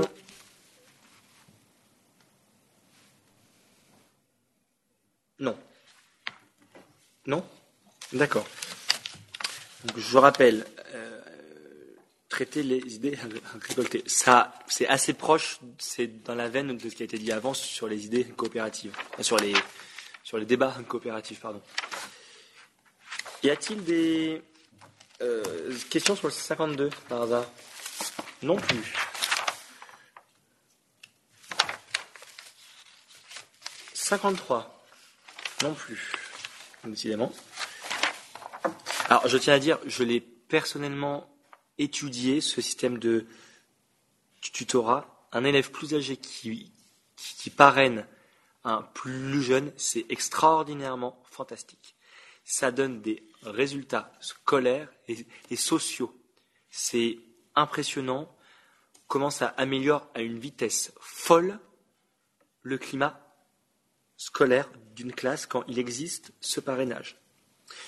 Je l'ai constaté, il n'y a pas eu d'études là-dessus, mais j'espère qu'il y en aura une, parce que je pense que ce système-là a de l'avenir. C'est un peu le système pour les fans de Harry Potter, ce système de maison et de, solidarité entre élèves.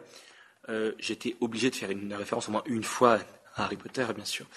Et euh, dans les... en Angleterre, il y a ce système de maison et de groupes d'étudiants de tous les âges. Et je ne sais pas s'il existe d'études là-dessus, mais c'est assez, assez impressionnant. Objectif 54. Madame Svaten, si vous voulez prendre la parole pour cette question. Je, me demandais quels critères pour choisir les entreprises où les étudiantes et étudiants feraient des stages. Dalzon. Euh, quels critères? Donc, pour répondre à votre question, on pourrait peut-être euh, commencer par euh, proposer aux étudiants plusieurs métiers, plusieurs et peut-être qu'ils choisiraient ce Pierre. en premier temps, et ensuite ils iraient découvrir le métier. Et si cela ne leur convient pas, on pourrait peut-être penser à faire, à mettre en place d'autres stages ou peut-être il pourrait euh, savoir un peu plus euh, vers, vers Madame Zvaten, est-ce que la réponse vous convient? Oui. Très bien. Excusez-moi pour euh, ces petits chuchotements que vous avez entendus. Nous faisons des ajustements micro. Article 55. Oui, alors nous avons une question de Monsieur Marc Aboukal qui, euh, qui dit qu'il faut peut-être faire attention à ne pas sembler punir les élèves les plus en difficulté en rognant sur leurs vacances. Je tiens à ajouter et à préciser cette après que c'est totalement pas bénévole mais volontaire. Votre Et, euh, il engage que l'individu en question de, de, réaliser ce stage de rentrée. Il n'a aucune obligation. Voici. Merci. Alors, est-ce que ça ne vaudrait pas le coup de modifier l'amendement et dire mettre en place des stages de, pré-rentrée facultatifs? Parce que, comme vous venez de dire que que vous ne vous n'obligez pas, peut-être le faire apparaître ou pas. Je le dis, je, je, c'est comme ça. Oui, Oui, facultatif. Oui. Ok. Merci à vous. Alors, j'ai toujours une réponse de M. Marc Avocal. Ils ont peur de dire que même si on mettait euh, du coup facultatif, ils ont, il a peur que peut-être ils se sentent quand même obligés, malgré l'aspect facultatif. Bah, je ne sais pas, euh, ce, ce qu'ont fait les cours euh, d'étudiants à, à la fac, il y, a, il y a- il y avait des stages de pré-rentrée. Il y en a qui ne venaient pas, on ne s'est jamais senti. euh, Enfin, après, c'est mon expérience personnelle, mais. Enfin, après, ça dépend. S'il y a vraiment une, une- plus-value à ce stage de, de pré-rentrée, oui, ils vont se sentir lésés après, mais ça, ça dépend, je pense, du contenu du cours. Enfin, je vous laisse la parole à Dalzon, mais. C'est une, je, je, re- je rebondis sur le sujet euh, même, c'est-à-dire que c'est une volonté personnelle qui n'inflige pas à l'individu et euh, qui n'est en aucun cas en doute euh, sa volonté, c'est-à-dire qu'il choisit et qu'il est totalement libre de droit de faire ce stage de présenté. C'est un point positif, mais euh, voilà, il est, il est facultatif comme vous nous disiez précédemment. Pas d'autres questions. Après, si M. Avocal a son micro, euh, il peut parler. hein. Si vous le désirez. Oui. Je ne sais Ah. pas si on m'entend. Si, si, on vous entend, monsieur, bonjour. Oui. Euh, oui, bonjour. Euh, voilà, oui, non, c'est parce que c'est par des, des expériences. En fait, là, je ne parlais pas des étudiants euh, qui, eux, sont capables de gérer leur scolarité et leur- leurs études. Je parlais des enfants plus, plus jeunes. Et on, on remarque très souvent, effectivement, que lorsqu'il y a du soutien scolaire, lorsqu'il y a des, des cours supplémentaires, euh, ils, euh, ils se sentent, c'est vrai, ils se sentent obligés, ou on les, on les force un petit peu, la société les force à aller dans ces cours. Voilà. Et, et du coup, eh bien, ils se retrouvent avec plus de cours que les autres, alors qu'ils sont plus en difficulté. Voilà, c'était juste euh, cette, euh, cette remarque que je voulais faire. Vous voulez répondre, euh, Baptiste? Je comprends tout à fait. Merci d'avoir justement d'avoir échangé sur, sur la question. Euh, on pourrait rajouter juste- justement une, une parenthèse incluant le fait que euh, les encadrants de, de ces cours et de stages de rentrée ne doivent faire en aucun cas euh, pression sur les élèves. Alors,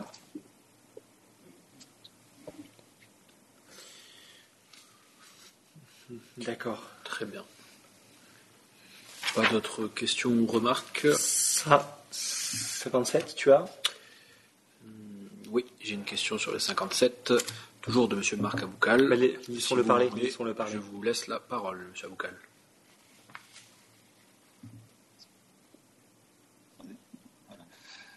Euh, sur le 57, euh, oui, c'est ça, oui, parce que le- la, la question c'était de, de proposer des cours en fait pour euh, résoudre les problèmes de violence. Et euh, je pense en fait que ce n'est pas par des cours euh, que ça, peut se résoudre, mais c'est vraiment par un, climat euh, global de, dans l'établissement que ça peut se, gérer et euh, que le cours, euh, ça reste un cours euh, qui est descendant et, qui n'a pas tellement d'impact sur ce sujet.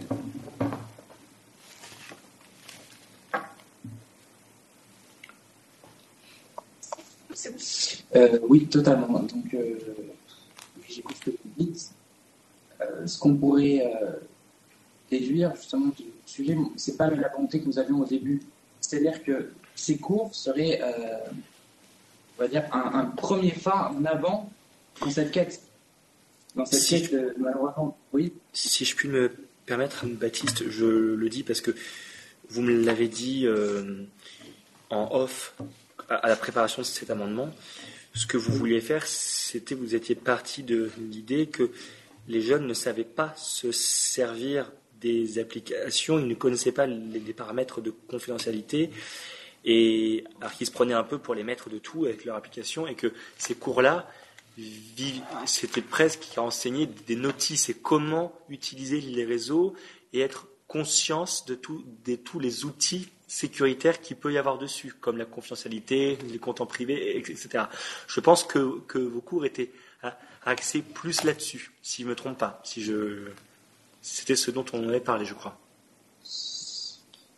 On en avait abordé, mais alors à savoir si c'était cet amendement-là, je pense qu'il y aura d'autres amendements par la suite qui seront beaucoup plus proches de ce que vous êtes en train de me dire.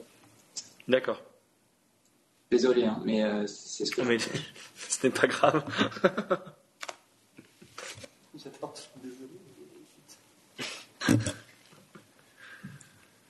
Ok. Autre question? Alors, après, c'est que pour le- l'article, l'amendement 60. Il n'y a pas. Attends. Ok, c'est bon, c'est bon, c'est bon. Donc pour le 60, nous avons deux questions.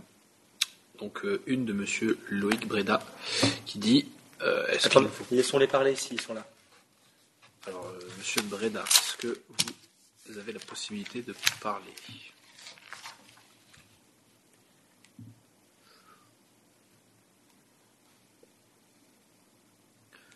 Je ne crois pas. Dis-nous la, la, la- lisez-nous la question. Pardon. Alors, donc la question de M. Breda.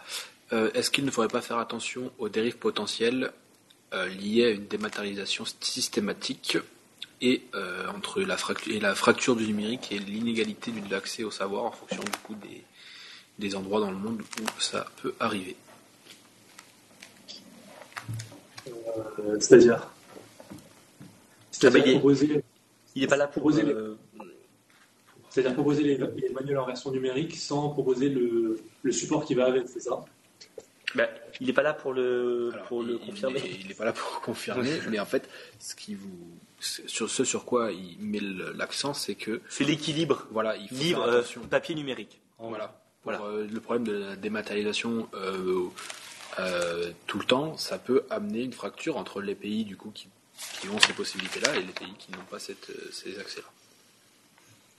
Euh, mais après, je pense pas qu'on est là pour euh, rééquilibrer par le bas, mais plutôt tirer vers le haut.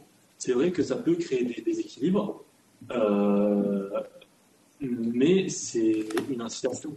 C'est-à-dire que dès que c'est-à-dire que les établissements, enfin, c'est une incitation très très euh, pour les, pays qui en ont les moyens, euh, ce serait une réelle avancée, dans le sens de la.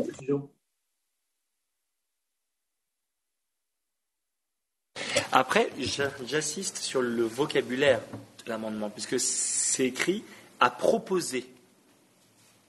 C'est une proposition. Euh, on, peut très, on peut très bien imaginer que on propose des versions nu- numériques en complément des manuels papier. Là, c'est pas, il n'est pas question d'imposer le numérique. C'est propose une version. Donc, les versions, ça sous-entend qu'il y en a plusieurs, les versions numériques. Après, l'enseignant, il les diffuse, les familles souhaitent, mais je ne pense pas que ce soit imposé. Donc on peut très bien imaginer que le papier cohabite avec le numérique. Je pense. C'est aussi une possibilité, effectivement. Ce qui est, ce qui est déjà d'ailleurs le cas, euh, euh, je connais, je connais l'exemple français, mais ce qui est déjà par exemple le cas dans- en région Occitanie, où euh, tous les manuels ont été proposés aux étudiants en format numérique via une application sur l'ordinateur. Si, moi je l'ai. Mais, mais les manuels papier sont tout de même distribués aussi.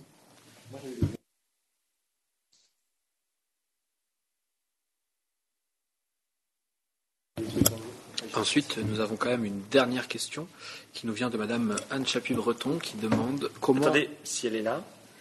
Ah oui. Est-ce que Madame Chapuis, vous êtes là et vous souhaitez poser votre question? Bonjour. Bonjour, en fait, euh, la question que je me posais, c'était par rapport au délai de trois ans. Donc, euh, l'article euh, propose aux résidents les versions numériques des manuels scolaires dans un délai de trois ans. Je me posais des questions par rapport à ce délai, comment il a été posé, est-ce qu'il est nécessaire ce délai? Dalzon? Euh, donc si j'ai bien compris, comment il peut être tenu, c'est ça? Pardon? Bah, Pourquoi il est là en Si j'ai fait? bien- C'est comment le délai de trois ans peut être tenu par l'établissement? Oui, et est-ce que c'est nécessaire de poser un délai sur euh, cet amendement? Bah, le- Encore une fois, ces amendements sont, euh, sont des propositions pour les établissements, mais euh, ça donne un cadre et ça permet de, les inciter euh, davantage. Parce que beaucoup d'établissements en ont la possibilité, mais n'ont pas forcément la volonté. Donc c'est vraiment pour stimuler cette volonté.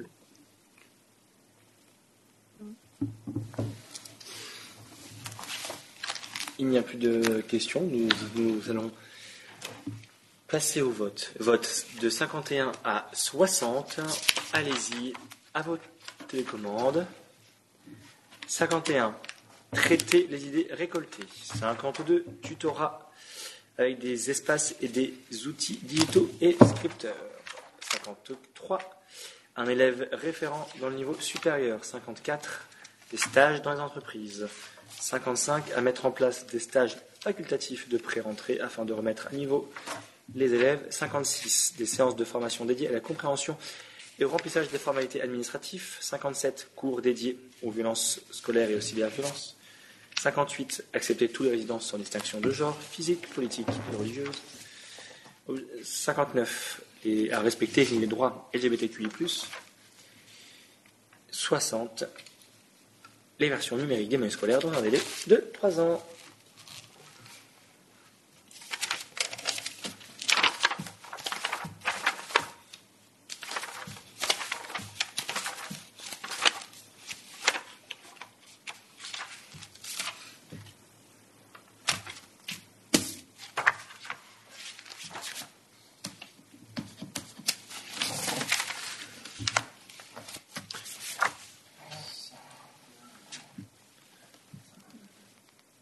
Attends, il faut qu'on tape pour euh, chaque trou. 51 à adopter. 52. 53. 54. 55.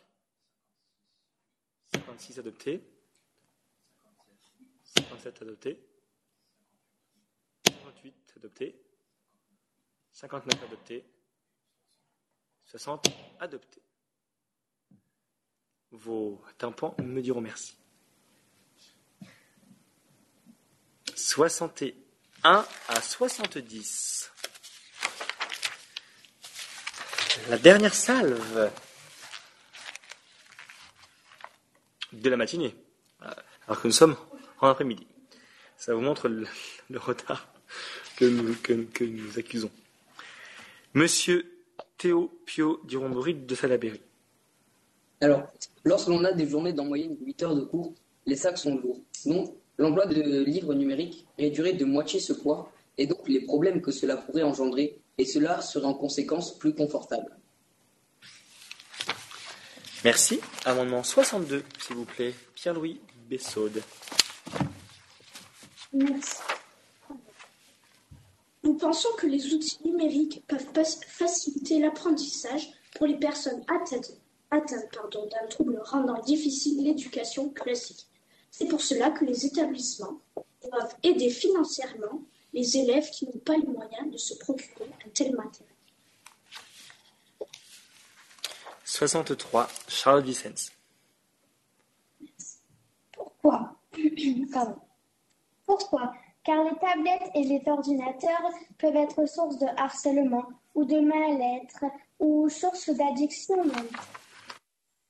L'amendement pourrait permettre de rendre les élèves plus responsables et autonomes. Merci.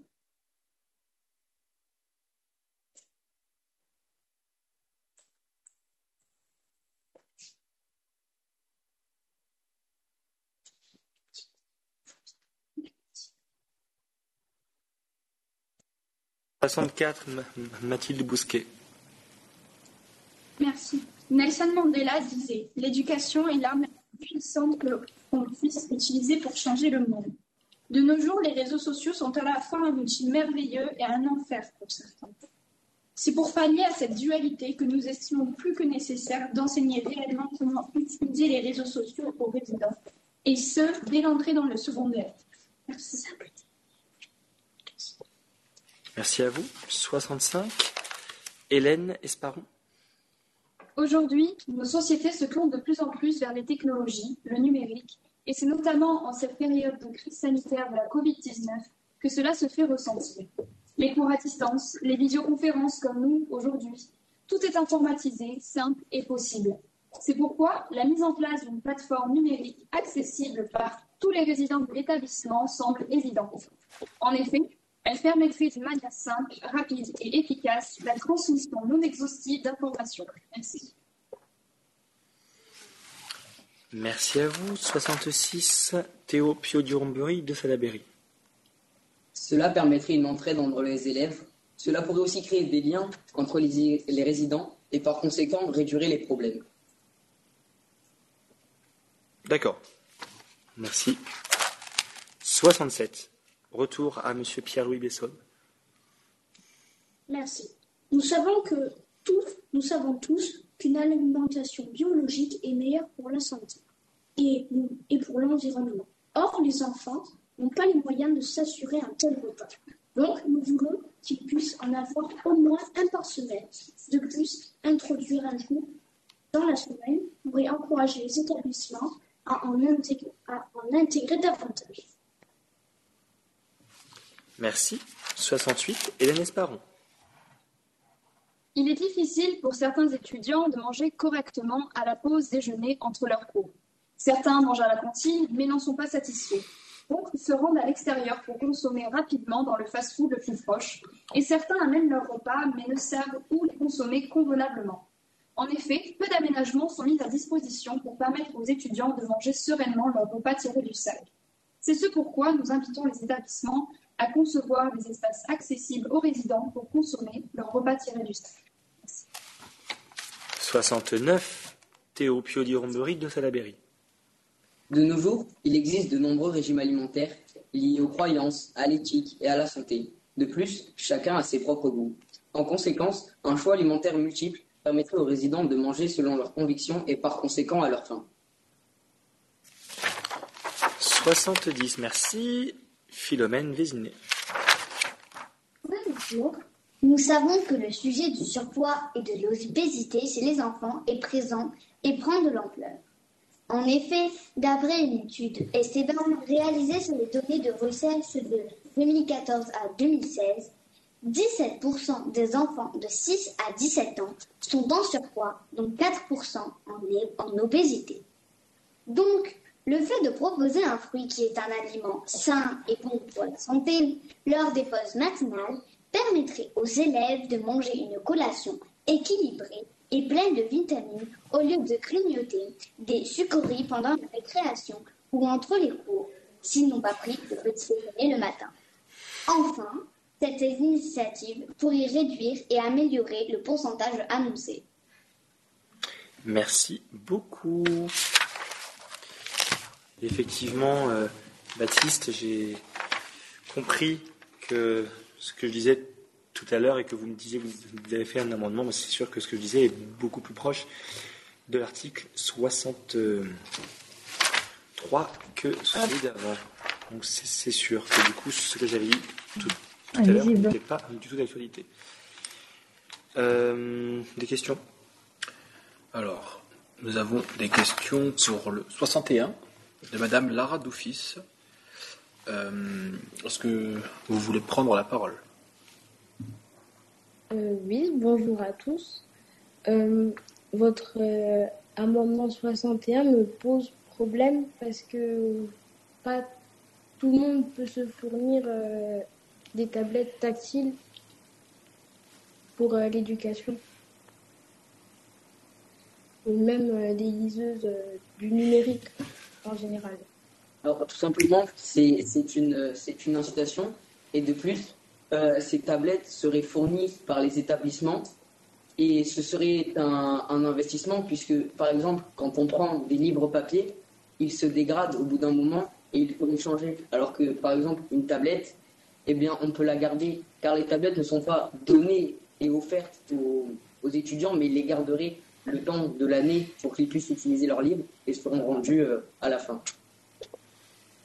Bon, cet argument ne tient, à mon sens, c'est un peu léger dans le sens où les manuels tiennent quand même assez bien euh, et les tablettes, euh, je pense qu'elles s'usent également assez rapidement. Aujourd'hui, c'est compliqué de faire plus de deux ans parfois pour une tablette, même si on y prend soin. Euh, un livre a une durée de vie qui est quand même assez, en tout cas, pas, pas plus, plus faible qu'une tablette à mon avis. C'est un avis personnel. Effectivement, mais de plus, encore une fois, c'est c'est une incitation et, et non une, une, une obligation pour euh, vivre avec euh, notre temps et euh, tirer les, les écoles. Oui, mais en fait, je pense que ce qui a posé question, c'est que vous dites à fournir. Oui, mettre à par, proposer. Pardon? Ce- Cela serait fourni par les établissements euh, qui le souhaiteraient. Ah voilà, oui, mais ça, ce n'est pas indiqué malheureusement. Parce que là, c'est, on pourrait remplacer à fournir par à proposer, pour que ça reste une proposition. Oui, oui, oui, effectivement, euh, remplaçons euh, ces mots. D'accord. Une autre question? Sur le, sur, sur- sur- sur- sur 61 Non. Soi- 62 Non. 63 Non plus. 64 Pour le 64, je vais appeler Madame Sophie Zvaten à prendre la parole si elle le désire afin de poser sa question.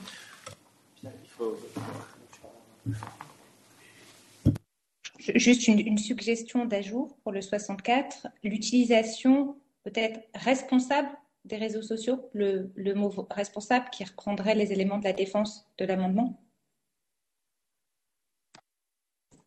Euh, oui, effectivement, ce serait, euh, ce serait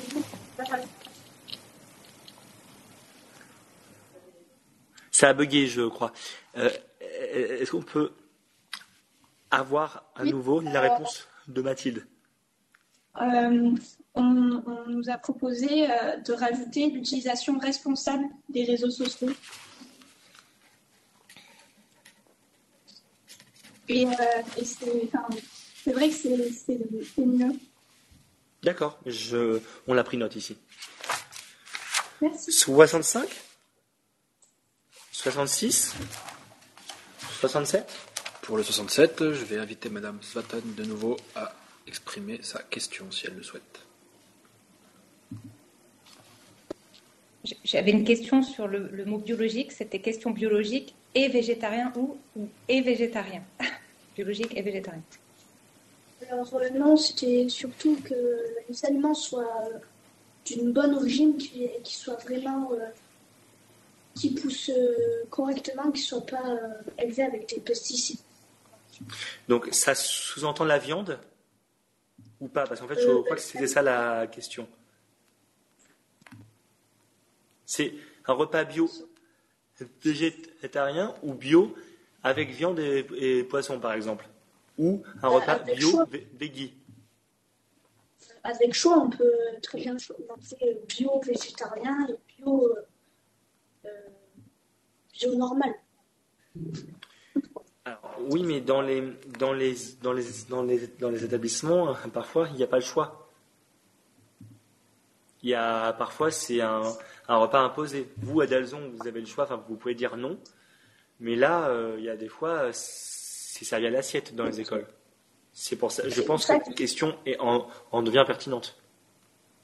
C'est pour ça qu'il faudrait euh, un autre amendement pour euh, donner euh, le droit aux élèves de choisir leur, leur plat.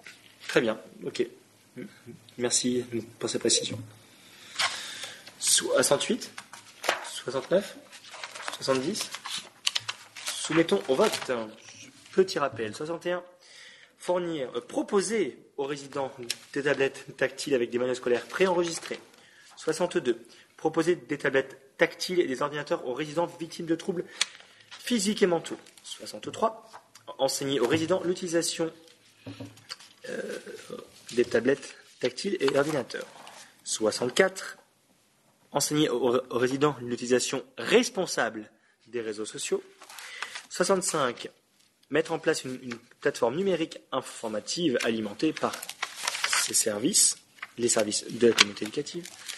66. Mettre en place des forums de discussion et d'échange pour les résidents supervisés et encadrés par les résidents. 67. Les communautés éducatives proposent un repas biologique par semaine, ce qui inclut la viande et le poisson. 68. Euh, communauté éducative à ouvrir des espaces accessibles aux résidents pour consommer des repas tirés du sac. 69. Communauté éducative à proposer aux résidents des choix alimentaires multiples permettant aux personnes possédant un régime particulier de pouvoir se sustenter. 70. Invite les communautés éducatives à proposer un fruit à l'ensemble des résidents lors des pauses matinales. On vote.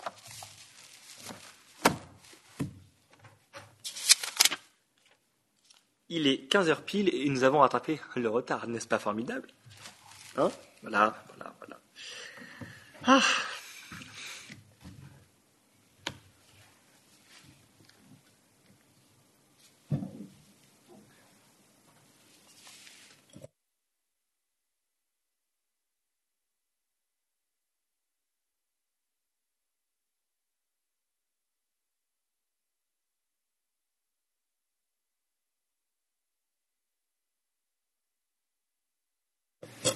Ces dix amendements sont adoptés.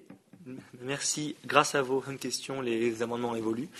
Et nous essayons de. Alors c'est compliqué, mais on, essaye de publier les résultats à chaque fois des votes à la demande de quelques panélistes.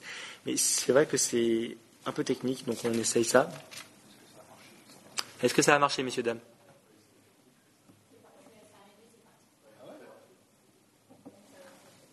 Bon, vous pouvez. Pourquoi, Pierre Ah oui.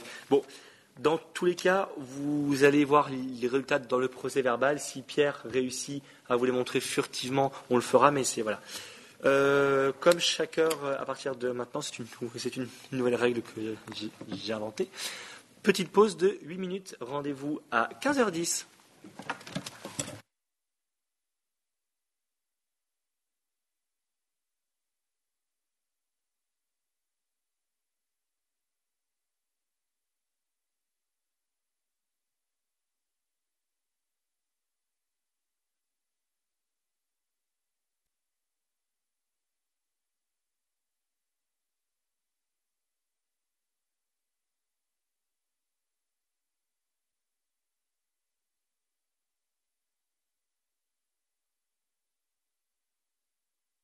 Je t'en froc. Putain,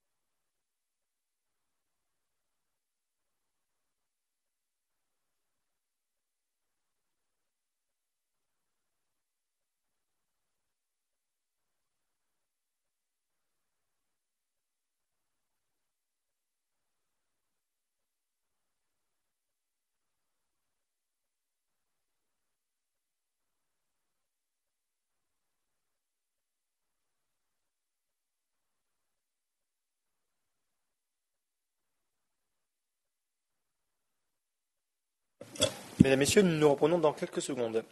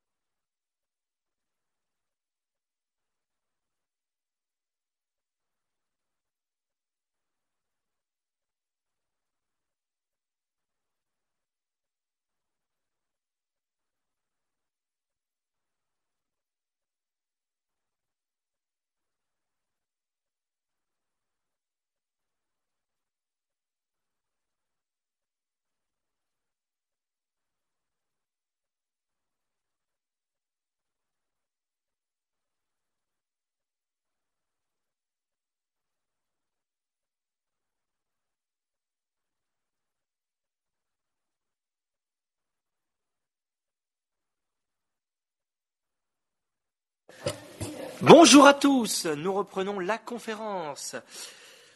Euh, je tiens à dire que je trouve que la délégation d'Alzon est d'une cruauté énorme. Pourquoi? Car à chaque fois, je vois derrière vous les bonbons, les croissants, le coca, le jus d'orange. Ça, c'est insupportable. Comment je vais faire? On a mangé. Ah, merci Pierre-Louis. Oh là, j'adore. S'il y a un amendement qui est refusé, je, te le ferai passer. non, non, je, plaisante. Mais euh, voilà, on a mangé euh, des choses. Euh, voilà. Ah, voilà, voilà. Et là, je mange un. Ils osent appeler ça un chocolat latte. Mon Dieu, quoi. on n'a pas les mêmes valeurs. Je plaisante. C'est pour détendre l'atmosphère.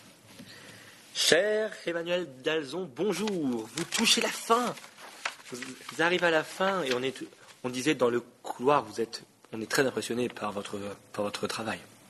C'est extrêmement impressionnant. Vous êtes élégant, vous êtes, vous êtes, vous êtes, voilà, vous êtes élégant, vous êtes souriant, vous êtes fort orateur. Euh, voilà quoi, on adore. La délégation vous remercie. Merci beaucoup. Merci. Et nous reviendrons sur ceux qui ont été ajournés à la fin de vos amendements à vous. 70 à 80.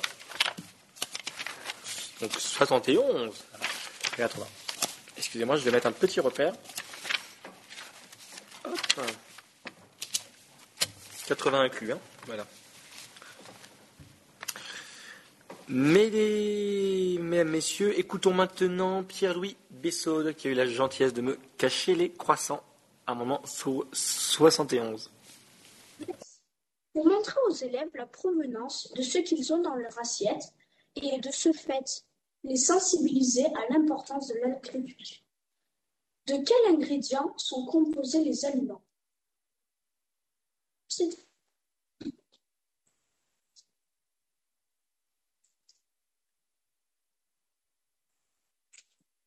Merci Pierre-Louis. La parole est à Mathilde Bousquet, amendement 72. Merci.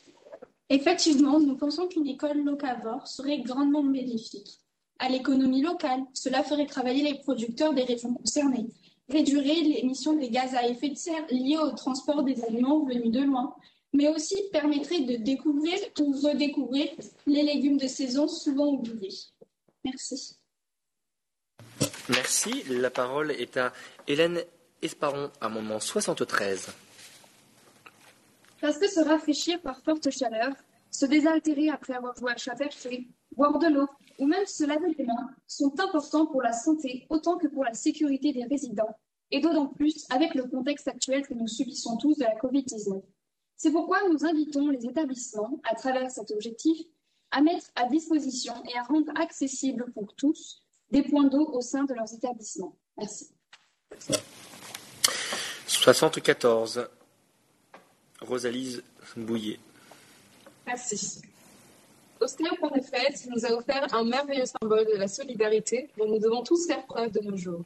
Car avant d'être citoyens d'une nation, nous sommes citoyens de la Terre. Nous sommes unis par cet objet flottant dans l'univers béant qui nous entoure. Cette valeur, elle se doit d'être inculquée dès le plus jeune âge afin de contrer toutes sortes de haine entre ethnies et de potentiel racisme. Ainsi, nous serons capables d'avancer ensemble, main dans la main. Merci. 60, 75. Ryan Boussina. Euh, le rôle des Nations Unies est parfois très mal connu par les élèves et euh, parfois même par les adultes.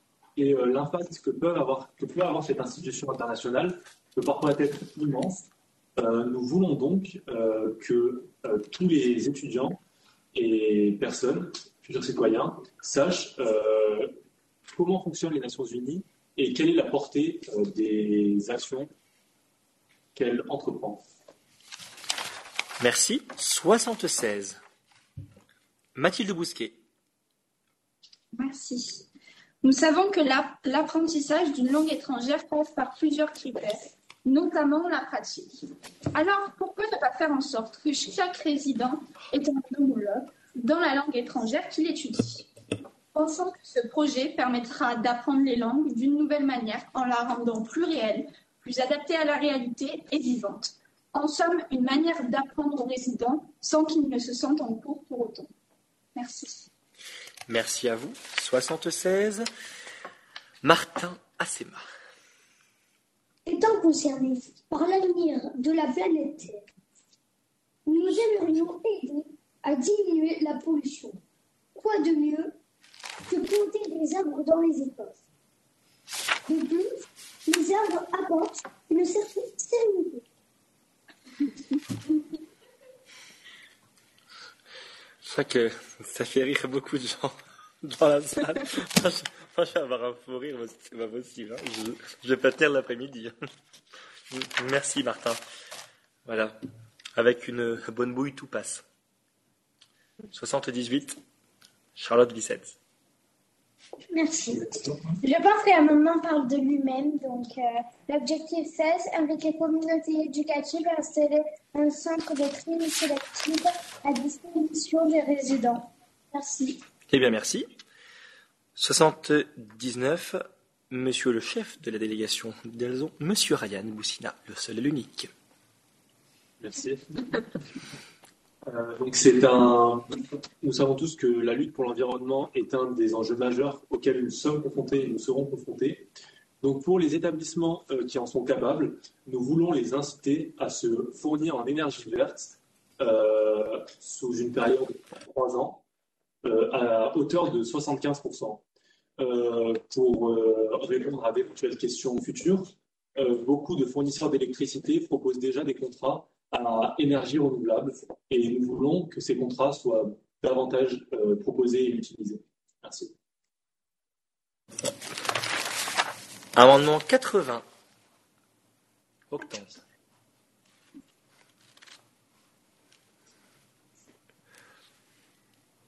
Euh, Pourquoi? Car toutes les écoles polluent. Cette pollution peut être mesurée afin de diminuer le réchauffement climatique. Merci. Merci à vous. Nous prenons le temps de prendre vos questions. So- 71. Alors, pour le 71, je vais inviter de nouveau Madame Sophie Svaton, si elle est disponible et qu'elle le souhaite, à prendre la parole afin de poser ses questions. Excusez-moi, je n'avais pas remis la vidéo. Alors, je, je proposais, nous proposions simplement pour le, le 71, euh, 71 de rajouter au plus précis possible.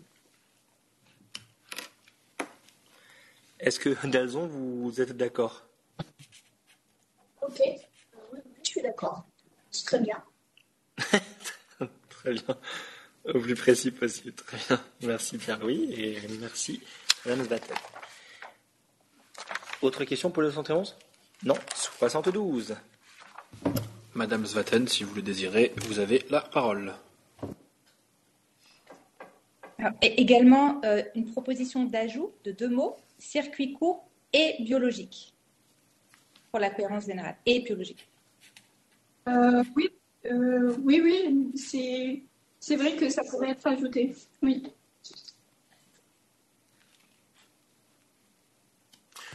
Je, me pose une petite euh, question qui s'adresse à Mathilde et à Madame Zlaten.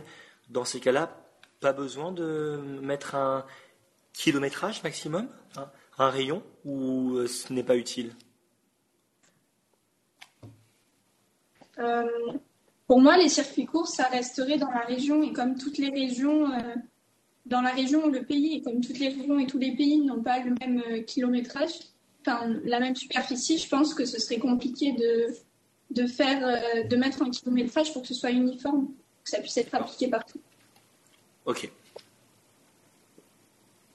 Madame Svaten, vous avez la parole.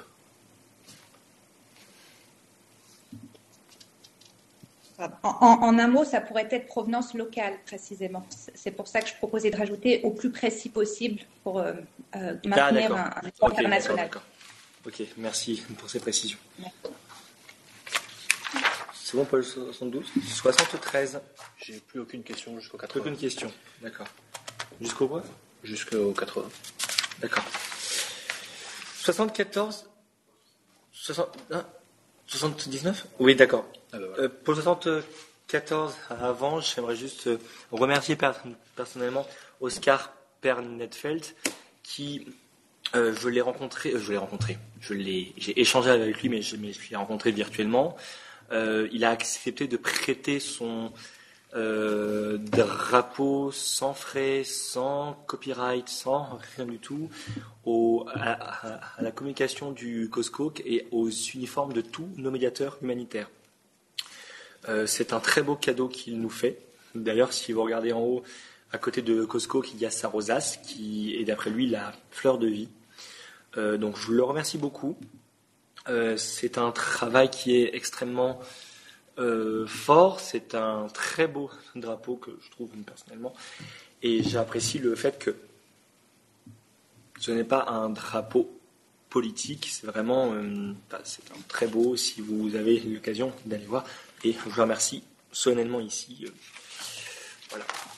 75, il n'y a pas de question, mais encore une fois, euh, beaucoup de gens dans mon entourage disent que c'est pas normal que je, que je sois autant passionné par les Nations Unies, mais juste, on ne se rend pas compte de ce que l'ONU fait pour les gens au quotidien. C'est assez incroyable, avec une humilité totale. Je cite un exemple des choses tout bêtes, la météo, les domaines Internet, le, code de l'aviation, l'harmonisation du code de la route, les politiques environnementales, euh, les, vaccinations euh, qui, sont d'actualité en ce moment, les corridors hu- hu- hu- hu- humanitaires, les conventions humanitaires dans des temps de guerre, le fait juste de s'exprimer ici, voilà, donc ça m'arrive d'être critique sur l'ONU, ça, bien sûr, dans l'actualité, c'est lo- logique. Mais j'ai un coup de cœur pour cet amendement-là parce que l'ONU n'est pas que ce qu'on voit dans les films quand il se passe des, ca- ca- des catastrophes ou euh, quand il y a des vagues géantes ou des zombies. C'est euh, des choses particulièrement euh, concrètes sur le terrain. Hum, et voilà, c'était une petite aparté comme ça. Voilà, et on peut témoigner euh, du temps qu'ils ont passé à nous aider à, mettre en place la réunion. Ils ont formé Pierre ju- ju- jusqu'à la dernière minute. Euh, il faut savoir qu'il y a une équipe de 2-3 personnes qui suit avec nous cette conférence, qui vérifie que tout se passe bien. Euh, Enfin, c'est assez, impressionnant cette, machine euh, qui, qui il y a ici. Voilà, petite euh, parenthèse. 76, il n'y a pas de question. Il y en a 77 non plus. 78. 79, on a Monsieur Olivier Sarlat qui est ici, donc qui va s'exprimer à son micro. Oui, question à l'attention de Dalzon. J'aurais aimé savoir comment vous avez fixé le, le, critère de 75% d'électricité verte et pourquoi aussi dans un délai de trois ans euh, C'est surtout à titre indicatif et incitateur. Euh, voilà, c'est vraiment pour pousser les établissements qui ont le pouvoir de le faire, euh, de s'organiser pour le faire. D'accord. Vous n'imaginez pas que l'objectif de 75% est peut-être un petit peu ambitieux en plus dans un délai de, trois ans, quand on sait que par exemple la France produit environ 18% de son électricité à partir d'énergie euh, renouvelables C'est sûr que c'est ambitieux, mais encore une fois, on essaye, nous essayons de tirer, de tirer vers le haut. et plus les objectifs seront ambitieux, plus les euh, établissements seront poussés à, revoir leur contrat d'énergie. Alors, je me joins à, M. Sarla parce qu'en fait, si c'est incitateur, pourquoi mettre un délai de trois ans alors que la Convention fixe un, rapport bilan de tous les quatre ans Ça suffirait? Reposez-vous sur, sur les quatre ans de la Convention pour faire un point d'étape, que là, c'est assez fermé dans un délai de trois ans. Et euh, je pense que, au, contraire, euh, si on voit ça avec ce chiffre aussi important et, en trois ans, moi j'ai peur que les gens fassent oh, euh, ils, se sont pris pour qui? Ça ne marchera jamais, quoi. Oui, c'est une bonne idée. D'accord.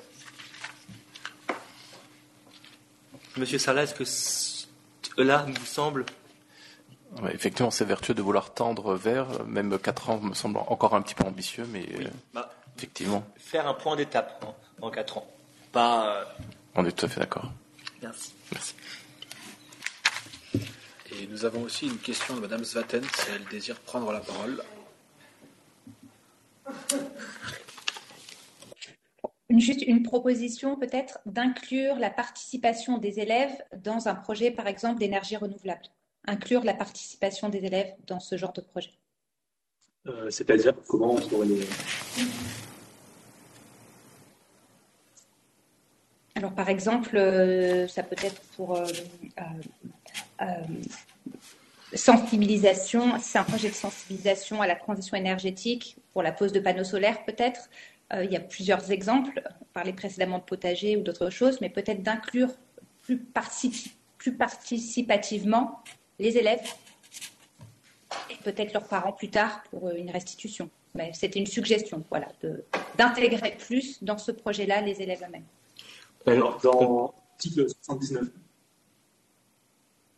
Dans l'article, oui, 79. Oui, inclure la participation on peut faire un rajout et inclure les élèves dans des projets éco-responsables. Après, après l'amendement numéro 80 euh, est plus euh, à euh, d'intégrer la participation des élèves. C'est pas la même chose. Euh, le 80, on pourrait inclure changements comportementaux c'est pas la même chose des changements comportementaux sur des actions que de faire des projets, de co-construire des projets. Pas tout à fait la même chose, mais ce ne sont des suggestions.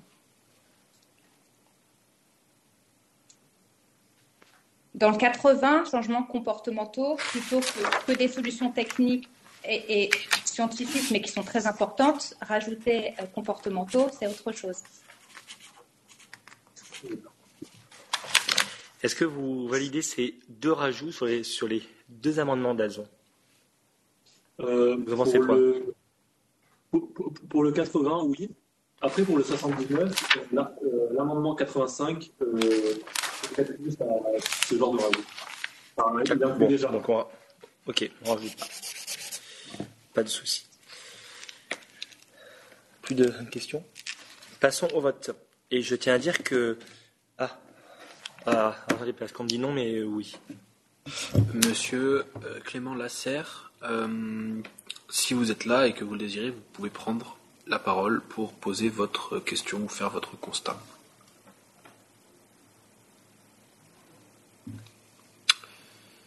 Non. Je ne crois pas, donc, du coup je vais le dire.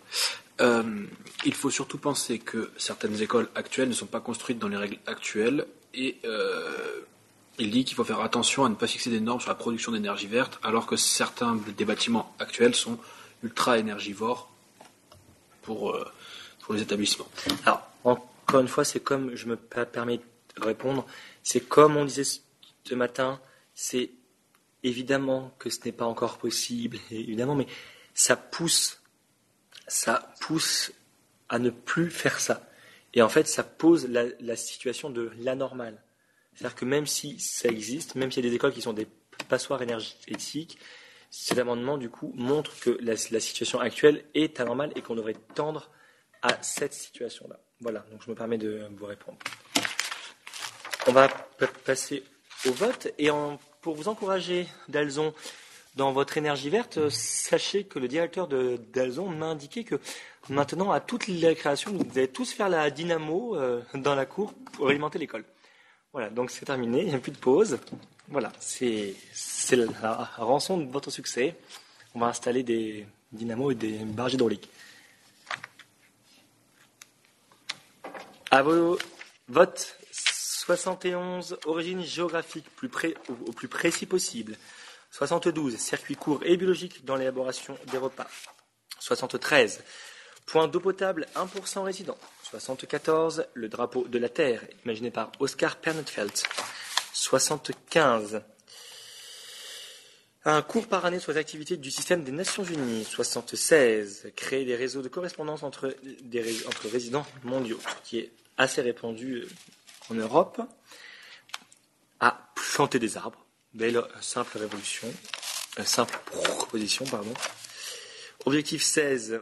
Installer un centre de tri sélectif à disposition des résidents. 79, euh, 75% d'électricité verte. Et objectif 16, euh, mesurer l'empreinte carbone et à ch- chercher des changements de comportement, des, changements comportementaux. C'est une très bonne idée de, généraliser les centres de tri parce que pendant la pause, il y, a une, centrale de tri sélectif dans la salle. Il y avait cinq, cinq, hein, bennes avec cinq couleurs. J'avais l'emballage du- d'une barre chocolatée. J'ai été impossible de savoir dans quelle case je la mettais. Donc euh, c'est nécessaire de vite apprendre et je veux bien qu'on m'apprenne très vite. Ça m'évitera d'être ridicule auprès de mes, mes collègues qui m'ont dit Mais enfin, la grise, enfin, déchets généraux. Voilà. Donc on le saura maintenant. Petite anecdote, hein, je, je vous raconte ma vie en tant que les débats et, les votes s'opèrent. Comme ça, nous partageons de bons moments.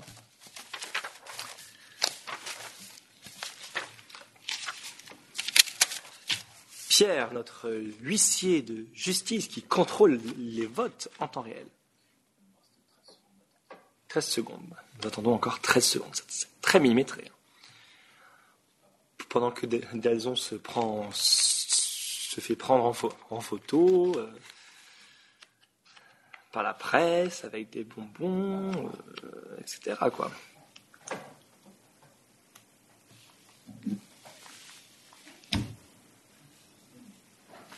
Les amendements sont, va- sont validés. Passons maintenant à une dizaine d'autres amendements, toujours par la délégation d'Alzon.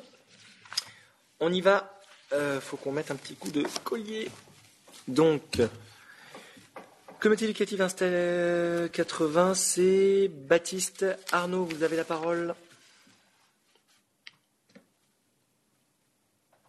On y va.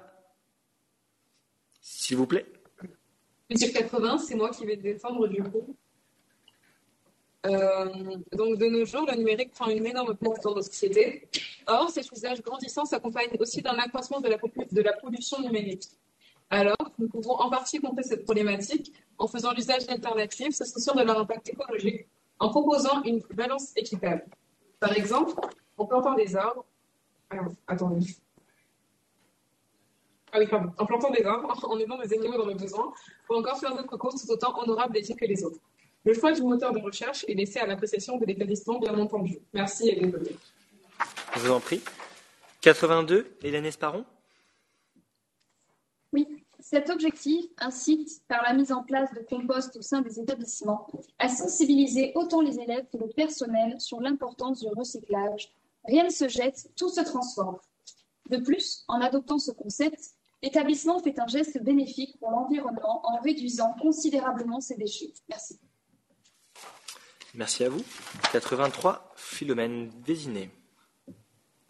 Depuis maintenant de nombreuses années, l'écologie et les ressources durables sont un sujet que nous connaissons tous. Alors, pourquoi ne pas faire évoluer les choses déjà entreprises et inclure le milieu scolaire? Le fait d'utiliser le support d'écriture issu de ressources durables est une bonne implication dans le projet écologie. En effet, des supports d'écriture, cahiers à base de papier recyclé, papier de feuilles recyclées, etc. existent déjà dans nos commerces et des élèves participent alors dans cette cause écologique indirectement.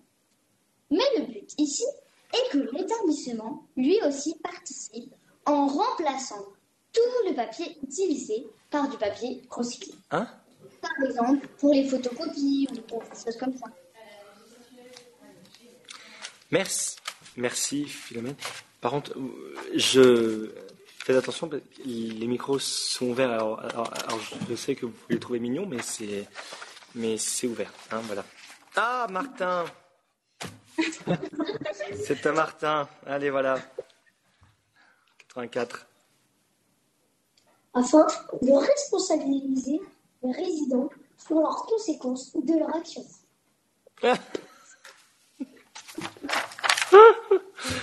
85, Baptiste.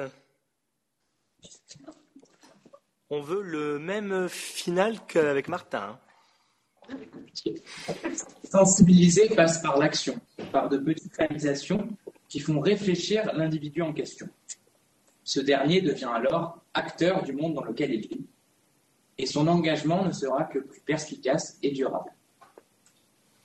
Merci. Merci beaucoup. Merci beaucoup. Euh, bah, c'est toujours à Baptiste. Tout à fait. Francis. L'amendement parle de lui-même, néanmoins, je, je tiens à préciser certaines, certaines précisions. Cet amendement tente d'améliorer les conditions sanitaires et de se prémunir de certaines problématiques. Merci beaucoup. 87, Théo Pio Dirumbery de Salaberry.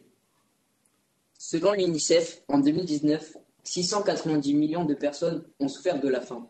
Afin de combattre cela et de lutter contre le gaspillage, il est donc humainement indispensable de reverser la nourriture intacte à des banques alimentaires.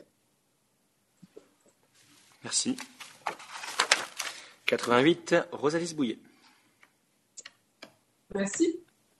Comme nous l'avons évoqué plus tôt, nous devons nous assurer que le concept de parité des chances est respecté. Nous l'avons d'ores et déjà dit dans notre plaidoyer en début de séance, mais je vais le redire car c'est important. Selon l'UNESCO, en 2018, 263 millions d'enfants dans le monde n'avaient pas accès à l'éducation. Et il faut que cela change afin de laisser une chance à tous de s'en sortir grâce à l'éducation, car une fois de plus, nous sommes le futur. Aussi, même en temps difficile, comme nous les rencontrons de nos jours avec les copines, mais en temps de guerre, de chemin difficile d'accès, il faut faire en sorte que tous les États signataires s'assurent que chaque enfant ait accès à l'éducation de manière correcte par tous les moyens possibles. Merci. Merci. 89, Charlotte Vicens. D'accord. Alors, l'objet enfin. Pourquoi? Car certains pays en difficulté ne peuvent pas garantir des conditions d'éducation convenables. Donc, nous voulons que les écoles de pays développés aident les écoles de pays en difficulté. Merci. Merci beaucoup. 90, Rosalise. Merci. Les élèves sont souvent perdus quant au métier qu'ils souhaitent effectuer lorsqu'ils seront sortis du système scolaire. Alors, comme cela se fait déjà aux États-Unis notamment, il serait intéressant de mettre en place une semaine où les parents viennent et présentent leur métier de manière partiellement approfondie, afin que les élèves puissent avoir des pistes qui s'offrent à eux, des idées qui fleurissent dans leurs esprits. Aussi, ceci pourrait être une opportunité pour mettre en lumière des métiers qui ne sont pas énormément connus en temps normal. C'est une manière innovante de voir l'éducation et qui stimulerait les étudiants. Merci. Merci à vous pour cette nouvelle série de 10. Avez-vous des questions sur le 81 Des questions sur le 82 Des questions sur le 83 Des questions sur le 84 85 Oui. Pour la- pour l'amendement 85, je propose à Madame Sophie Svaten de reprendre la parole pour sa question. Nous avions avec les équipes une proposition d'ajout avec la collaboration des acteurs du terrain, tout simplement. Qu'en dites-vous d'Alzan C'est très bien. Je vous suis. Je note juste, laissez-nous un instant. Très bien, c'est enregistré chez nous. 86 87 88 89 90 Non. Très bien.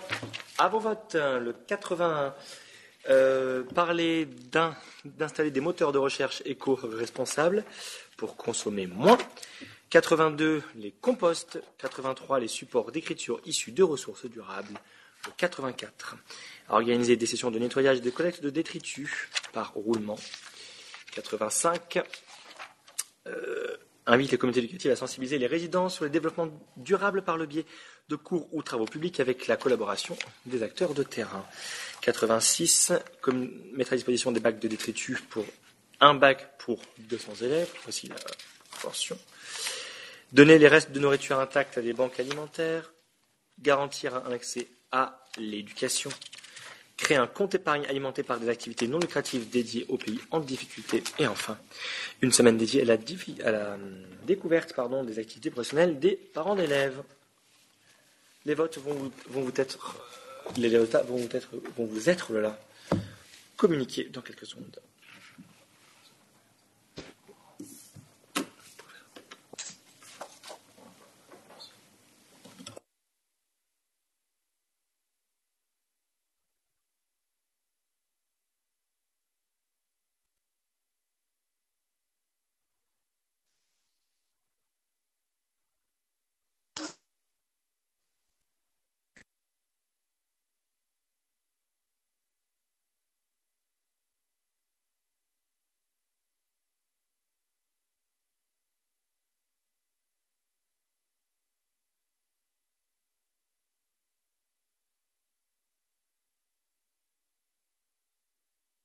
Les résultats, ces amendements sont acceptés.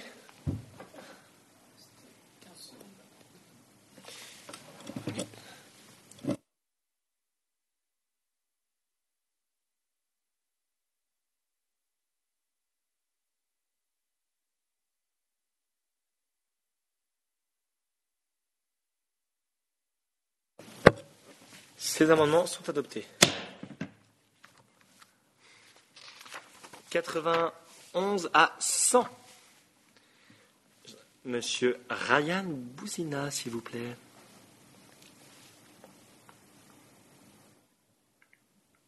C'est Mathilde qui va assurer euh, la défense de cet amendement. Allez, je vous en prie, pardon. Merci. Nos aînés, ayant l'avantage de l'expérience, peuvent nous montrer par des exemples comment tel ou tel principe mathématique fonctionne dans la vie ou comment telle ou telle loi a pu être appliquée. Leur expérience, leur vécu ne peut qu'enrichir nos connaissances et nous aider dans nos apprentissages. Alors pourquoi ne pas en profiter? Merci. Merci. 92, Baptiste Arnaud. Euh, C'est moi qui vais assurer la défense de cet amendement. Faudrait, oui, vous avez, vous indiquez des défenseurs erronés, hein.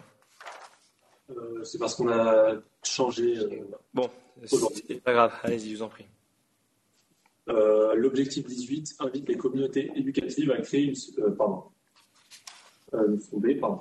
Euh, L'objectif 19 invite les résidents des communautés éducatives à ne pas se vêtir avec des connotations politiques et religieuses. Merci. Le 93, Rosalie Bouillet. Merci.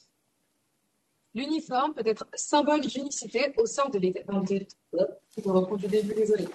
L'uniforme peut être symbole d'unicité au sein des établissements et peut apporter un certain sentiment de solidarité entre les élèves.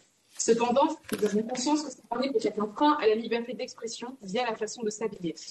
C'est pour cela que nous avons préféré nous restreindre à une simple veste, symbole de l'établissement auquel appartiennent les élèves, tout en laissant le reste de la tenue au choix de l'étudiant afin qu'il puisse se vêtir de la façon qui lui convient, en lui laissant la possibilité d'exprimer sa personnalité. Par ailleurs, en ne nous limitant qu'à la veste, le, finan- le financement ne sera que plus facile comparé à un uniforme de privé. Néanmoins, cette veste ne serait qu'un minimum, dans le sens où les établissements souhaitant mettre en place une intégrale en auront toujours la possibilité. Merci. Merci à vous. 94, Rosalise. Toujours. Toujours, toujours. Rester dans des salles de classe à emmagasiner des informations à longueur de journée peut être rapidement ennuyeux, encore plus pour les jeunes comme nous. Il est d'ailleurs dit par, cer- par certains que le cerveau humain peut rester concentré 90 minutes d'affilée maximum seulement. Alors imaginez ce qu'il en est pour les jeunes qui trouvent souvent les cours soporifiques et qui trouvent plus intéressant de parler entre eux ou encore de se trouver une autre occupation. Et les jeunes qui ont des troubles de l'attention C'est ici qu'intervient le travail de recherche. C'est une autre manière de mener à la réflexion et d'emmagasiner de nouvelles connaissances tout en stimulant les sens. De plus, la réponse ayant été trouvée par les élèves directement, elle restera plus longtemps en mémoire puisqu'elle s'accompagnera d'un sentiment d'accomplissement certain. Ce travail peut se faire à tout niveau, tout tous les domaines, sciences, lettres, arts, culture, économie, politique, histoire et bien d'autres. De surcroît, elle amène à développer un certain sens de la curiosité en chacun, ce qui est primordial car l'observation et la recherche sont à la base de la survie de l'espèce humaine. J'invite à changer sur l'amendement ci-contre le terme les éducateurs spécialisés dans les sciences par le terme les éducateurs, puisque je parle ici de tous les domaines et pas seulement de la science. Merci.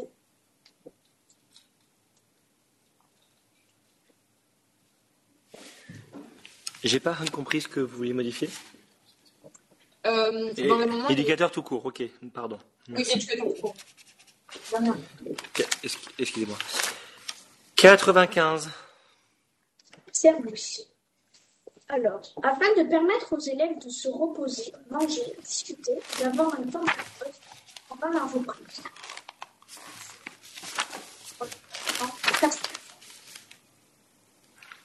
On n'a pas trop compris là. hein.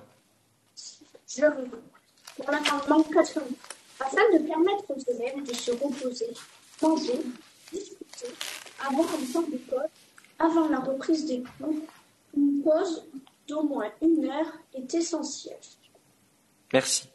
Je vais inviter Campus des mé- médiateurs à défendre tout de suite l'amendement 258, car en fait, il est en opposition avec celui-là. Donc, il va falloir faire un choix. Donc, Maxime Albert, si vous êtes là, vous défendez le 258, s'il vous plaît, afin que nous puissions trancher.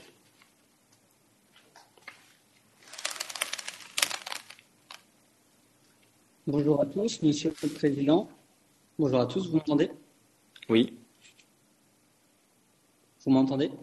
Oui, oui, on a dit oui. oui. Alors l'objectif euh, 21 invite les, invite les communautés éducatives à garantir une pause méridienne de deux heures.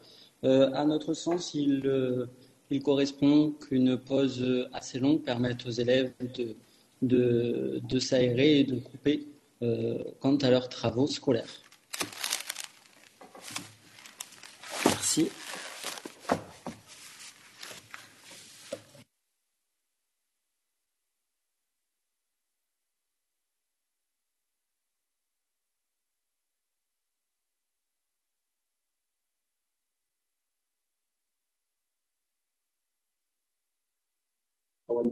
Non, faites lui, lui. Donc, euh, on va rajouter une dépense à notre amendement Pardon? Doit-on rajouter une dépense à notre amendement Je comprends pas. Ah non, ça non, ça a été défendu là, ça y est. Vous pouvez pas, c'est pas un débat. Là, c'est, enfin, là, enfin, c'est pas un débat. Si, mais vous, sinon ça, ça, ça en finira jamais. Vous avez pour équité avec tous les autres moment qu'on n'a pas pu redire, enfin redéfendre après, alors qu'on en aurait envie, mais non, vous, l'avez fait, Campus l'a fait, il va y avoir un choix à faire, et nous verrons cela après. Donc, Rosalise, euh, non, Pio euh, Théo Pio Thierry de, de Salaberry, le 96. On reviendra après sur cette opposition.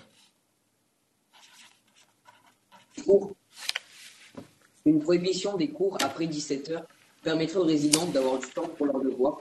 En plus, cela aiderait au confort car les, résidents peuvent avoir plus de repos et donc le travail fourni sur le lieu d'études serait pour plus meilleur. Merci. Merci. 97, euh, Rosalise. Merci. Afin d'assurer des temps de pause dans les semaines de travail qui est éreintantes pour les élèves, il faut s'assurer d'avoir au moins deux jours où les élèves ne vont pas du tout en cours, afin de laisser le temps à ces derniers de se reposer, d'avoir des activités sociales, des interactions sociales et voire d'effectuer le travail demandé en classe. Aussi, ce temps de pause permet de ne pas surcharger le cerveau de travail tout au long de l'année, une alternance se faisant entre les jours travaillés et les jours de repos. Merci. Merci beaucoup. Philomène Vézinet pour le 98, s'il vous plaît. D'après l'étude du professeur Julie Servet, les classes à effectifs réduits sont plus efficaces car les professeurs sont plus attentifs aux difficultés des résidents. Donc, réduire le nombre d'élèves ne serait que bénéfique pour l'apprentissage. Merci. 99, Martin Assema. Dans le but d'améliorer la cohésion de groupe et débuter la journée de bonne humeur. D'accord. Merci. Le sang. Pourquoi? Car à la fin de la journée, les élèves peuvent être stressés. C'est pour cela que l'on veut que les élèves puissent se détendre et couper réellement avec la journée de classe. Merci. Nous allons faire une question spéciale pour le 95 pour débuter. Vous allez choisir entre une ou deux heures.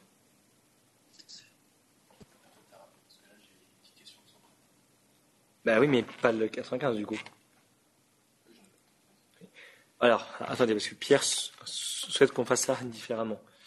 Donc, vous, allez voter pour les neuf articles, sauf le 95.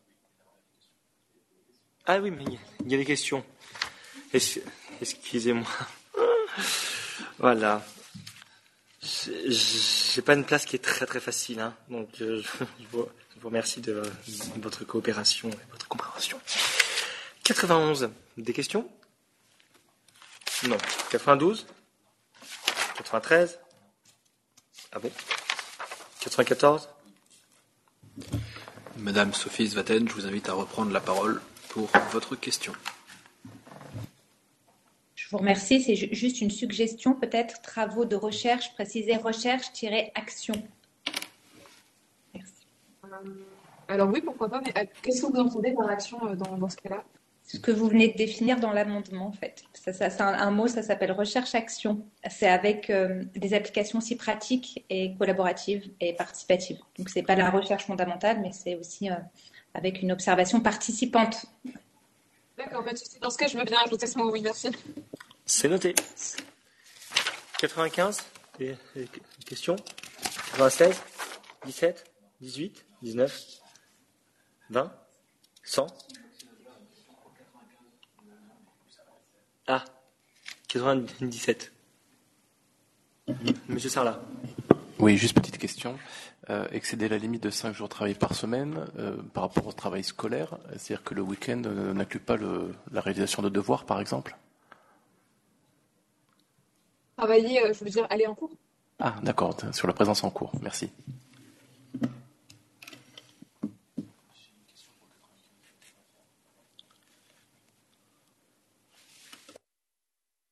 Et de qui la, la question Ben non. Il est en contradiction, on ne peut pas.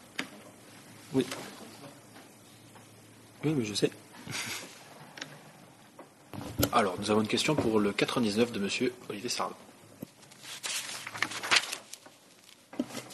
Juste suggérer un, un, petit ajout. Vous parlez de séance d'étirement, j'allais dire euh, peut-être, euh, si Martin en était d'accord, euh, d'ajouter le terme d'échauffement musculaire aussi. oui, ça pourrait se faire. Merci Martin. Eh ben, si ça pourrait se faire, alors on va rajouter. Échauffement. Musculaire, parfait. Et plus de questions?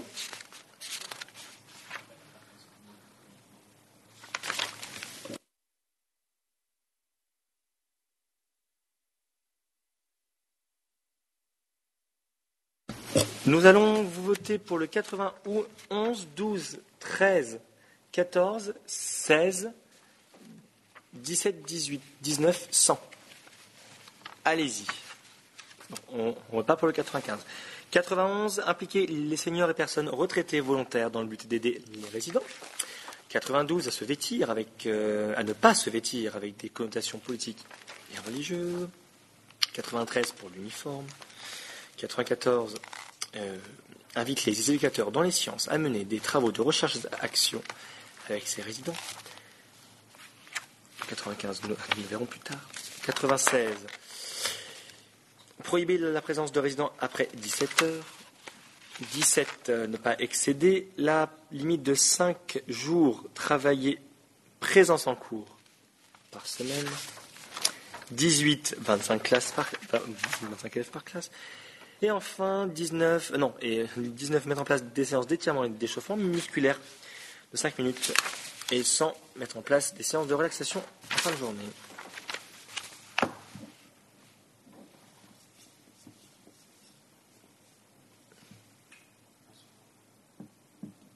Une vingtaine de secondes, s'il vous plaît.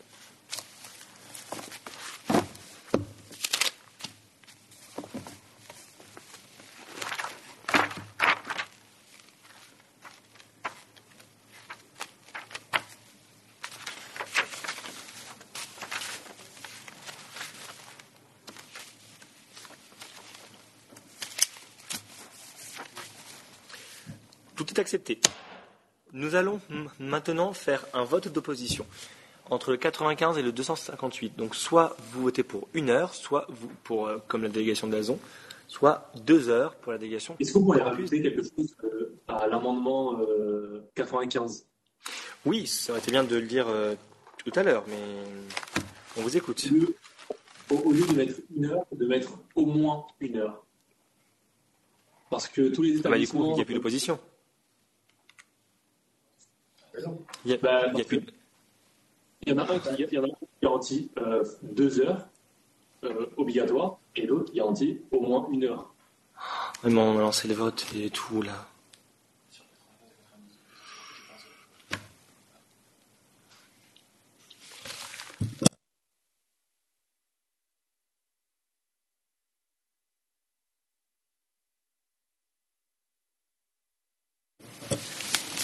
Ah bah je ne sais pas ce qu'on fait là.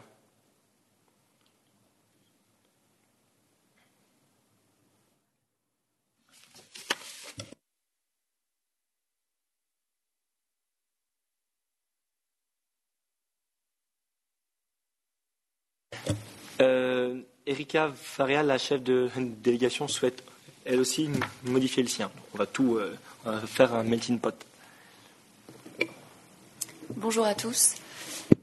Euh, alors, étant donné qu'effectivement le au moins une heure euh, rectifie un petit peu euh, l'amendement, campus, l'amendement de campus s'est retiré. Euh, voilà, nous nous alignons sur le au moins une heure qui fait toute la différence avec notre amendement à nous. Merci beaucoup. Je propose donc le 95 à vos votes. C'est parti.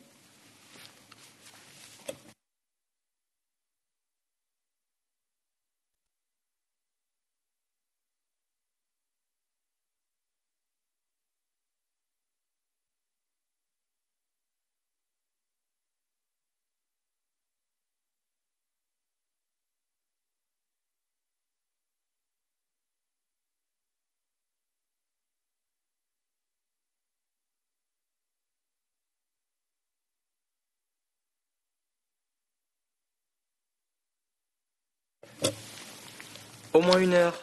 Au, moins une heure, ça laisse la possibilité aussi de mettre, de mettre deux, heures, même quatre heures aussi. Hein? Soyons fous, non? Voilà. Nous allons faire les amendements 101 à 105. 101, Rosalise. Euh, non, Mathilde Bousquet. Excusez-moi. Dalzon, je vous en prie, vous avez la parole. Merci. Nous pensons que le repos fait partie des conditions nécessaires et primordiales pour exiger un travail de bonne qualité. De plus, durant certaines périodes, lorsqu'il fait trop chaud ou trop froid, le travail ne peut être de bonne qualité. C'est pour cela que deux mois minimum de vacances par année scolaire nous semblent indispensables. Merci. Merci à vous. Rosalise pour le 102. Euh, je vais défendre aussi euh, le 102. Eh bien, allons-y. Écoutez. Le respect des rythmes des résidents est essentiel pour exiger un et obtenir un travail acceptable de la part des résidents. Or, si les journées de cours sont trop chargées et trop longues, les résidents ne peuvent pas travailler en rentrant, effectuer les autres tâches quotidiennes qu'ils peuvent avoir à faire et en même temps avoir un temps minimum de sommeil de 8 heures. Alors, une limite maximale d'heures de cours est nécessaire pour ne pas perturber leur rythme et qu'ils aient du temps pour effectuer la charge de travail demandée chez eux, ainsi que de se reposer. Merci. Merci beaucoup. Le 103, Rosalise, si c'est toujours elle qui défend. C'est toujours moi, merci. Dans certains pays sous tension politique et religieuse ont déjà été relevés des usages, d'outils édu- éducatifs à des fins de propagande. Or, il est primordial de laisser les élèves penser par eux-mêmes et se forger leur propre opinion sur le monde qui les entoure, aussi et surtout sur ce qui concerne le politique et le religieux. Chacun doit avoir l'opportunité de choisir sa religion et son orientation politique en fonction de ses convictions personnelles qui se construisent au fil des années, sans que l'école ne soit là pour dicter la pensée de chacun. Il s'agit en somme de garder des programmes, méthodes et outils et objectifs possibles en ce qui concerne ces deux sujets. Merci beaucoup. Le 104, Monsieur Arnaud. L'amendement parle de lui-même. L'objectif 24 invite les communautés éducatives à surveiller la neutralité politique des éducateurs pour ne pas influencer les résidents. Il faut donc laisser à chacun son libre arbitre. Merci. Merci beaucoup. Et enfin, le 105, Rosalise Bouillet. Merci. La laïcité inclut la séparation de l'État ainsi que ses institutions, ici donc les infrastructures scolaires, des églises et temples, soit de la religion, peu importe laquelle, les églises et les temples n'ayant plus d'influence sur la vie publique et commune, soit ici la vie scolaire. Elle inclut également la liberté de conscience, d'exprimer ses convictions dans le respect des lois, soit des règles en établissement scolaire, ainsi que le libre exercice des cultes ou l'absence de culte au choix. Ainsi, en introduisant la laïcité dans les établissements scolaires, la religion pourrait rester certes un choix personnel et une liberté de vie, sans pour autant influencer qui que ce soit ou quoi que ce soit, puisqu'elle n'aurait aucun pouvoir sur la façon de diriger un groupe. De plus, elle laisse la possibilité à l'élève de choisir sa religion. Merci. Des questions? 101 102 103 104 Pour la- l'amendement 104, j'invite Monsieur Aboukal à prendre la parole afin de poser sa question. Oui, je, euh, euh, ce que j'aurais proposé, c'est de remplacer le, euh, verbe surveiller par le verbe veiller, pour être un petit peu moins directif, donc, et, de rajouter la neutralité politique et religieuse, ce qui nous euh, invite les communautés éducatives à veiller à la neutralité politique et religieuse des éducateurs. M- Merci, Monsieur Aboukal. Commencez-vous. Merci. Oui, donc c'est très bien. Merci beaucoup. Bon, bon bah parfait. Et il n'y a plus de questions. Nous allons voter ces amendements. Donc le 101 à instaurer au moins deux vacances scolaires, euh, deux mois de vacances scolaires par an. Limiter les heures de cours à 30 heures hebdomadaires. 103. Ne pas utiliser les cours et outils scolaires afin de propagande politique et religieuse. 104. Inviter les communautés éducatives à veiller à la, à la neutralité politique et religieuse des éducateurs pour ne pas influencer les résidents. Et enfin, invite les États signataires de la Convention à accorder un quota de 80% d'établissements laïcs sur son sol. À vos votes, messieurs, dames.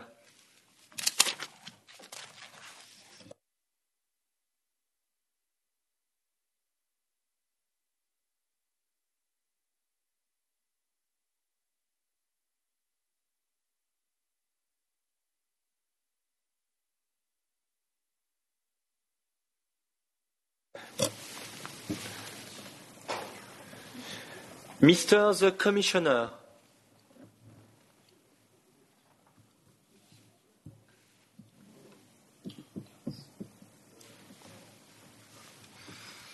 Je n'ose imaginer quand je vais taper le marteau le soulagement d'Alzon qui aura ainsi terminé tous ses amendements. tous votés grâce à la, participation forte des panélistes qui vous ont aidé à amender quand ça n'allait pas et ce qui donc l'art du compromis et enfin quand ça n'allait pas quand, quand, il y avait d'autres idées et euh, vous avez réussi à vous avez laissé modifier pour faire quelque chose de sympathique. Alors, il est vrai qu'on a presque tout parce qu'on a encore les amendements à la journée. Ah mince, oui, oh là là. Merci de me, de me faire noter mon incompétence à me souvenir de ça. Merci beaucoup. 101 à 105 accepté. Bon, donc comme l'a très justement dit euh, Rosalise, nous avons quelques amendements à, rattraper. Je vous laisse la parole. Je vous laisse la parole au chef de délégation pour qu'il nous dise lesquels il veut reprendre ou pas. Donc, euh, ceux qu'on souhaite reprendre, c'est le numéro 13. Alors, le 13. On vous écoute.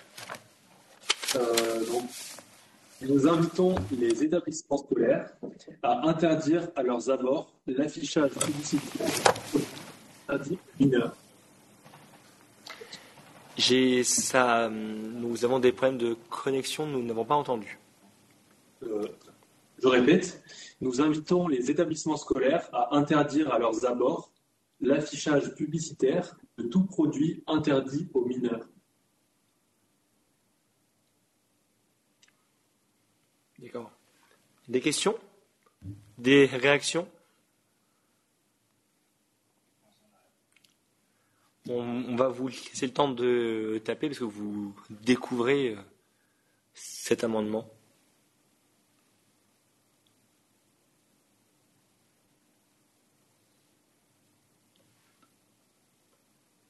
Non. Nous allons donc le soumettre au vote. Ryan va relire une, dernière fois, s'il vous plaît. Alors, nous invitons les établissements scolaires à interdire à leurs abords l'affichage publicitaire de tout produit interdit aux mineurs. En d'autres termes, euh, interdire la publicité euh, de boissons alcoolisées et de cigarettes et de jeux d'argent.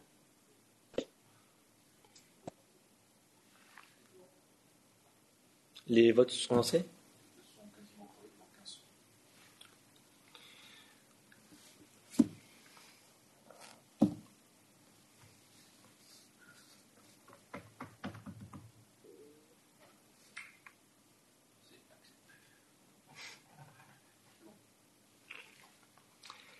C'est adopté C'est adopté. Ensuite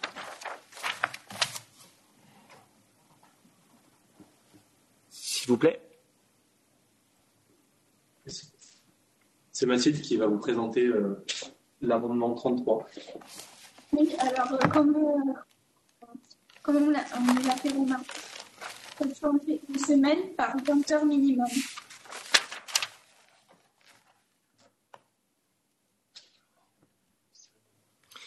Donc, ce qui donne, l'objectif 6 invite les communautés éducatives à mettre en place au moins 20 heures oui. Dédié à, à la sociologie par an. C'est ça. Des questions? Réactions, messieurs, dames?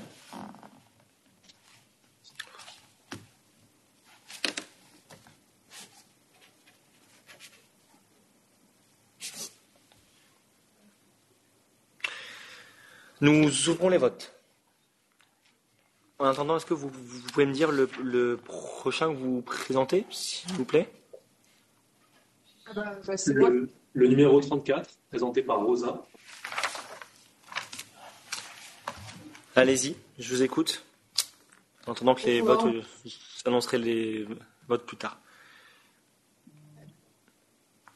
Euh, dans ce cas, on va remplacer l'amendement et ça va donner l'objectif 6 invite les communautés éducatives à proposer aux résidents à partir de 10 ans 10 heures d'éducation par an à la sexualité et au développement corporel. Merci.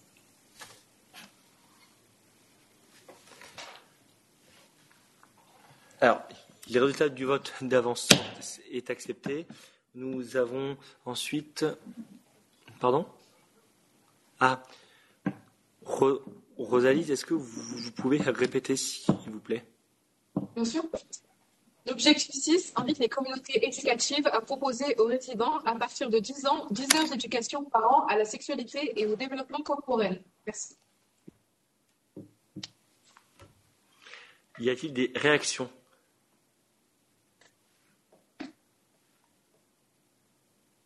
Nous ouvrons les voix, les votes. Nous soumettons à vos voix.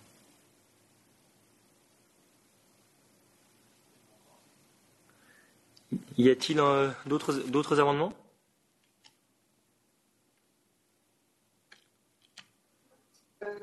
Non, euh, c'était les seuls amendements.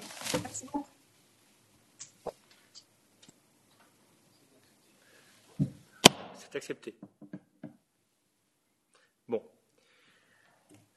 Chère euh, délégation d'Alzon, vous pouvez vous, fé- vous féliciter de ce travail qui est le fruit presque depuis le début d'année de consultation euh, avec vos camarades. Vous représentez ainsi euh, par votre voix les euh, 500 000, euh, les 505 000 élèves que Campus des médiateurs a consulté depuis sa création sur l'école parfaite, on va dire. L'école parfaite, la vision d'école parfaite par des élèves. Et vous, vous pouvez être extrêmement fiers de vous. Vous avez su, euh, je pense, euh, apporter euh, de multiples avis et opinions. Félicitations à vous. C'était un plaisir de, tra- de travailler avec vous. Ne partez pas. Après la pause de 5 minutes, 5 minutes tout pile, donc à 20, 16h20, nous, euh, nous débarquons une autre, une autre délégation.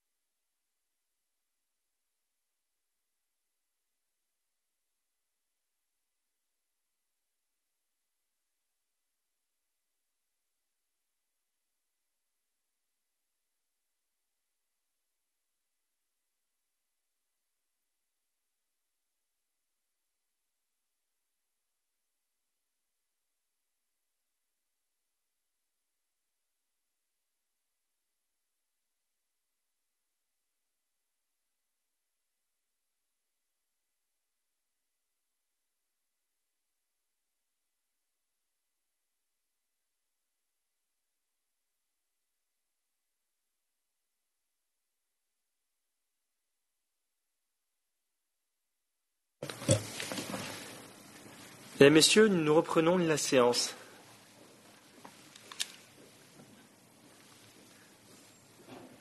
Merci à l'Institut Emmanuel Dalzon. Alors, nous allons défendre les amendements 106 à 110 inclus. La délégation Campus Open 1, dirigée par Magali Campagne Gabriel. Amendement numéro 106. Qui le défend? C'est moi. Allez-y. Alors, euh, le sport fait partie intégrante de la vie d'un élève. Tenant compte qu'il n'est pas acquis pour tous d'avoir une activité extrascolaire, il est important d'entretenir et de nourrir les actions sportives. Merci beaucoup. Le, 106 le 107. Tous les sports, euh, oui, tous les sports transmettent plusieurs valeurs la tolérance, le respect, l'honnêteté, l'honneur, le courage. Les sports collectifs permettent de développer plus particulièrement l'esprit d'équipe, la solidarité et la coopération. Merci beaucoup. Le 108. Euh, la visite de sportifs afin de transmettre ces valeurs. Voilà. C'est ça. Le 109. Euh, alors, Prenez votre temps, je vous en prie. pardon? Prenez votre temps, vous inquiétez pas. Merci. Alors, considérant que les climats scolaires ne. Alors, attends. Excusez-moi.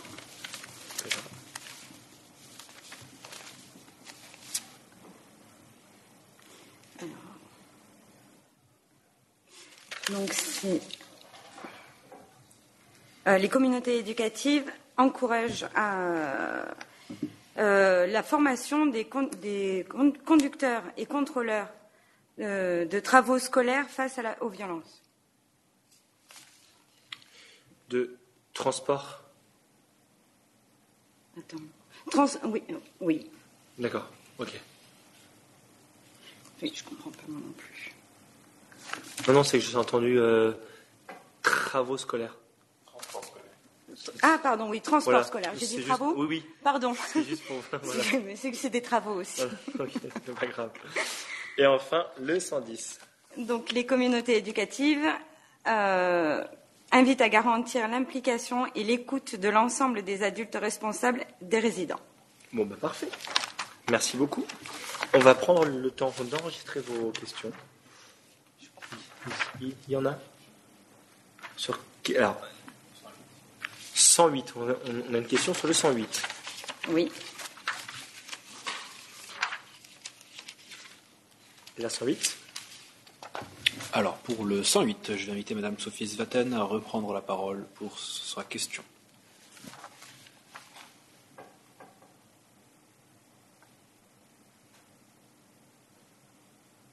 C'était simplement juste un commentaire euh, de bien représenter autant les femmes que les hommes et autant les sportifs connus que moins connus. Oui, oui, oui. On invite surtout les, les, les personnes euh, moins connues, parce qu'on n'est pas obligé, euh, effectivement, de- d'avoir euh, que des sportifs de haut niveau. Tout simplement, euh, un, un professeur euh, d'une d'une école de sport à côté, un professeur de basket, de- d'escrime, un maître Mhm. d'armes. Voilà. Merci. Autre question? Pour le 110. Pour vous le écoute. 110, je vais inviter Monsieur Marc Apcal à reprendre la parole.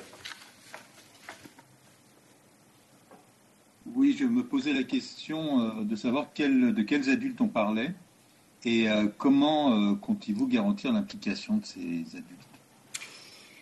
Alors, les adultes, on va parler surtout de la communauté éducative, c'est-à-dire les professeurs, les encadrants, le- l'infirmière scolaire, le CPE, on- tous, tous ceux qui sont en contact avec les enfants euh, la plupart du temps.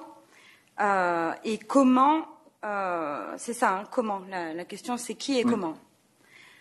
Peut-être en essayant de former les éducateurs à, à cette écoute et, et- et pouvoir transmettre et vraiment, euh, je ne sais pas comment expliquer ça. C'est, euh, je m'entends double en plus.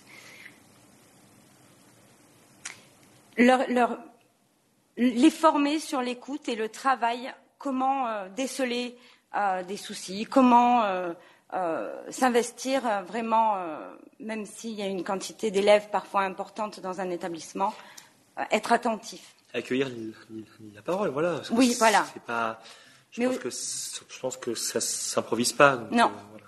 Les écouter, mais aussi savoir déceler physiquement les signes.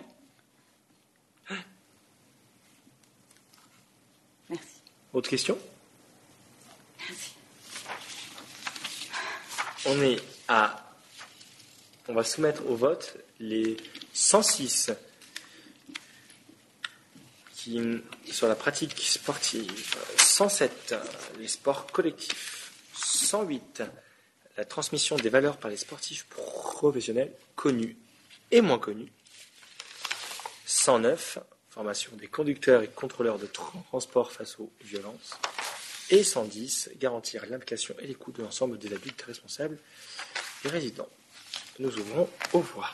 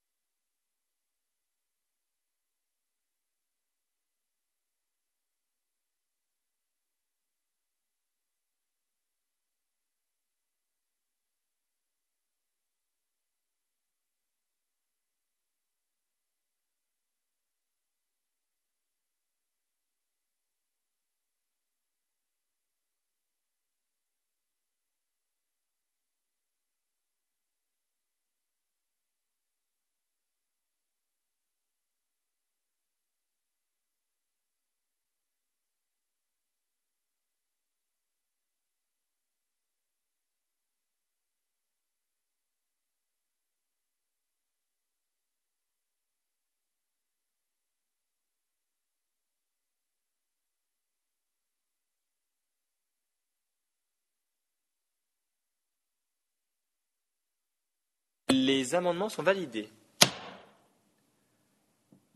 Bon. 110 à 120 inclus. Est-ce que c'est toujours vous qui allez nous défendre les, les 9 là? Pas les Oui. 10 Oui Très bien. Bah, on vous laisse euh, débuter quand vous voulez. Alors, euh, l'objectif, donc 111, l'article 111, pardon, invite les communautés éducatives à proposer des cours d'apprentissage sociaux et émotionnels. Donc, euh, impliquer les- tous les adultes entourant les élèves, euh, des cours d'empathie, des ateliers pour identifier, comprendre ses émotions et les gérer, euh, des exercices de respiration. Tout ça on- en l'organisant dès la maternelle. Ça, c'est pour le 111. Merci. Pour le 112 maintenant. Alors, euh, euh, garantir l'implication et l'écoute de l'ensemble des adultes responsables des résidents. Voilà. Le 113. 112. 113. D'accord. Euh, proposer des jeux de rôle, c'est net, pour l'apprentissage et la culture des émotions. Et la, la lecture des émotions. Je vous en prie. Pardon. C'est pas grave. 114. Proposer des séances de détente sous la forme d'exercices de respiration. Voilà. Ça revoit un peu ce qui Oui. avait été dit euh, Ah. avec Dalzon. Euh, Est-ce qu'on considère qu'il est adopté? Parce que c'est la définition de la sophrologie. Est-ce qu'on ne le retirerait pas? Et si, si vous acceptez, vous qu'on fusionne le Bien 114 sûr. avec ce que Dalzon a dit? D'accord. Il n'y a pas de problème. Donc on, on retire le 114. Donc, je passe au 115. Exactement. Euh, garantir aux résidents des équipements numériques pour euh, suivre les apprentissages grâce aux outils digitaux. Alors, Le 116. euh, informer les résidents sur le numérique de manière euh, holistique. 117. Créer comme discipline l'éducation aux médias pour évoquer l'éthique, la déontologie et les risques du numérique avec l'aide de débats et de formations dédiées aux résidents pour la maîtrise des outils digitaux. Okay. Très bien, oui, oui, pardon. 118 Oui. Créer une charte de cybercitoyenneté en collaboration avec les résidents et les parents d'élèves. 119. Euh, recycler et conditionner pour les autres mains les matériaux numériques. Et le 120. Favoriser les circuits courts afin de limiter l'empreinte carbone des transports alimentaires. On en revient. Circuit voilà. court, c'est une fusion. Est-ce qu'on considère qu'il n'y a pas besoin de le soumettre et qu'on vous crédite en Oui. co-auteur avec des Il n'y a aucun problème. Très bien. Oui, le 120 aussi, on va le retirer. Avez-vous des questions, messieurs, dames? Alors, je vais laisser Pierre prendre la main pour les questions. Alors, pour l'amendement 111, je vais inviter la délégation d'Alzon à poser sa question. Euh, oui, j'avais une question. Ça s'applique aussi au 112 et au 113. Euh, c'est une très bonne idée, par contre, j'avais une question au niveau de la temporalité. Est-ce que c'est euh, court, entre guillemets, si on peut dire Ce sera toute la scolarité ou juste un moment précis, par exemple, qu'à la primaire ou qu'au collège Comme au bout d'un moment, après, on saura, par exemple, lire les émotions, quoi. Quand on grandit avec le temps, on va le faire.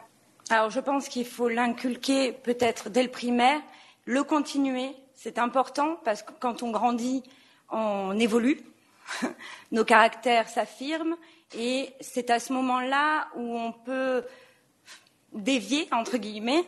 Euh, donc, il est important de le continuer tout au long de la scolarité. Même peut-être plus tard, hein, on peut l'envisager euh, pour, euh, pour les, les, les grandes, les grandes écoles. Dans ce cas, est-ce qu'il ne serait pas plus judicieux de, ra- de rajouter tout au long de la scolarité pour que ce soit plus clair? Si vous voulez. On rajoute Oui, oui, oui, bien sûr. Merci beaucoup. Merci à vous.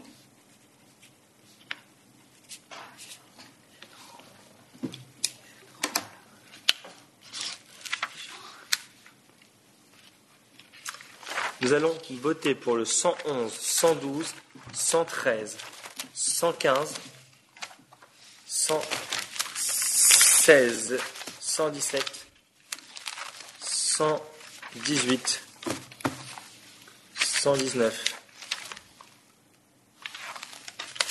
Les votes sont en cours.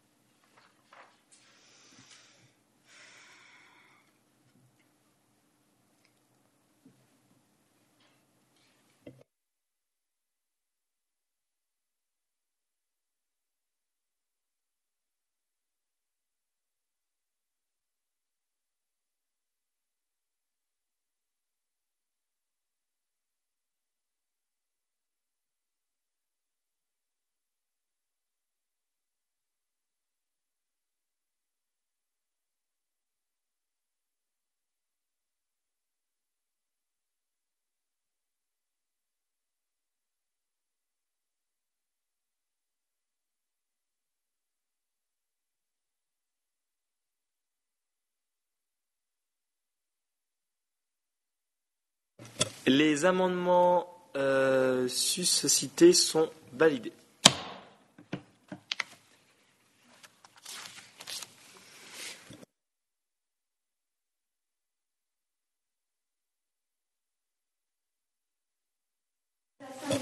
Alors, détendez-vous, je vous en prie. Alors, nous allons maintenant défendre, enfin défendre, ce n'est pas moi qui vais défendre. Et puis quoi encore, j'ai envie de dire? Non, c'est Magali Gabriel qui va défendre la série supplémentaire de 120 à 130 inclus. Vous avez la parole. Euh, 120 121, puisque le 121, oui. 120 il est fait déjà. Alors, 121. Euh, informer les résidents et les parents d'élèves euh, sur la nécessité d'une alimentation saine. 122. Mettre en place un potager, des espaces verts pour sensibiliser les résidents et les parents d'élèves aux enjeux climatiques. 123. 123. Organiser des événements et projets avec des écoles d'autres continents. On en revient encore euh, peut-être à un amendement qui est passé ce matin, il me semble. Alors, l'amendement de ce matin, c'était plus des correspondances et pas d'événements et projets. Donc, c'est pour ça qu'on n'a pas estimé d'alerter sur une fusion potentielle. 124, du coup, je continue. Allez-y. Euh, dispenser aux résidents des sessions d'information sur les actualités du monde et débattre sur ces thématiques. 125, je vous en prie. Euh, organiser des séances d'exposés créées par les résidents sur leurs origines avec la garantie d'un caractère laïque. 126. Garantir aux minorités une éducation de qualité et gratuite. Partout. 127. Mettre en place des campagnes et affichages pour sensibiliser les résidents et les parents d'élèves sur l'importance d'accès à l'éducation d'accéder. Pardon. 128. Créer des projets entre la société civile et les résidents. 129. Sensibiliser les résidents sur l'importance du port d'une tenue vestimentaire décente. Je, je peux compléter là ou pas? Ah bah oui, c'est votre en fait. défense, hein, je, vous en prie. On a parlé euh, tout à l'heure d'un uniforme.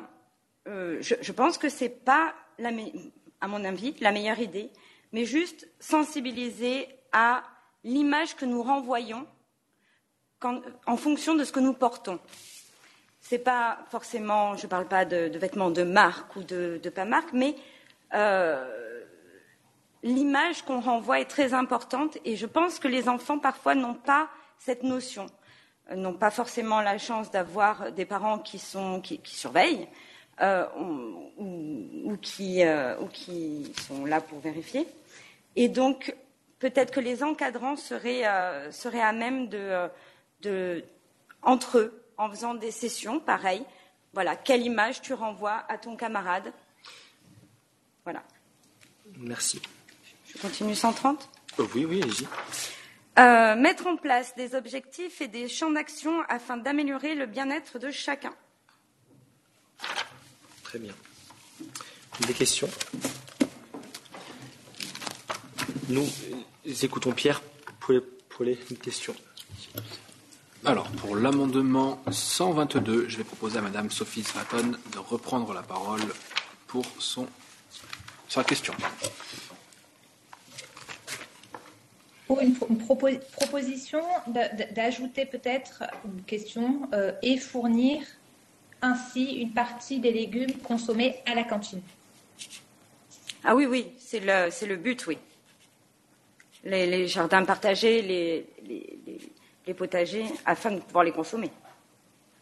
Sinon, Nous avons euh, effectué l'ajout. Madame Svatton, je vous invite à reprendre la parole pour le 123.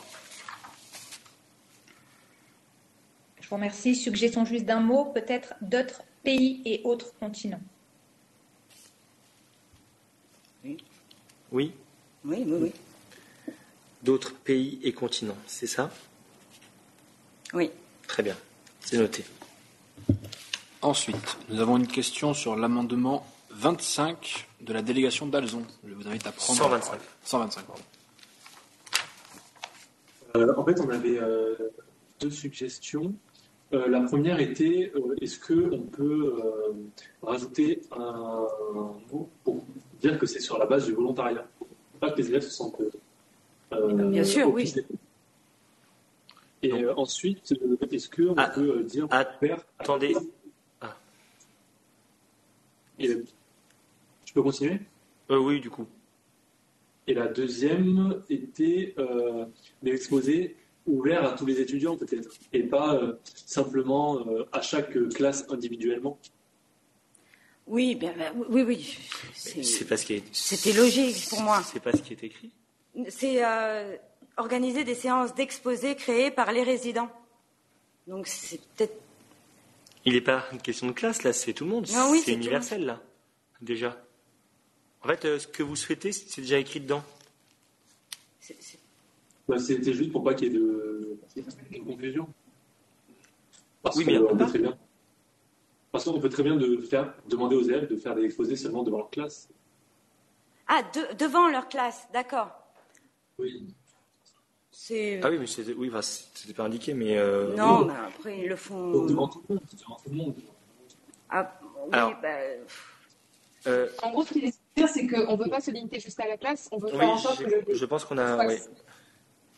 Alors, je propose du coup, l'objectif 15 invite les communautés éducatives à organiser des séances d'exposés facultatives créées par les résidents sur leurs origines avec la garantie d'un caractère laïque et exposées dans les lieux communs de l'établissement.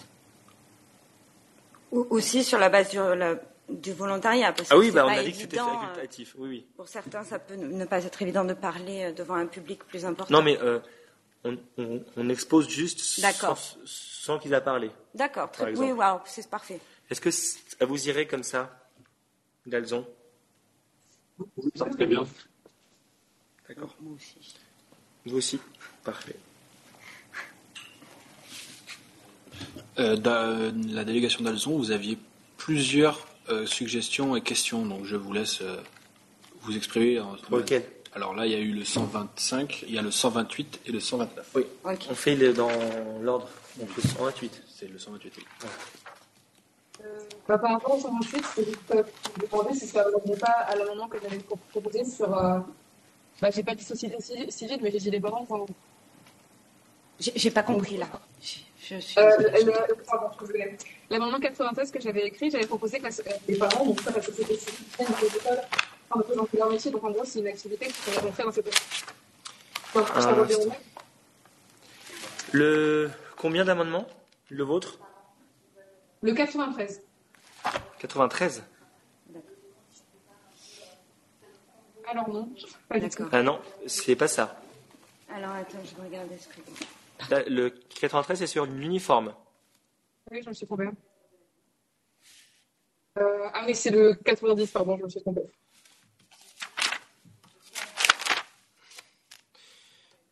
Alors, le 90, que dit-il? Ah oui. Bah. Bah, en fait, vous, vous êtes précis, vous êtes focus sur une forme de société civile qui est les parents, euh, alors que la, dé- la délégation de Madame Campagne, elle est c'est beaucoup plus généraliste. Si je peux me permettre juste de vous lire ce qu'on avait écrit.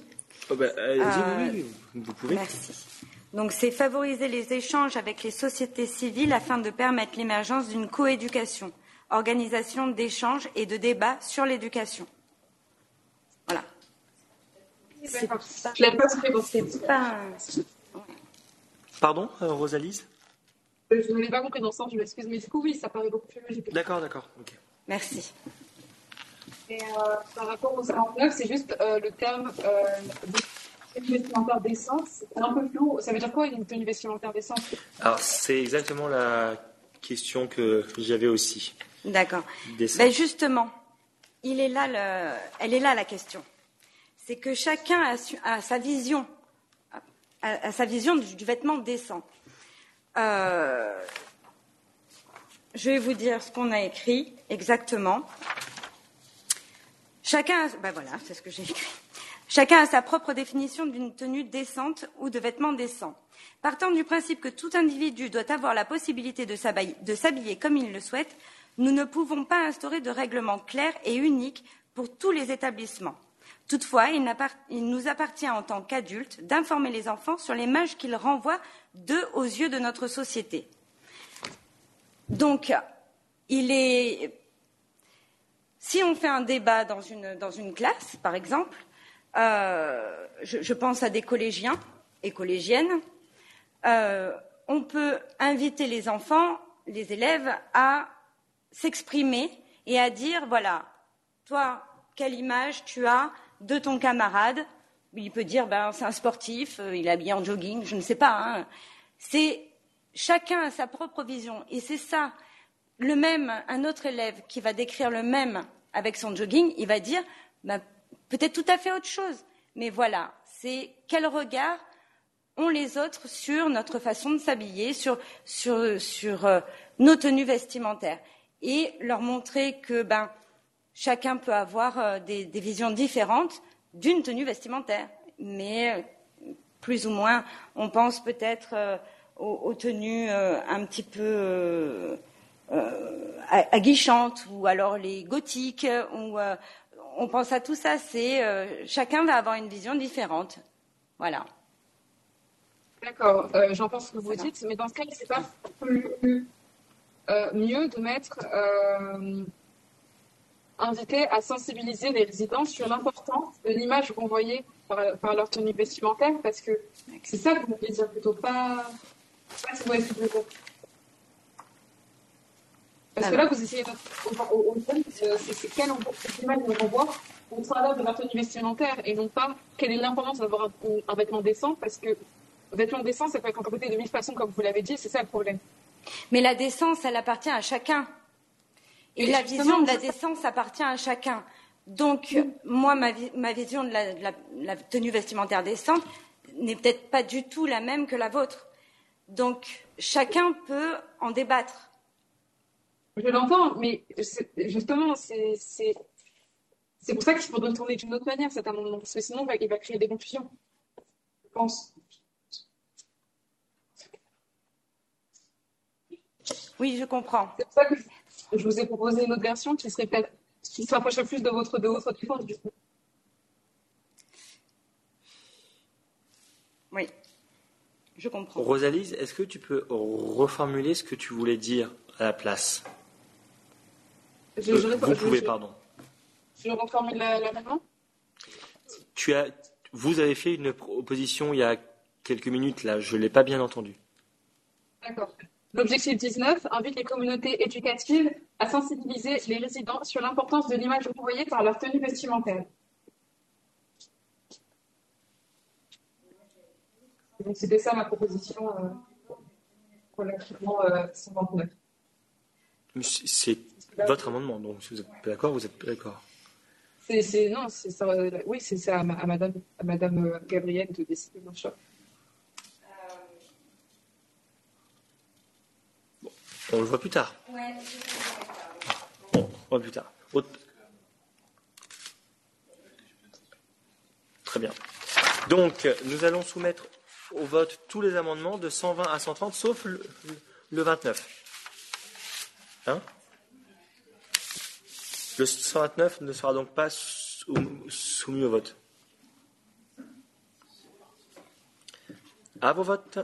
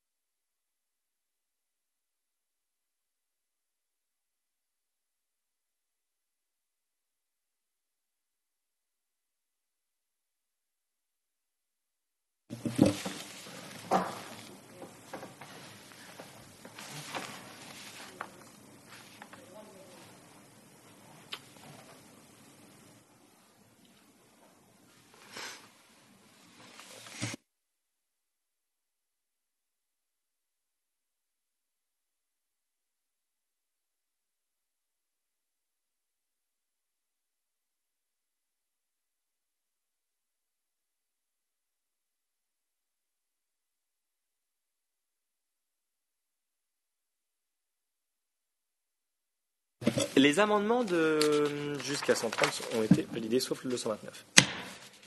Madame Campagne, il vous reste le 131.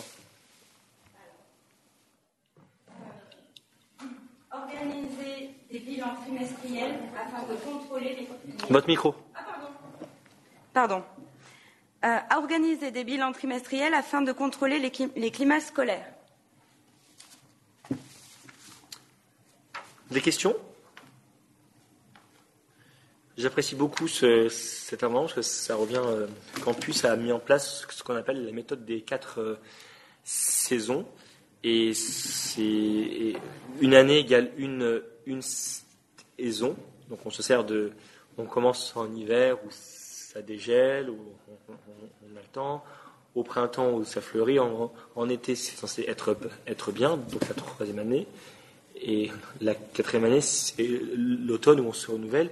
Et d'une année à l'autre, on va mettre en place ce qu'on appelle des rapports équinoxes pour le jeu de mots euh, avec les saisons, et euh, où, où, où, on fait le bilan euh, de ça. Je trouve ça très intéressant qu'on puisse s'auto-évaluer comme ça.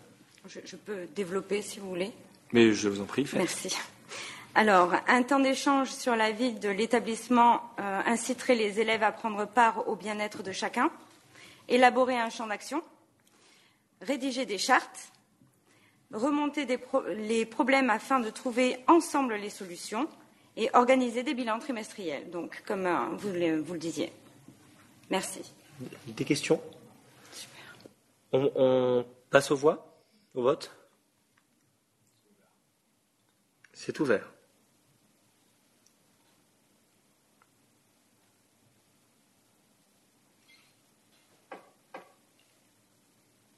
Il y a le, il y a le 129 après qu'il faut qu'on trouve une solution.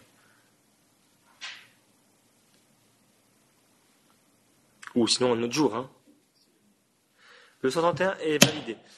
Est-ce que le 129, on en parle maintenant ou pas? Ou on attend demain? Si, si, vous permettez, oui, je veux bien. Eh ben, on le note, je le note pour demain, il n'y a aucun souci. Merci beaucoup. On est là trois jours. Alors, est-ce que la délégation Club Oadatiès est là pour présenter ces, euh, amendements?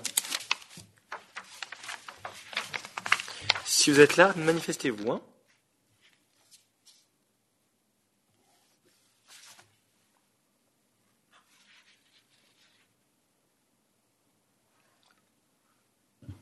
Monsieur Onsi, si vous êtes là, vous avez la parole.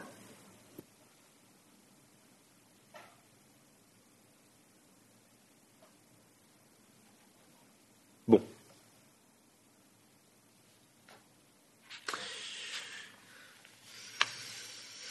Alors, euh, je suis heureux qu'on ait un peu de temps en plus, parce que, bon, même si M. Unsi arrive pour valider les six manquants, sept, cet amendement, on a terminé le programme de la journée, mais on va ce qu'on on, on, va faire ce qu'on appelle le, micro ouvert. Donc c'est donc c'est-à-dire qu'on va euh, si vous avez des choses à raconter, des avis à donner, euh, on vous laisse le, micro. Chaque personne peut participer, peut dire ce qu'elle a envie de dire, pour qu'on fasse peut-être un peu plus connaissance, que vous partagez vos expériences. Si la moindre personne veut partager, bah vous envoyer un message au, modérateur. Voilà, n'hésitez pas. Alors si, si on faisait un petit tour de, de table d'Alzon, pour qu'ils puissent chacun se présenter en détail sur leur parcours euh, scolaire, on va euh, sur ce qui se fait, sur euh, sur, sur ça. C'est avec plaisir. C'est avec plaisir que nous le faisons. Donc faire un, un, petit tour de table sur ce que vous êtes en train de faire pour qu'on vous connaisse un petit peu plus. Moi, ça peut être intéressant. Si les panélistes ont, ont, des, questions, ouvrez votre micro. Allez-y, je, vous en prie. Un tour de table sympathique. Euh, merci pour cette, euh, cette euh, réunion qui était très bien présentée, organisée. C'est un grand plaisir de travailler avec vous. Mmh, mmh. Merci Martin. Et je, Allez, vas-y. je m'appelle Martin Sema. Euh, je suis en CM2 euh, à l'école Institut Emmanuel Dalzon, au primaire. Et je suis capitaine de l'équipe des jeunes militaires dans la cour. Merci, Martin. Euh, je m'appelle Pierre Bessel, je fais partie euh, des CM2B euh, à l'Institut Manuel Dalzon. Et j'ai été heureux de faire ça. Merci. Je m'appelle Philomène Besné, je suis en 6e A, je fais du chinois. Ah, j'ai 11 ans. L'année prochaine, je prends russe.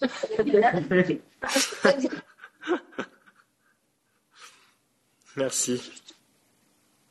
Euh, bah, bonjour, tout d'abord, euh, je m'appelle Rosalise Bouillet.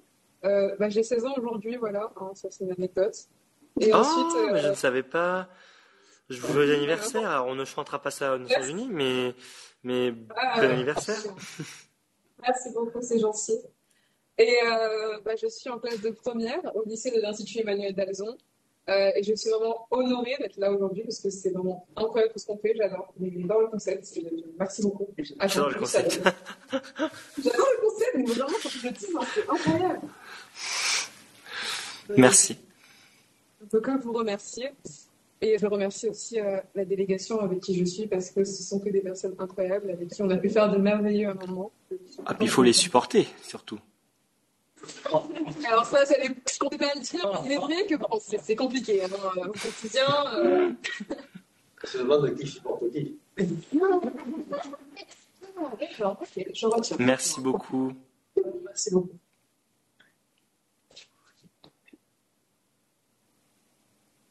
Bonjour, je m'appelle Ryan Moussina, je suis en CPGE euh, économique à l'Institut Emmanuel Dalzon. J'ai 19 ans et euh, je passe mes concours cette année. C'est une super expérience qu'on a eue avec Campus des médiateurs qui j'espère va durer dans le temps, même lorsqu'on quittera l'Institut. Merci. Merci, Ryan. Donc, euh, rebonjour, moi je m'appelle Hélène Esparon, j'ai 24 ans, je suis euh, titulaire d'un diplôme d'architecte d'État, mais je suis également euh, étudiante euh, à l'Institut Emmanuel Dalzon en classe préparatoire ATS, dans le but de faire euh, ingénieur en structure également. Et je rejoins euh, mes collègues Rosalise et, et Ryan euh, pour vous remercier de tout ce que vous avez fait permis de participer à cette euh, belle expérience. Donc merci à tous. Merci, euh, Hélène.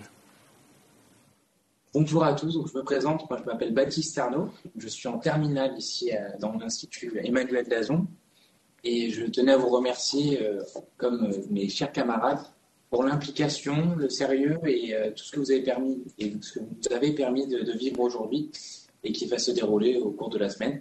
Merci beaucoup et j'espère qu'on continuera dans cette belle démarche euh, prospère. Je souhaite. Merci beaucoup. Merci, Baptiste.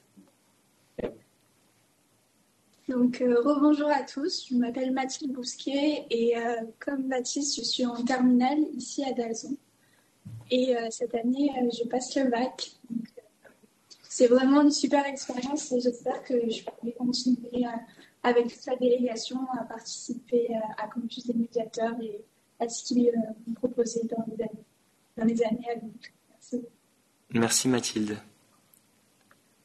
Mais du coup, euh, bonjour. Moi, je m'appelle Théo Pio Durand-Berry de Salaberry et euh, je suis en, en troisième D euh, à l'Institut Emmanuel Dazon. Euh, cette année, je passe le brevet et ce fut un plaisir euh, d'avoir travaillé euh, cette année avec vous. Je vous remercie et j'espère que ça va continuer. Nous aussi. Merci, Théo. Ne te force pas, Charlotte. hein. Ne, ne t'inquiète pas, ce n'est pas une obligation. Vas-y. Allez, tranquille. Quand tu fais bien.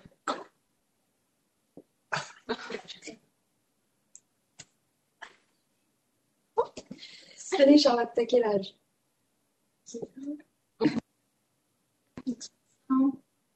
Non, mais ne t'inquiète, ne t'inquiète pas, il est là. Il n'y a Allez, pas aucun cours. souci. Non, mais euh, ne la forcez pas. Toi, tu auras des bonbons en échange. Dis-nous quelle âge tu es, en quelle classe tu es. C'est tout. Après, c'est fini. Promis. 10 ans et je suis en CM2. Et ben voilà, ben on, on, on en sait beaucoup déjà. Voilà. Est-ce que vous avez des questions, euh, chers participants, euh, à ces élèves euh, par hasard? Oui. Oui, vraiment à nouveau, euh, je voulais les, les féliciter pour euh, tout le travail qu'ils ont réalisé. C'était vraiment très enthousiasmant. Euh, C'est bien de voir toute cette énergie, toute cette pluralité. euh, tous les, les niveaux étaient représentés, tous les âges étaient représentés. euh, les, les amendements étaient justes. euh, vous les avez défendus avec conviction. Donc vraiment félicitations. C'est assez rare et moi je trouve que, en tout cas, ça me donne plein de ça m'envoie plein de bonnes ondes et puis euh, vraiment euh, je suis très confiant pour l'avenir euh, quand je vois la, la nouvelle génération qui arrive avec euh, cet engagement. Donc vraiment félicitations à vous. Merci beaucoup. Alors, chaud au cœur pour ça. Oui. Merci beaucoup. D'autres réactions, si vous voulez? J'invite Madame Sophie Svaten à reprendre la parole, si elle le désire.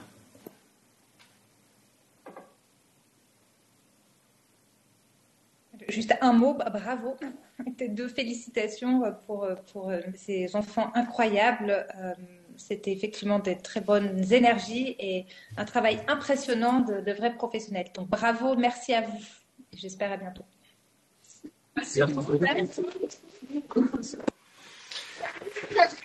Je ne vous raconte pas la grosse tête qu'ils vont nous, nous avoir, mais alors, oh là là, mais alors là, euh, reste-t-il des, des bonbons ou des viennoiseries par hasard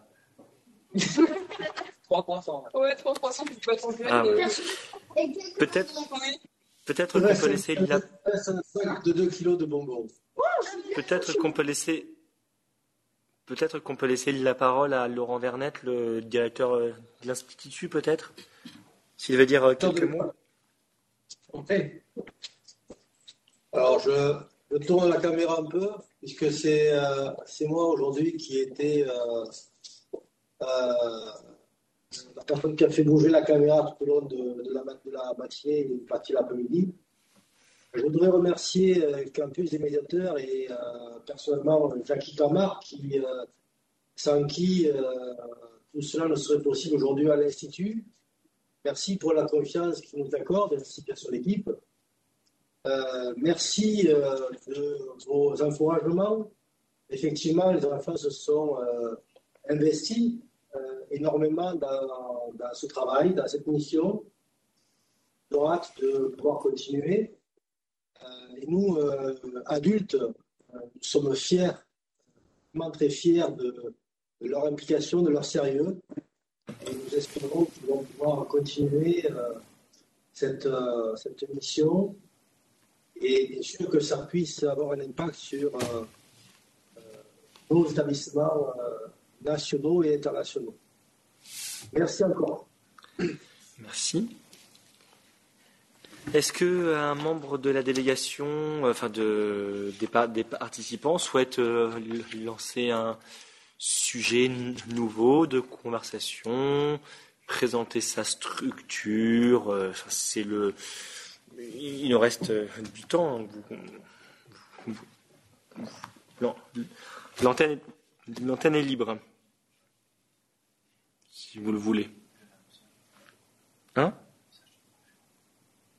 Bah vas-y, je, je t'en prie, si- s'il y a des messages écrits. Alors, j'avais un message de Franck Gérard, du coup, pour la délégation d'Alzon, euh, qui dit que, du coup, vous êtes... euh, bah, je, je- S'il est disponible, je l'invite à prendre la parole, ce sera plus facile.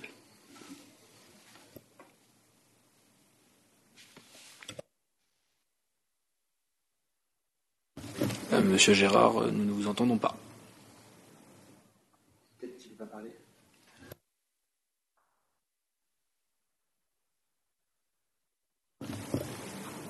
Bon, alors du coup, je vais, je vais me charger de vous transmettre ces mots, qui sont du coup, je cite, Ils sont à l'image de notre pays, la France, brillants intellectuellement, et ils ont beaucoup de cœur et de charme. Bravo à tous.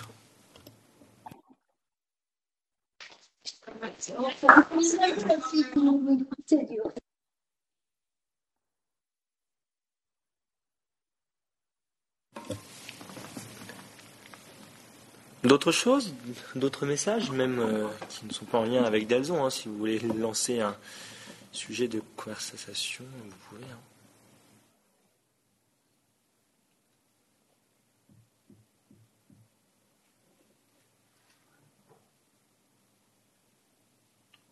Bon bah parfait.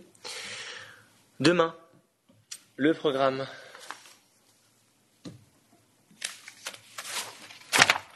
Nous avons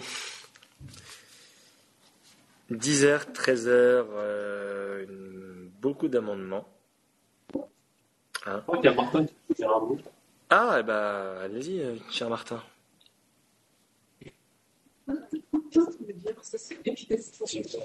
Qu'est-ce qu'il va dire? J'ai faim. Merci euh, pour tout. Et euh, bah, c'est mon anniversaire et j'aurai 11 ans. Quand? Ah, eh ben, décidément, c'est bien. Vous, fêtez tous vos, anniversaires. Et ben, pour la peine, ils, ils vont te. On va soumettre au vote de ce comité que la, ta, délégation va devoir te, faire un, gâteau demain. Hein? Voilà. Pierre va créer le vote dans le truc. Là, c'est très bien. Bah, nous, te le souhaiterons demain. Donc, demain, lecture de 70 amendements le matin, une soixantaine l'après-midi, de, euh, bah, après, exclusivement de presque campus des médiateurs. Et il y a Institut Robert Schumann également. Voilà. Donc, voici le programme de demain. Donc, on vous invite à, être là aussi. euh, euh, toujours frais et disponible. Voilà.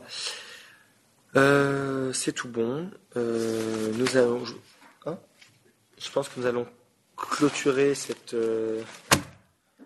cette euh, séance. Euh, au Adaties, euh, si vous n'êtes pas là, bon, on réessayera demain, mais malheureusement, ça va être compliqué car le temps nous, est compté. Encore une fois, c'était très dé- déroutant pour nous d'être dans une salle à peu près vide, mais bon, on a le plaisir de vous avoir à l'écran en face, donc, donc voilà. Enfin, enfin bon, on vous souhaite euh, une très bonne euh, soirée. Mille merci à vous et à demain pour la suite de nos travaux.